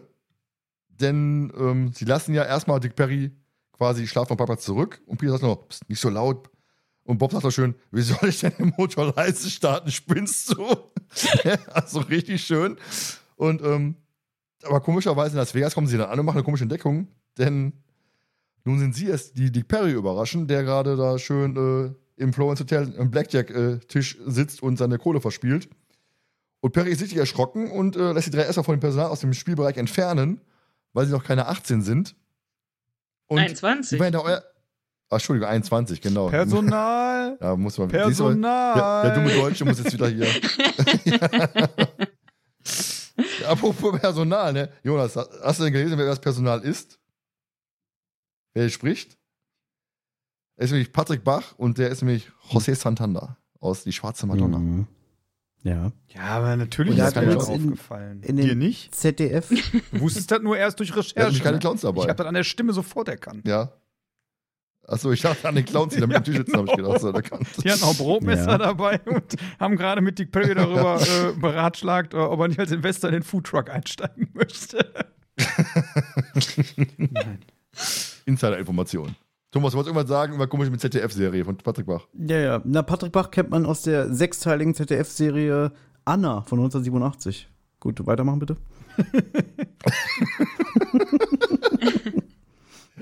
Hashtag Infos, die keiner braucht. Dankeschön. Genau.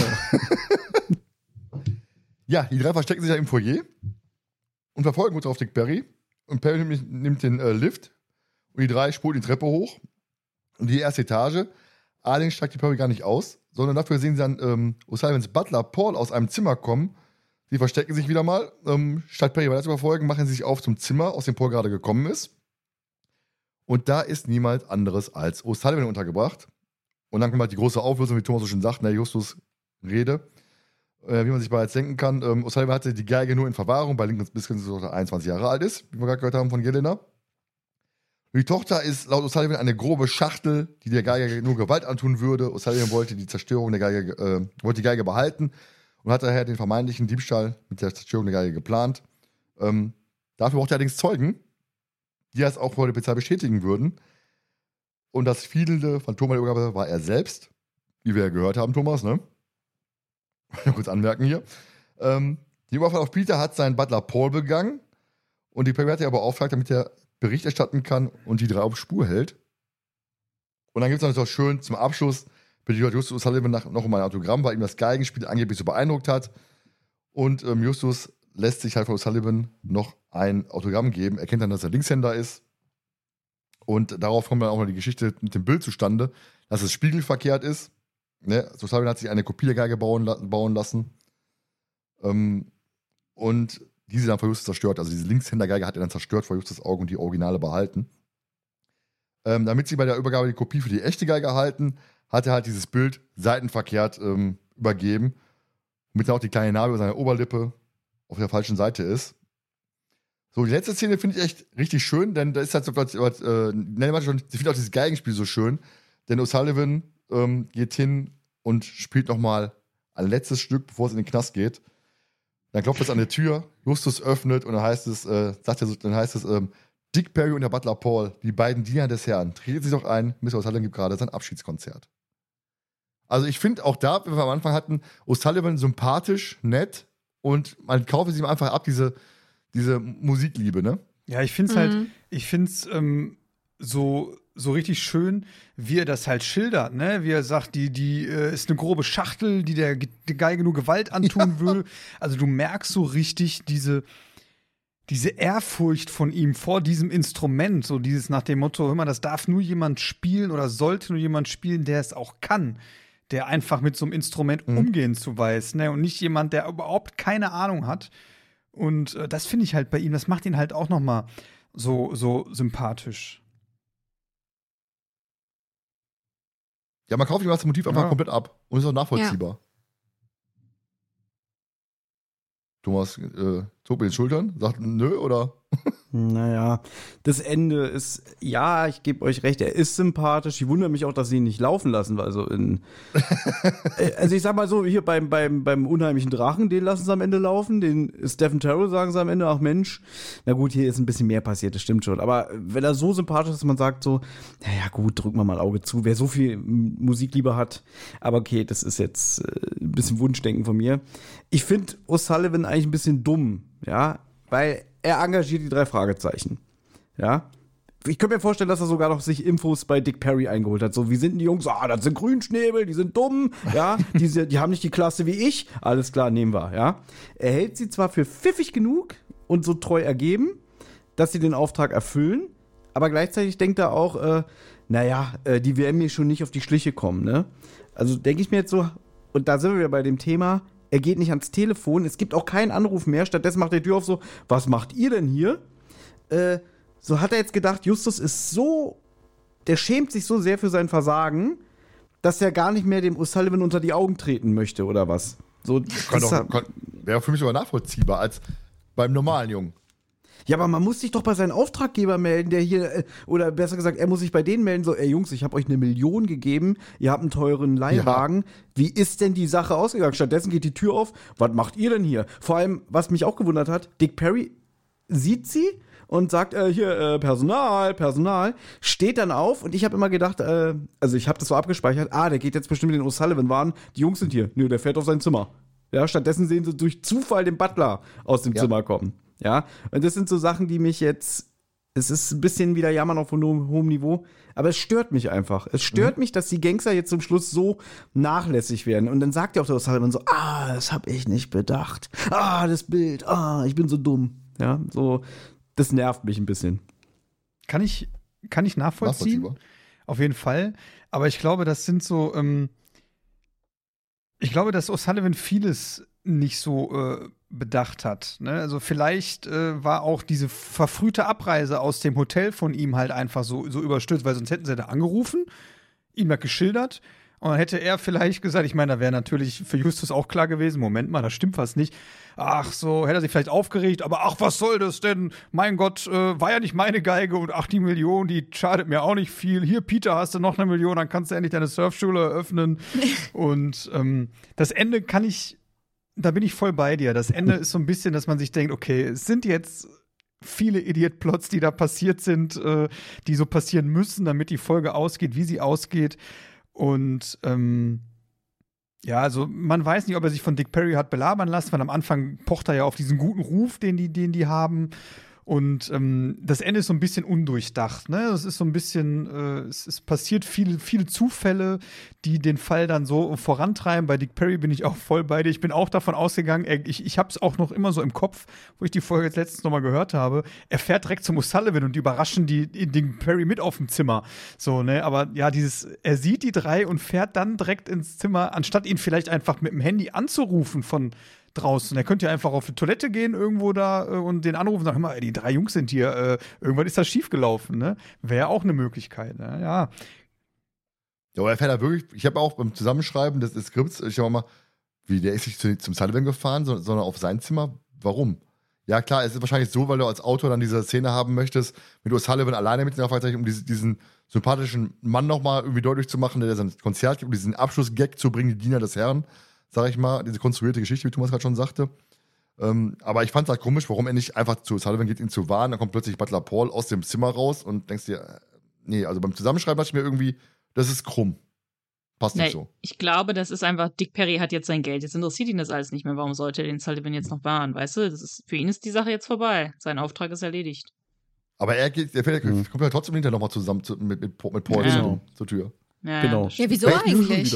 Vielleicht ist ja auch zu, wollte ja auch zu Paul, der wahrscheinlich so ein, so ein ranziges Zimmer in der achten Etage hatte oder so und keine Suite, wollte den Paul abholen und dann Bescheid sagen, pass mal auf, sag mal deinem Herrn Bescheid, äh, der Dicke ist da. ne, also irgendwie so in die Nummer.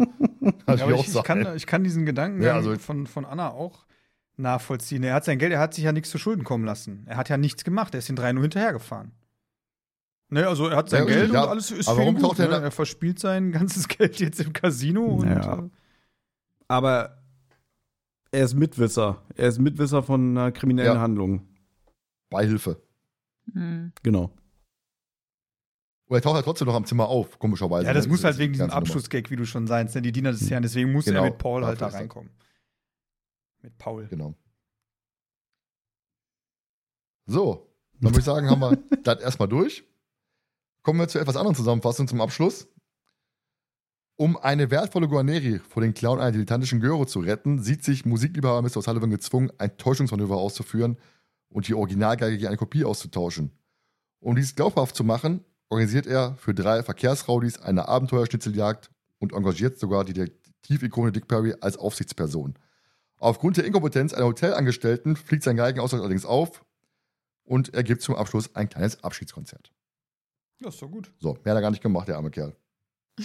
Denn es, es heißt ja komischerweise auch im, im Buch, wird ja auch mal warum, äh, erklärt, warum das Ding einfach Diener des Herren heißt. Und zwar ähm, heißt es, sie muss dem richtigen Herrn dienen, also dem richtigen Spieler. Nur wenn er wirklich gut ist, entfaltet sie ihre ganze Schönheit. Andernfalls ist ihr Kranke nur gewöhnlich. Deswegen heißt das Ding Diener des Herrn. So, die Frage, funktioniert die Folge auch heute noch? Ich glaube, ja, eigentlich hat es ja damals schon nicht funktioniert, wenn man die ganzen Wanderwege jetzt mal alle äh, Revue passieren lässt. Ja, Aber wie gesagt, für, für uns dumme Deutsche nachvollziehbar läuft, passt, würde ich sagen. Ja, auf jeden Abgesehen Fall. von Jonas meinte gerade schon, Dick Perry hätte mit per Handy anrufen können, zum Beispiel, solche Kleinigkeiten. Aber im Großen und Ganzen würde ich sagen, läuft. Ja, funktioniert. Ja. Die Kopfnicken. Schon. Ja, kann, würde vielleicht heute sogar wieder besser funktionieren als so manche aktuelle Folge. Knochenmann. Ne, wie fandest du denn Peter? Äh, Peter ist schwierig, finde ich. Also ich weiß, Oh, oh. Ich höre Was? gebannt zu. Ich höre gebannt zu. Ich bin gespannt. ich sag nicht, dass er schlecht ist, ich sag nur, dass er schwierig ist als Charakter in dieser Folge, ne? Mm. Aber ähm, es ist halt einfach so, dass ähm, ich weiß, also ich gebe mich nicht geschlagen, aber ich verstehe, was du meinst mit diesem ausgezerrten, langen Witz mit dem Geld. Ich, ich sag's noch immer, es ist ein Witz, aber irgendwann ist es halt auch einfach nur noch so, mm, ja, okay. Und deswegen. äh, Es ist, ich finde es wirklich schwierig. Ich kann ihn nicht ordentlich richtig gut bewerten. Ich kann jetzt auch nicht wirklich sagen, so von wegen, ja, das ist typisch Peter, wie er leibt und lebt. Und deswegen, ich habe da wirklich heute so ein kleines bisschen Dilemma. Ich werde ihn wahrscheinlich auch nicht mal als Fragezeichen der Folge nehmen können. Thomas nickt. ja, weil wir sind ja hier die Peter-Fanboys, Nell und ich. Genau. Ja, deswegen ähm, kann ich mich eigentlich nur anschließen. Äh, eigentlich ist sogar Peter im Buch interessanter, weil man sich da mehr an dem reiben kann. Im Hörspiel macht er eigentlich einen souveränen Job. Ne? Ich meine, dass er da diesen Marathonlauf mit Dick Perry macht und so alles so eine Sachen. Also eigentlich sind sie alle sehr gut. So, sie sind sehr Solide. Sie, äh, solide, Ja. genau, sie sind solide. Justus übernimmt natürlich wieder ein bisschen mehr Verantwortung, ein bisschen mehr, ja, das mache ich natürlich, die Übergabe, das ist Chefsache und alles so eine Sachen. Äh, ja, Bob kommt ein bisschen zu kurz. Ich finde es immer doof, das zuzugeben, aber ich achte da inzwischen auch ein bisschen mehr drauf. Und weil viele mal sagen, ja, Bob ist einfach nur dabei, dann denke ich so, hey, der macht doch voll viel. Aber nein, eigentlich macht er immer nur so viele Sprüche. Ja. Aber die besten. Ähm, das stimmt, ja. Trotzdem, naja, bela- belasse ich es erstmal dabei. Der nächste bitte. Anna, wer ist eigentlich dein, dein Lieblingsfragezeichen? Ja, ich habe eigentlich keins. Also ich finde die alle drei Was? eigentlich immer, immer ich finde die eigentlich alle drei immer ganz okay. Also ich habe nie so das Gefühl, oh, Bob ist hier in der Folge aber so und so oder Peter ist in der Folge aber so und so. Ich finde, die sind einfach immer alle drei, wie sie halt sind. Also ich weiß nicht, irgendwie habe ich da nicht so eine so eine starke Meinung dazu. Wie ist das mit TKKG? Hast du da ein Lieblingsmitglied oder wie ist das da? Ja gut, es ist halt Tarzan wahrscheinlich, ja. Bin ich Ich gerade weiß, zusammen. jeder andere sagt immer natürlich Klößchen, ne? Äh, Was? Nein. Na, nein. was ist denn dein Snell? Karl tatsächlich. Ach, das, das sind, glaube ich, die Ja. jungen Leute, die sagen, Karl ist der einzig Coole bei TKKG oder so. Da gab's mal, das ist vor, das ist weit vor deiner Zeit, Nell, aber es gab mal eine StudiVZ-Gruppe ähm, mit dem mit dem Namen Karl war der einzig Coole bei TKKG oder so. Und mein Bruder und ich dann so, was? Das ist ja eigentlich der, der langweiligste von allen gewesen. Aber das ist halt, glaube ich, so. Ist halt Ja. eindeutig äh, Tarzan äh, oder Tim. Also er ist halt der aktivste, ne? Also, er ist, Ja, also ich fand Jonas ihn als, als Hörer, als junger. Hörer halt auch immer besser, weil man wollte so sein wie er. Man wollte Verbrecher, wenn, wenn Verbrecher kommen, wollte man. Wollte die Leute verprügeln. Fünf, ja, aber du, jeder wollte, wollte einfach, wenn was passiert, dann will ich auch so cool sein und fünf Leute aufs Kreuz legen können und dies und das. Und je älter du wirst, denkst du dir einfach, boah, zum Glück kann ich es nicht, weil ich hätte, glaube ich, immer mega voll einen auf die Mappe bekommen oder man wäre da abgestochen worden in so einer Situation oder so, weiß ich nicht. Also Klößchen auf keinen Fall. Klößchen finde ich am Jetzt unsympathischsten. Ach so, die, ich glaube, die meisten mögen Klößchen am liebsten. Aber Nell, Karl, erzähl mal, warum, warum Karl? Ich finde ihn halt einfach so cool, weil er, er ich, ich mag Tim ja wirklich nicht, weil er so ein scheiß Draufgänger ist. Vor allem in den früheren Folgen. Heutzutage sage ich, okay, tief durchatmen, ist okay, meinetwegen. Aber so, so, Klößchen ist vielleicht noch so Witzfaktormäßig und Gabi ist halt das Mädchen und die Tierliebe und was weiß ich alles. Aber Tim ist halt so für mich No-Go. Und Karl ist halt einfach derjenige, der mit dem Kopf denkt. Und das finde ich aber eigentlich ganz cool. Ja. Ja. Ich, ich Herzlich muss, ich willkommen muss, zur neuesten Ausgabe von der Tosen Hollywood Schau. Ja, recht herzlich. die Zeit haben wir jetzt auch noch, weil ich muss sagen, ich habe ja auch mal so gedacht, wie Nell irgendwie so, ah, schon wieder Tarzan hier, Arme umdrehen en masse, ne? Oh, Mensch, mein Arm! Aber ich muss sagen, durch das Podcast über TKKG habe ich so meinen Frieden mit Tarzan äh, äh, gefunden. So, so, ich sehe das jetzt alles ein bisschen augenzwinkerner und kann das nicht mehr so ganz ernst nehmen. Aber ich, es gab Zeiten, da habe ich TKKG gehört und so gedacht, so, mal schon wieder dieser Assi-Proll da, wie er so alle, alle mit seinen Sprüchen und so bezirzt. Aber dadurch, dass man jetzt auch Sascha Dreger mal privat im Gespräch gehabt hat und merkt einfach, das ist genau das Gegenteil, kann ich auch Tim nicht mehr so ganz ernst nehmen. Also deswegen, ich muss auch sagen, Karl, ja, wir haben ja nicht umsonst eine Rubrik bei der Hollywood Schaukel, war er nützlich oder nicht, ja. Ähm, aber nochmal eine Frage an dich, Nell. Welchen Karl-Sprecher findest du denn besser? Den neuen oder? Jetzt ist er raus. Nee, anders raus. äh, sie ist jetzt hat sie abgeschaltet. Äh, wie findest du denn den neuen Karl? Besser oder, oder ist es egal? Ähm, ich muss ganz ehrlich sagen, ich glaube, ich mag egal? den neuen mehr. Ich Den glaube, ich mag den neuen tatsächlich mehr. Ja, der bringt so ein bisschen mehr Jugendlichkeit rein. Ja. Ich muss auch sagen, ich habe mich auch sehr schnell mit dem angefreundet. Also, weil er eben auch wirklich eine neue Facette verleiht und einfach auch die Figur dadurch ein bisschen frischer erscheint. Ja, definitiv. Okay. Bin ich gerade voll mies von euch. Ich bin hier bei euch im Podcast zu Gast. Ich werde nicht gefragt, wer mein Mitglied ist. Ne? Also von daher. Naja, wahrscheinlich Oscar, ne? Nein. Ich habe hab jetzt vier Folgen gehört. ich, Vier Folgen. Die ersten beiden, Lebende Gemälde, Skelettbande, Und, die, und, die, und die letzte Folge habe ich gehört. Na gut, mit lebende Gemälde und Bumerang hast du natürlich jetzt auch nicht so Und gute den Folgen Bumerang. gehört. Sechs Folgen Ja. habe ich gehört. Ja? Aber das Ja, war jetzt zum ersten Mal. Thomas, Glückwunsch. Das ist mir jetzt Ja. echt zum ersten Mal, dass du TKKG gehört hast, Thomas. Ja. Okay, krass. Vorher war es eine Ferienbande. Ja. So. Und mich fragt hier keiner, wer mein, wer mein Lieblingsmitglied ist. Wer, wer ist denn dein dir bitte- Lieblingsmitglied, Thomas? Ja, ich wäre wahrscheinlich bei der, bei, bei, bei der TKG wäre ich wahrscheinlich einer der Polizisten, weil ich mag Gabi. Wow. Ernsthaft? Das ist nicht wirklich. Das ist, Gabi ist dein Lieblingsfragezeichen? Äh, Ja, TKKG? genau. Gabi ist ein Mr. Oh. Fragezeichen. Sie ist auch das blaue Fragezeichen. Ja, aber, aber Thomas, magst du Gabi so wie zum Beispiel der Frischi oder der, der, äh, der Wespe? Oder magst du sie einfach so? Ich kann ja, da, soll ich jetzt erzählen? Ich kann ja einfach mal erzählen. Ich, das Ding ist, ich habe ja in meiner Jugend äh, mal GZS geguckt und ich bin halt ein äh, Rea Harder-Fanboy. Von daher Oh. Ach so. daran. Okay, das muss man natürlich auch sagen, er mag Rea Harder und nicht Veronika Neugebauer. Genau. Also von daher, ich, Ja. ich, einzige bei der neuen Folge finde ich halt diese Tierliebe einfach zu, zu drüber. Aber ansonsten, ich wird sie da auch gut dargestellt. Also, also zumindest in, in den beiden neuen Folgen, die ich gehört habe, oder in drei neuen Folgen, finde ich sie eigentlich ganz, ganz gut dargestellt. Sie macht da auch gut mit und ich finde Klößchen eher so als da als die Randgruppe rangeführt. Ne? Was ihr immer so erzählt, was ich gehört habe von wegen, sie ist das Mädchen, finde ich viel, bei, bei Klößchen viel schlimmer eigentlich in neuen Folgen. Der Dicke bleibt am Zimmer. Ja. Ne? Also, Ja. Der steht aber dazu. Ja, ich sag mal, Der steht ja, ist, dazu. auch- ist auch okay. ich sag mal, ja, und äh, da finde ich eigentlich Gabi ganz toll. solange du, solange Okay, du das habe ich, glaube ich, noch nie gehört, dass jemand, das Gavi das Mhm. Lieblings-TKKG-Mitglied ist. Lieblingsfragezeichen ist auch noch Ich nie will, gehört. immer, ich will immer Fragezeichen sagen, ja. Solange du Gabi nicht so toll findest wie bei äh, TKKG und, und das ist ja, glaube ich, und der, und der Schlangenmensch, äh, wenn sie den alten Sack da äh, besucht, also ich könnte dein Taschengeld Oh. aufbessern, wenn du. Äh, Uah. Das hast du mal erzählt. Das ist, äh, ganz- Jon- Jonas, weißt du, wer das ist?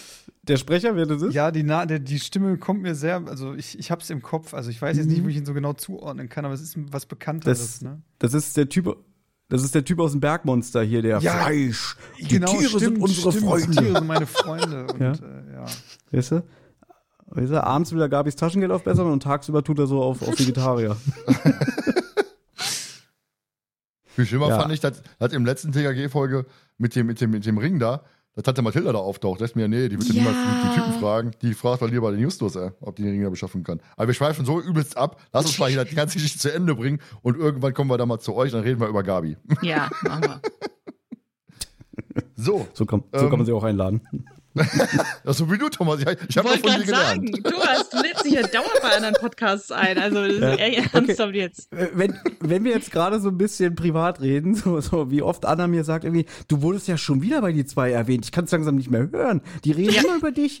Ich mache eigentlich jetzt so, so, so, einen, so einen informellen Tracker. Jede Folge, Thomas, also Thomas äh, Wilber. Eins. Ich weiß gar nicht der Ach Name. so. Der, Thomas 2-1. Ich Wil- weiß, Wilber, Thomas Wilber finde ich geil.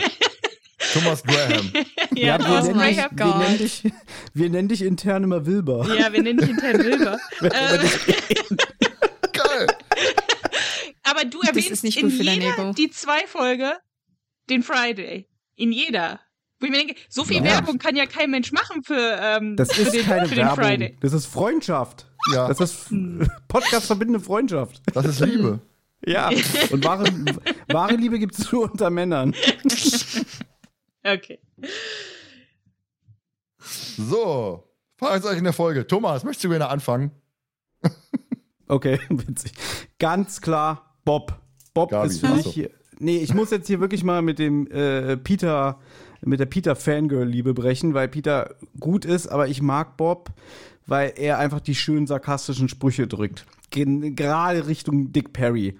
Dass er, also, wenn er das erste Mal auf Dick Perry trifft, da in, dem, in den Diner, sagt so, kann ich mal durch, ne? Ich glaube, er ist auch derjenige, der Dick Perry auf, auf die Hand haut, wenn er so nach der äh, Spaghetti-Tüte mit dem Geld glaub, drin ja. äh, Ja. grapscht, so, Finger weg, ne?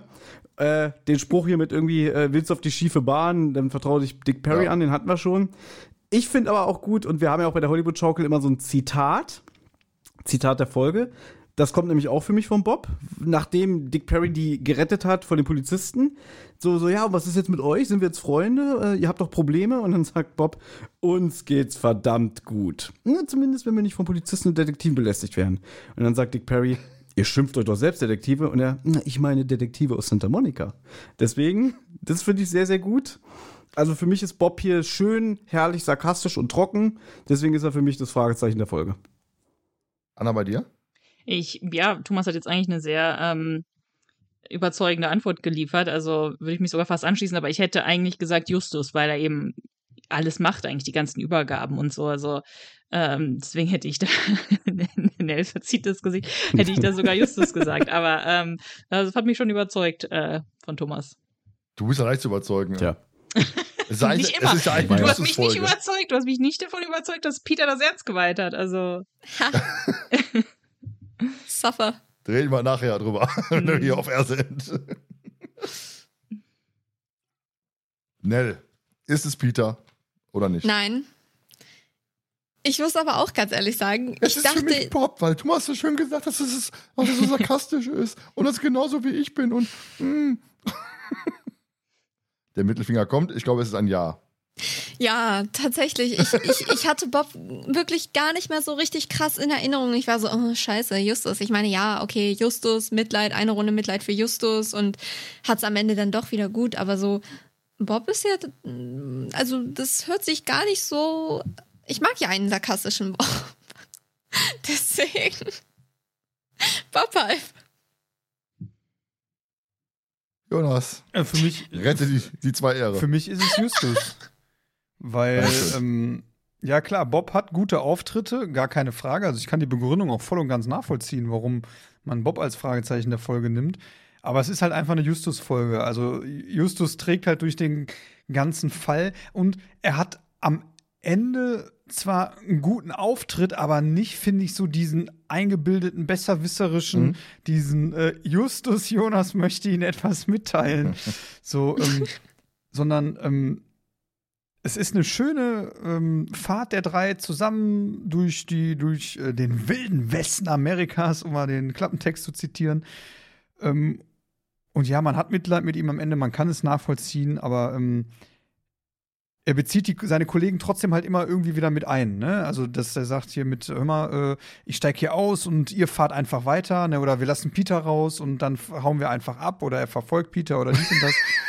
ähm, Lass den Peter raushauen einfach ab, finde ich gut. Ja, aber ich finde es halt, ähm, er trägt es halt so schön äh, durch die Folge, ne? Und wie du schon sagst, dieser Superheldeneffekt, ne? Er wird gebrochen, um dann wieder aufzustehen. Also das, das, das finde ich halt ganz, ganz schön dargestellt und ähm, am Ende, ähm, ja, er hat seinen Auftritt, aber der ist nicht so überkrass wie, wie sonst. Also. Ja, zumal ja auch dieser, dieser Hinweis mit dem spielverkehrten Foto ja ursprünglich von Peter Ja. kommt, ne? Ja, genau. Hm. Kommt ja auch, noch- kommt ja auch noch dazu. Ähm, für mich ist es auch Justus. Es ist halt für mich der, der Fall und Aufstieg des Justus Jonas, die Folge. Und du hast halt Peter und Bob als die größeren Sidekicks dabei. Bob mehr als der, der, der humorvolle Sidekick, Peter mehr der, ähm, ja, der, der, der Sidekick, der sportliche Sidekick, sag ich mal, um Justus eben halt zu, zu supporten. Aber ohne dass Justus für mich zu groß ist. Das finde ich halt das schön. Deswegen für mich auch Justus. Nebenfigur der Folge kann doch eigentlich nur Dick Perry sein, oder? Ja. Nö. Ja. Thomas sagt nö. Ja. Mhm. Ich sag, Thomas sagt nö, ja. Ja, ich sag, ich sag O'Sullivan. Okay. Weil? Naja, allein schon wegen Eckart Dux und Ah, die gut. Darstellung, ja, also dieses Souveräne und äh, deswegen, ich habe ja schon eingangs gesagt, ich bin jetzt nicht der größte Dick Perry-Fan, äh, wobei ich ihn in der Folge deutlich besser finde als in der Gift per E-Mail-Folge, da geht er mir richtig auf die Nerven. Hier hat er ja nur so einzelne Auftritte, aber ich habe es ja auch schon gesagt, ich finde ihn halt auch dämlich in seinem Vorgehen, weil die Folge aus realistischem Bezug würde sie mehr Sinn machen, wenn er sich im Hintergrund halten würde. Ja. Aber nichts gegen den Sprecher als Pitje Puck. 10 von 10. So, Ananel, seid ihr überstimmt worden? Wollt ihr euch jetzt mal, seid ihr überzeugt worden? Wollt ihr euch nochmal eure, eure Meinung irgendwie Nein. ändern? Oder? Ach, diesmal nicht? Okay. Nee. Ich dachte, ihr fallt wieder um wie Dominosteine, aber gut. Boah, du Arsch. Also wirklich jetzt. ja, was denn? Jetzt ist endet, kann einfach zu stänkern. Mhm. Warum bist du nochmal Single? Aus demselben Grund, warum du auch Single bist. ja, das weißt du doch gar nicht. weißt du das? ja. Hm, Oh mein Gott, jetzt geht das Okay, wieder machen los. wir weiter. Ja, danke. Habt ihr euch denn Hollywood, übernehme, übernehme ich mal kurz das Zepter, habt ihr euch denn Hollywood-schaukelmäßige drei Worte für die Folge überlegt? Ich sehe so, nicht. ich bin, boah, ich war so clever, ne? Das glaubst du gar nicht. Ich habe so ein, ich habe so eine Bombe, das ist der Hammer. Ich hab Kannst du das doch- Und kannst keiner du will verstehen. einfach. Anna, kannst du so ein bisschen äh, mehr erläutern? Ja, Ja, für die ich Hörer, die euch nicht kennen, Für Leute, die Genau, uns nicht erläuter kennen, mal, weil vielleicht gibt's. Genau. Für Leute, die uns nicht kennen, äh, wir machen bei der. Äh, ich bin Anna. Was? Für Leute, die, mich, die uns nicht kennen, ich bin Anna und ich bin Thomas. Ja, genau. Ähm, Wir fahren die- übrigens die Gäste die ganze Zeit. Äh, wir machen bei der Hollywood Schaukel immer eine Zusammenfassung ganz am Ende in der, von der Folge in drei Worte. Und ähm, das können natürlich drei unzusammenhängende Worte sein, wie äh, lustig, clever, äh, spannend oder so. Aber Thomas und ich haben meistens eher den Anspruch, drei interessante Worte uns zu überlegen, die eher einen Satz bilden oder sowas, ja. Jüdi ist gelähmt. Der Jüdi ist, Jüdi ist gelähmt zum Beispiel. ein, einer. Ähm, ich weiß jetzt gerade nicht, mir fallen jetzt keine anderen ein, die wir so, äh, äh, die wir so hatten. Aber Ich ähm, schon, das ist nicht jugendfrei, da warst du dagegen, als Thomas das gesagt hat. was sag nochmal? Ich, ich, mir fällt schon noch ein, aber das ist jetzt FSK 18 und die kann ich Ja, nicht erwähnen, weil du, du warst ja, das- dagegen gewesen. Von Thomas. du bitte für Ah, dich. Okay. jetzt für dich. Mhm. Hashtag Bus. Aber Hat er dir Ja, das privat erzählt? Das haben wir nicht im Podcast. nee, habe ich, hab ich erraten. Nein, quasi, natürlich haben wir privat erzählt. genau, genau. Ich habe ihm, ich hab ihm erzählt, hier die Folge mit TKKG, die endet mit, äh, und dann so, ah, dann hat er dieselben drei Worte gehabt. Nein, das können wir, das können wir nicht erzählen. So weiter Nein. bitte. So, ähm, aber deswegen, was habt ihr denn für drei Worte? Jonas, was hast du denn für drei Worte? Also ich glaube, äh, ich hab's relativ simpel. Ich habe einfach nur äh, Klette Dick Perry. Ah, ja, ist doch gut. Ja? Nell? Millionen Geigen Canyon. Nicht schlecht, ja? Und äh, Thomas, das große Finale, du hast ja äh, dir was ganz Cleveres Mm. überlegt, habe ich gehört. Ganz simpel. Copy and Paste. Und zwar in allen, in allen Facetten. Die Geige wird kopiert, Aha. das Geld wird kopiert im Buch und das Foto, was ja bei Überführung wird, wieder auch kopiert und spiegelverkehrt wieder gegeben. Deswegen Ähm, Copy and Paste. Nicht schlecht. Und auch finde ich halt immer Übergabeort an dieser Stelle kommt wieder dahin. Übergabeort an dieser Stelle kommt wieder dahin. Übergabeort, ne, das Auch. wird ja auch wieder Copy and Paste, Die ja. Folge ist eine Copy and Paste Folge. Unglaublich. Ja, ich werde übrigens auch Autor. Und äh, Bitte Thomas, nicht. was hast du dir überlegt? Ich habe mich sehr schwer getan, mal wieder. ich hab, mir ist nichts eingefallen. Ich habe jetzt wieder drei Sachen, zwei Alternativen. Eine Alternative ist das fiedelnde Phantom, Mhm. dann tanzende Teufel-Vibes, ja. Aber, weil ich ja jetzt einen sehr, sehr krassen Bezug zu dieser Folge habe, weil ich jetzt, wir haben es ja mehr als erläutert, weil ich jetzt selber im Grand Canyon in diesem Slot Canyon war, bla bla Sülz, habe ich mich entschieden für meine drei Worte sind Roadtrip mit Anna. Ja. Das ist aber, das ist aber Ja. schön, ja. Ich habe ganz, ganz Boah, langweilige. Das sagt der Richtige. äh, ich habe einfach nur Geige ist weg. Ich habe ganz langweilige, also nichts, nichts. Wow.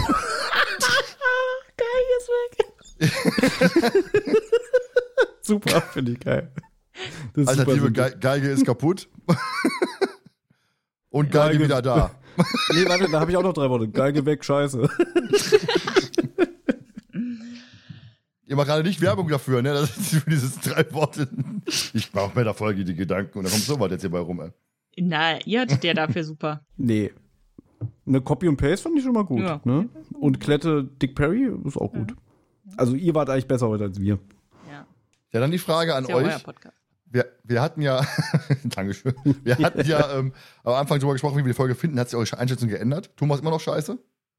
Oder Nee. immer noch nicht so gut? Tatsächlich, äh, tatsächlich habe ich jetzt eine, würde ich mich jetzt wiederholen, allein schon, weil ich selber da vor Ort war. Aber äh, ich muss sagen, ich habe die Folge jetzt auch in der Vorbereitung vier oder fünf Mal gehört. Boah. Da ist mir aufgefallen, äh, ich kann mich, bei mir, pass auf, bei mir war die Folge immer so im Hintergrund äh, abgespeichert. Oh Gott, das ist die Folge mit den 15 Minuten da am Anfang mit der Einführung. Ja, Ihr seid die drei Fragezeichen, kommt mal mit und so. Das sind ja wirklich die ersten 10 von 40 Tracks auf Spotify.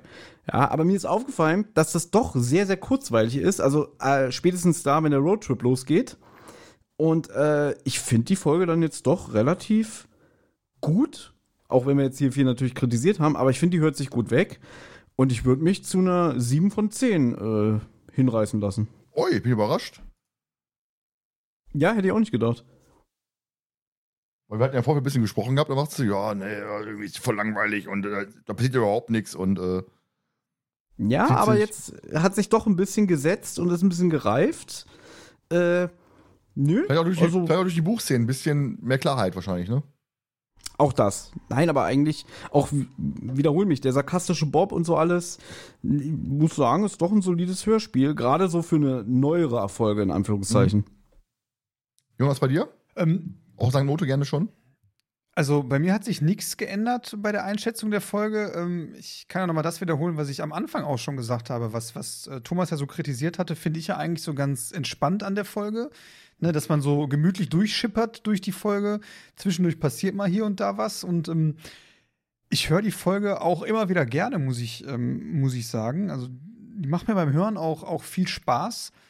Ähm, die Folge und äh, ich bin bei 6,5 Punkten für die Folge. Auch ordentlich. Nell, bei dir? Ich finde die Folge ganz ehrlich so ein bisschen langweilig. Das Buch hat es jetzt ein bisschen besser gemacht. Aber das ist auch so eine Folge, wo ich mir denke, okay, zu Recht vergessen, zu Recht brauchst du jetzt nicht direkt nochmal hören. Also ähm, ursprünglich wollte ich nur vier Punkte geben, jetzt gebe ich fünf. Immerhin. Anna, deine Punktzahl? Ich hätte jetzt neun gegeben. Ja, so, das kannst du doch. ähm, aber ich fand, fand interessant, Jonas sagt, ich finde die Folge super und gibt dann 6,5. Also wenn ich eine Folge super finde, gebe ich halt 9. ähm, ja, ich finde die Folge, ich finde die Folge gut, ich finde die spannend, ich höre die gerne, ich höre die gerne äh, halt auch öfter. Ähm, ist aber halt natürlich jetzt vielleicht nicht perfekt. Da gibt es noch manche, die ich noch ein bisschen besser finde. Also vielleicht, sag ich mal so, okay, wenn ihr Punkte Mhm. gibt, äh, 8,5, sage ich dann. 8,5. kann ich jetzt so schlecht teilen, das ist auch gemein. Ne? Welche Folge? Anna, welche Folge findest du denn besser? Karten des Bösen oder so? nee, aber zum Beispiel ähm, die 100 Toteninsel, nicht besser? Toten, ja, Toten ist auch okay. Ja. Dann habt ihr als, als, als ähm, Team 7,75 im Schnitt. Ähm, ich gebe 7,4 Punkte. Also ich bin auch sehr zufrieden davon. Ich mag hier eigentlich, die, du bist so ein Roadtrip mit den drei, ne, durch, durch Amerika, finde ich ganz, ganz, ganz sympathisch. So, und die Hörer geben übrigens 5,85 Punkte. und damit landet die Folge der Geisterkanyon bei uns auf Platz 28. Also obere Geht. Hälfte, knapp. Fast obere Hälfte. Von daher, völlig in Ordnung, muss ich sagen. Kann Welche ich Folgen davor und dahinter? Ach, ne, du stellst immer Fragen, weißt du. Das ist immer so gemein. Ähm, davor ist Odo Finstere. Was? Wirklich? Ja, und dahinter ist Verschollen in der Zeit von die drei. Äh, Was hast du denn gegen Udo Finstere, ein. Thomas? Das war der langweiligste Adventskalender, wirklich. Brauchst du, brauchst du da mehr Details? Details, ja. Kaufen drei, fünf Dollar.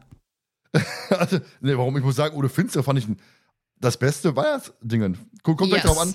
Ich habe es schnell zusammengehört, damals als äh, Premiere. Da haben wir hier gefeiert, mitgerätselt, das hat mega viel Spaß gemacht und äh, für mich kam richtig Weihnachtsstimmung auf. Besser als bei den anderen Ach Folgen, so. muss ich sagen. Da muss ich mich entschuldigen, ich verwechsel gerade Udo Finstere mit hier das letzte, eine schreckliche Bescherung. Hä? oh, du Nee, findest, warte- das warte ist mal. das mit der, mit der Frau mit dem Sohn. Mit dem Krampus war doch Udo Finstere, oder? Oh Gott, ich habe keinen mal, jetzt, Plan. mu- jetzt muss ich mal gucken, ja, nicht, dass ich was tue. Doch, ich meine schon. Ja, eine ich glaub, du meinst eine die schreckliche letzte Bescherung, Und die war oder? richtig scheiße. Mach ich eine, ach, da mache ich eine Ja. schreckliche Bescherung, weil die ist nicht noch die ist auf Platz 18, Entschuldigung. Die ist nämlich höher als Udo Finstere. Deswegen Udo Finstere Udo war die Krampus-Geschichte, genau. Ja, Die war, die war gut. okay, Fand ich auch gut. die war okay. Ich fand die eine schreckliche Bescherung fand ich auch wesentlich besser, muss ich sagen. Ja. Deswegen gesagt ja gerade mehr, mehr, mehr Details. Das war ja eine Nee, schreckliche deswegen. Bescherung So gewesen. eine, so Na eine gut. scheiß Darstellung, ne? Boah. Details haben Details damit zu tun. Ja, Fand ich nee. super. Ne, ich fand die gut. Ja, du Mhm. findest eh alles gut, was Ja, gut nee, findet, da bin ich- also. Nee, stimmt nicht. Deswegen, ich erinnere nur an Karten des Bösen, Jonas. Ja, Aber also da bin ich jetzt Ich, Team ich sag Jonas, mal, was, selbst, was, äh, selbst da wirst angeht. du am Ende irgendwelche Worte finden, die Nell besänftigen, damit sie nicht sauer auf dich ist und die Wogen geglättet sind. Ich bin da schon ein bisschen anders. Das Lustige Mir ist ist, scheißegal, was das- ihr von mir denkt. Das, das Lustige ist ja, Jonas, wir sind gerade Folge 55 aufsteigen. Natürlich eine Karten des Bösen wird Folge 52 sein. Und du redest jetzt von Wirt, was in Folge 52 wird, wir erst noch aufnehmen werden. Ja, das ist ja ich wieder ja, dieses- ich habe da keine, äh, keinen Überblick, wann wir was aufnehmen und deswegen. Ich weiß, ich weiß. Typisch Deswegen muss die ich, ja, zwei. ja, deswegen muss ich ja die. Bo ja, Kannst du auch gerne natürlich etwas, rausschneiden, ich- wenn du willst, wenn dir das zuwider ist. Nein, lass ich jetzt drin, um zu zeigen, dass du hier der Bombenleger bist, wie ich schon bei ähm, Rache des Tigers angedeutet hast, dass du gerne mal hier die Bomben hier legst. Deswegen finde ich das ganz gut gerade. Das passt so wunderschön. in, in, in ja, Wahrheit klar bin ich der Tigere. Ja, anderen sieht direkt aus. Sicherheitshalber. Nein, aber ähm, klar gibt es Sachen, wo ich dann ein bisschen besänftigt ist ja Geburtstagsfolge, aber im Großen und Ganzen wird Karten des Bösen, oder wird, wird gewesen sein, wahrscheinlich eine absolute Vollkatastrophe von der Folge her. Ja, unterschreibe ich. Hot Take, äh, 2 von 10. 1 von 10. Dankeschön. Mhm. Da, da, da bist du schon meine Note hier am Äh, es gibt, es gibt diesen einen Punkt, also würde ich 0 von 10 geben, diesen einen Punkt gibt es nur für du fettes Schwein von dem einen Typ. Ja, ich möchte jetzt nicht zu viel verraten. Ich möchte das gerne für unsere Besprechung aufgehoben haben, werden, sein können. Werden worden sein. Ja. Gehabt Also die. Besprechung, die Besprechung äh, Karten des Bösen fand ich schon sehr interessant und ähm, war spannend. War eine spannende Besprechung. So viel sei dazu gesagt. Oh je. Ja, zum Abschluss noch die letzte Frage. Wie fand die heutige Aufnahme, Jonas? Die haben wir ja neuerdings eingeführt nach der Sommerpause jetzt. Ähm, ich muss, ich fange einfach mal an. Ich äh, Anfang ein bisschen, bisschen holprig. Ich hätte mal mehr, ein bisschen mehr auf die TKG-Bander hier eingehen können, ein bisschen mehr vorstellen können, glaube ich, am Anfang. Ich bin da direkt so reingepoltert in die ganze Nummer hier, ohne der Thomas und Anna so ein bisschen äh, Respekt zu zollen für ihren Podcast, glaube ich.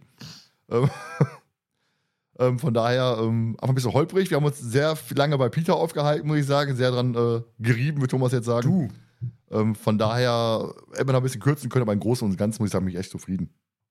Oder Jonas? also ich muss sagen, ich fand's äh, gar nicht so holprig am Anfang. Äh, ich Okay. fand's wirklich mal am Anfang erfrischend, dich mal in der Position zu sehen, in der ich war, wo wir letztens die letzte Folge von Stunde Filmster aufgenommen haben mit dem Thomas. Und du hast nämlich einfach mal gar nichts gesagt und du konntest gar nichts mehr sagen. Und ich bin einfach mal zu Wort gekommen. Ich konnte mit den Gästen mal ein bisschen plaudern und mich mal ein bisschen austauschen und hab dann mal gesehen, ja Thomas, jetzt siehst du mal, wie das ist, wenn du mal überhaupt nicht mitsprechen kannst und einfach nur da sitzt und ruhig bist. Ja, ich fand's angenehm, weil sonst bin ich ja derjenige, der am Quatschen ist. Und ich finde es, halt, ist halt, deswegen wir dieses Lieblingsszenen-Thema ja eingeführt damals, weil wir gesagt haben, pass mal auf, ich habe keinen Bock, ich die ganze, die ganze Zeit die Folge hier zusammen quatsche und ihr ab und zu mal sagt, ja, fand ich stimmig. Das habe ich schon lange nicht mehr gesagt. Ich weiß, Ja. ich weiß. Ne, aber das ist so eine Klamotten, deswegen haben wir diese Lieblingsthematik eingeführt, einfach damit ich auch mal die Klappe halten kann. Deswegen fand ich das am Anfang ganz angenehm, muss ich sagen. Deswegen bin ich ja immer noch äh, sehr dankbar dafür, dass Snell bei Karten des Bösen die Regie übernommen hat und wirklich durch die Folge geführt hat. Bitte? Fand ich sehr gut. muss ich wirklich sagen, Nell, Hut ab dafür, hast du echt gut gemacht. Äh, aber jetzt zur Aufnahme, ich fand die richtig gut. Also ich fand, ich fand das wirklich, ich fand das wirklich, äh, ich fand das stimmig zwischen uns. Es hat gepasst und ich fand es halt auch wirklich spannend, dass wir äh, über den Ort gesprochen haben oder die Orte gesprochen haben, die im, äh, in der Folge vorgekommen sind. Und zwei, ich sage jetzt mal Experten dabei haben, die einfach schon mal live vor Ort waren und die Orte auch kennen und einfach auch mal sagen konnten, hör mal, das ist halt total unrealistisch in der Folge. Und äh, das sind so Sachen, wo man dann auch, fand ich unsere Diskussion auch ganz spannend. Ja, wie könnte man das denn anders machen, ne? Wie mit der Flut, das hätte man da irgendwie reinbringen können und spannender machen können. Oder auch die Sache mit dem Grand Canyon in unserer Diskussion, ja, da gibt's halt nur einen Weg rein und einen Weg raus. Und äh, dass man dann so sagt, okay, das sind so ein paar unlogische Faktoren in der, in der Folge. Äh, fand ich halt persönlich richtig spannend und äh, interessant. Nell? Also ich muss ja ganz ehrlich sagen, ich habe mich diese Folge etwas zurückgehalten. Also ich war schon sehr leise, aber ich fand es wirklich extrem schön. Also es hat halt Spaß gemacht, euch zuzuhören. Ich war ja wirklich sehr verwundert, dass du so viel geredet hast, Jonas. Aber ähm, nee, es war auf jeden Fall sehr schön. Und ich freue mich dann, wenn wir im anderen Podcast auch mal drin sind. Du meinst, bei der Tosen Hollywood Schau, darfst du auch beim Namen nennen. Im Ja. anderen Podcast. Hört sich so abwertend an. Thomas, kommst, nicht kannst du so- nicht mehr, kommst du nur mal nicht mehr rum, Thomas, jetzt, ne? Äh, ja, also Nell, hast du denn einen, du bist ja hier eigentlich die TKKG-Expertin in der Runde, ne? Gibt es denn Mit eine Jonas, Folge, mit die, Jonas. Ja, das wollte ich jetzt nicht unterschlagen, aber ich habe immer das Gefühl, weil du musst ja hier Alles gut. für Thomas kuratieren, was, was er sich jetzt für die TKG-Folge anhört. Weißt du, ich habe ihm noch Phantom auf dem Feuerstuhl und so empfohlen und dann schreibt er mir, ich höre jetzt eine Folge von Nell. Ja, Phantom auf dem Feuerstuhl habe ich letztens ich- war gehört. da ich Fisch dir gesagt? Ich hab zu Nell gesagt, es regt sich doch schön auf, weil ich deine Folgen höre und nicht die Vorschläge von Thomas. Ja. Genau deswegen, ne? Ja, deswegen. Okay, da kannst du ja mit Jonas zusammen äh, eine TKKG-Folge euch aussuchen und äh, ich entscheide es natürlich nicht allein. Anna, äh, was sagst du? du hast das letzte Wort.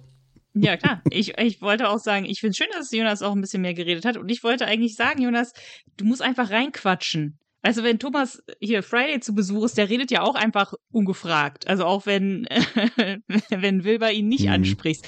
Muss einfach, einfach sagen, was du sagen willst. Das, das, äh, Ja, gut, aber das Problem ist ja auch wenn ich Gast, dann irgendwann also- mal wieder beim Thomas äh, zu Gast bin oder so, dann weiß ich nicht, was er mir ins Essen mischt, was er macht. Fisch. du magst keinen Fisch, weiß ich. Ja. Ja, ich beantworte das noch ganz schnell, wie ich die Aufnahme fand. Also sie, sie war ein bisschen launisch am Anfang, habe ich gemerkt. Ne? Also als wäre da irgendwie vorher was gewesen, aber ich habe ja keine Ahnung. Ne? Ich bin ja nicht involviert. Ne? Äh, ansonsten freue ich mich persönlich sehr, dass Anna heute dabei war. Also das hat mich wirklich sehr gefreut. Äh, also in der Runde war es sehr angenehm und deswegen schließe ich mit einem Zitat von Peter Tim Carsten. Äh, ich glaube, mein Zei sich kifft.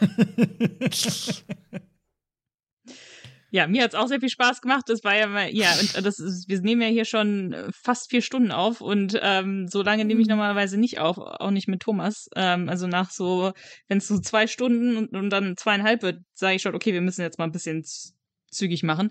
Aber es war sehr kurzweilig und es hat mir viel Spaß gemacht. Deswegen sehr, ja, bedanke ich mich für die Einladung. Ja, hat mir hat mega viel Spaß gemacht. Schön, dass ihr hier wart. Wir hatten ja schon öfter mal geplant, dass du hier bist, Anna. Ähm, Wir mussten jetzt einfach gucken, dass, dass wir Nell ein bisschen zwingen, dass ihm ein bisschen Gas gibt, weil mit ihm Internet, das war so eine, kleine- so eine kleine Strafe gewesen. Da jetzt Anna und Thomas ein, wenn du dein Internet nicht fix kriegst, dann hast du, bist du selber schuld, wenn du nicht dabei bist. Ich bin ein bisschen irritiert, dass die beide die Folge aussuchen dürfen. Ich wollte eigentlich die TKG-Folge aussuchen, nach, einfach nach dem Namen. So bescheuert die auch sein mag. Aber Ja, so dann. Also ich hätte auf Was jeden Fall machen- zwei, ja zwei Favoriten habe ich auf jeden Fall. Ja, welche denn, Jonas? Ähm, Verrätst du so uns? Das äh, leere Grab im Moor, weil das äh, die, die erste äh, Oh, Folge ja. ist, die ich gehört habe damals von TKKG. Und äh, Hilflos in eisiger Nacht, weil ich die immer zu gruselig fand, um die zum Einschlafen zu hören. Das leere Grab im Moor haben wir leider schon besprochen, aber Hilflos in einziger Nacht könnte man machen, die ist halt auch extrem absurd. Ähm, was wir halt auch machen könnten, ist, wir könnten ja auch, jeder kann sich eine aussuchen und wir machen nur so drei Folgen im Kurzdurchlauf. Also nur so, was war, weißt du, eure Lieblings-, also Lieblingsszene oder so und dann die ja, drei lieber, dann Worte. lieber eine richtig, glaube ich, oder? Meinst du? Okay. Also ich ja. finde das andere auch mal interessant. Ja, wir können nach den Angst besprechen, habe ich gehört. Die so ganz gut. Klappe, Thomas, das ist kein TKKG. Vielleicht war es mal eine ursprünglich gewesen, wie das Leben Na, Gemälde. Also wenn schon, dann das lebendige Gemälde. Entschuldigung. Das Jetzt haben wir- schon besprochen. Die Ja, die leider Ja, ich weiß. Hast du dich vorher nicht informiert über den anderen Podcast? Doch, ich weiß das, aber du hast gerade davon geredet, ursprünglich. Der Jüli ist gelähmt. Die, der haben wir leider auch schon besprochen. Na, ihr könnt euch ja was überlegen. Also die. Hilflos in eisiger Nacht, da habe ich ein bisschen, äh, wie soll ich sagen, so, die finde ich schon nicht so geil, weil die einfach wirklich nicht so, so, so angenehm zu hören ist, weil da sind so wirklich so ein paar Sachen, wo du denkst so, Halleluja. Also die ist irgendwie sehr unangenehm zu hören, deswegen, da müssen wir nochmal Ja, reden. ist ja, wie gesagt, Das ist ja ein also, Onkel. ist auch Das ist völlig okay. Also. Aber da- das ist doch, aber das bietet doch auch sehr viel Stoff zum Gespräch, zum Gespräch an. Da ist doch ein Onkel, der irgendwie Ja, ja. seine Nichte bei sich aufnimmt, irgendwie als sie noch klein ist. Und dann, äh, wenn sie volljährig wird, also ne, ist dann irgendwann erwachsen und dann hat sie einen Freund oder einen Verlobten oder so. Und dann ist der Onkel sauer, weil er dachte, irgendwann, also wenn sie volljährig ist, dann komme ich mit ihr zusammen. Alles, ne? Das ist, Ja. das Nein. ist Ja. halt mega, mega krass. Das ist der Kick. und da gibt's so, da gibt's so eine, ähm, Das ist der da Kick. gibt's so ähm, eine, eine, ein Geräusch, so ein komisches äh, äh, und das hat mir immer so viel Angst gemacht, dass ich mir die Folge nicht zum Einschlafen anhören konnte. Ey. Der ist gerade mega schockiert, ey.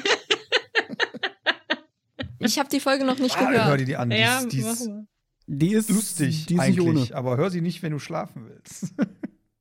Ja. Eine Hexe schläft nicht, Jonas, weißt du noch. Klappe, Thomas. So, dann würde ich sagen, schließen wir die Folge hier ab. Herzlichen Dank, dass ihr hier gewesen seid. Und äh, hoffe ich nicht zum letzten Mal. Gut, der Freitag kommt eh wieder. Da können wir nichts gegen machen. Anna, vielleicht bist du auch wieder mit am Start. ja, gerne. Also, bis zum nächsten Mal. Reingehauen. Ja, war schön mit euch. Gerne wieder. War schön Tschüss, gewesen. Koske. Ja, also Freunde, bis dann. Tschüss.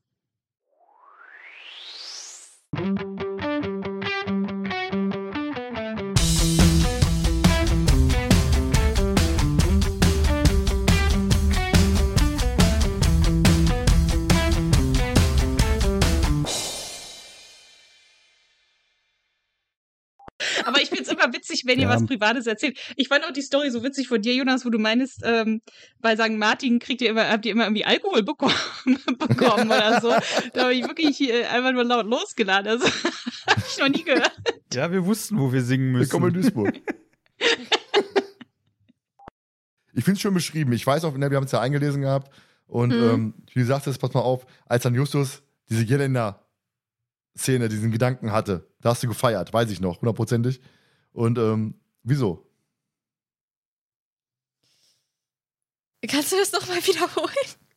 Also, danke, danke fürs Zuhören. Du hast doch, ähm, ich fange mal neu an. So, wo war ich jetzt?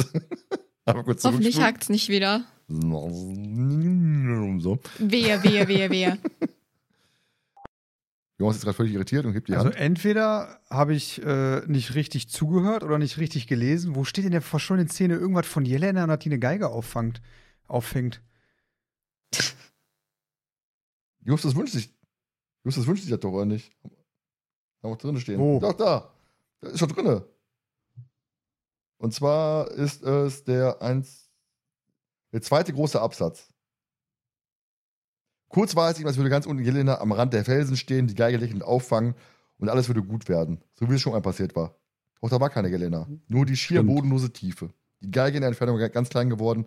Machte eine letzte Drehung, dann prallte sie auf die Spitze eines Felsens. Sekundenbruchteile später meinte Justus, einen Fetzen des zerborstenen Holz auszumachen. Ja, ja, der ich weiter nach unten sprang und sein Blick hasste den gefunden. Das ist ja dann der ab. Abschnitt, den ich jetzt ganz grob überflogen hat, weil der mir unwichtig schien. So liest Johann seine verschollene Szene, deswegen spiele ich eigentlich lieber ein. und sagt dann, Aber- aber also die Szene hätte es nicht gebraucht. Naja. Er ist auch kein Buchleser.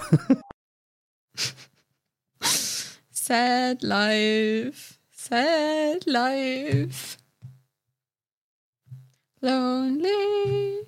I am so lonely. I have nobody.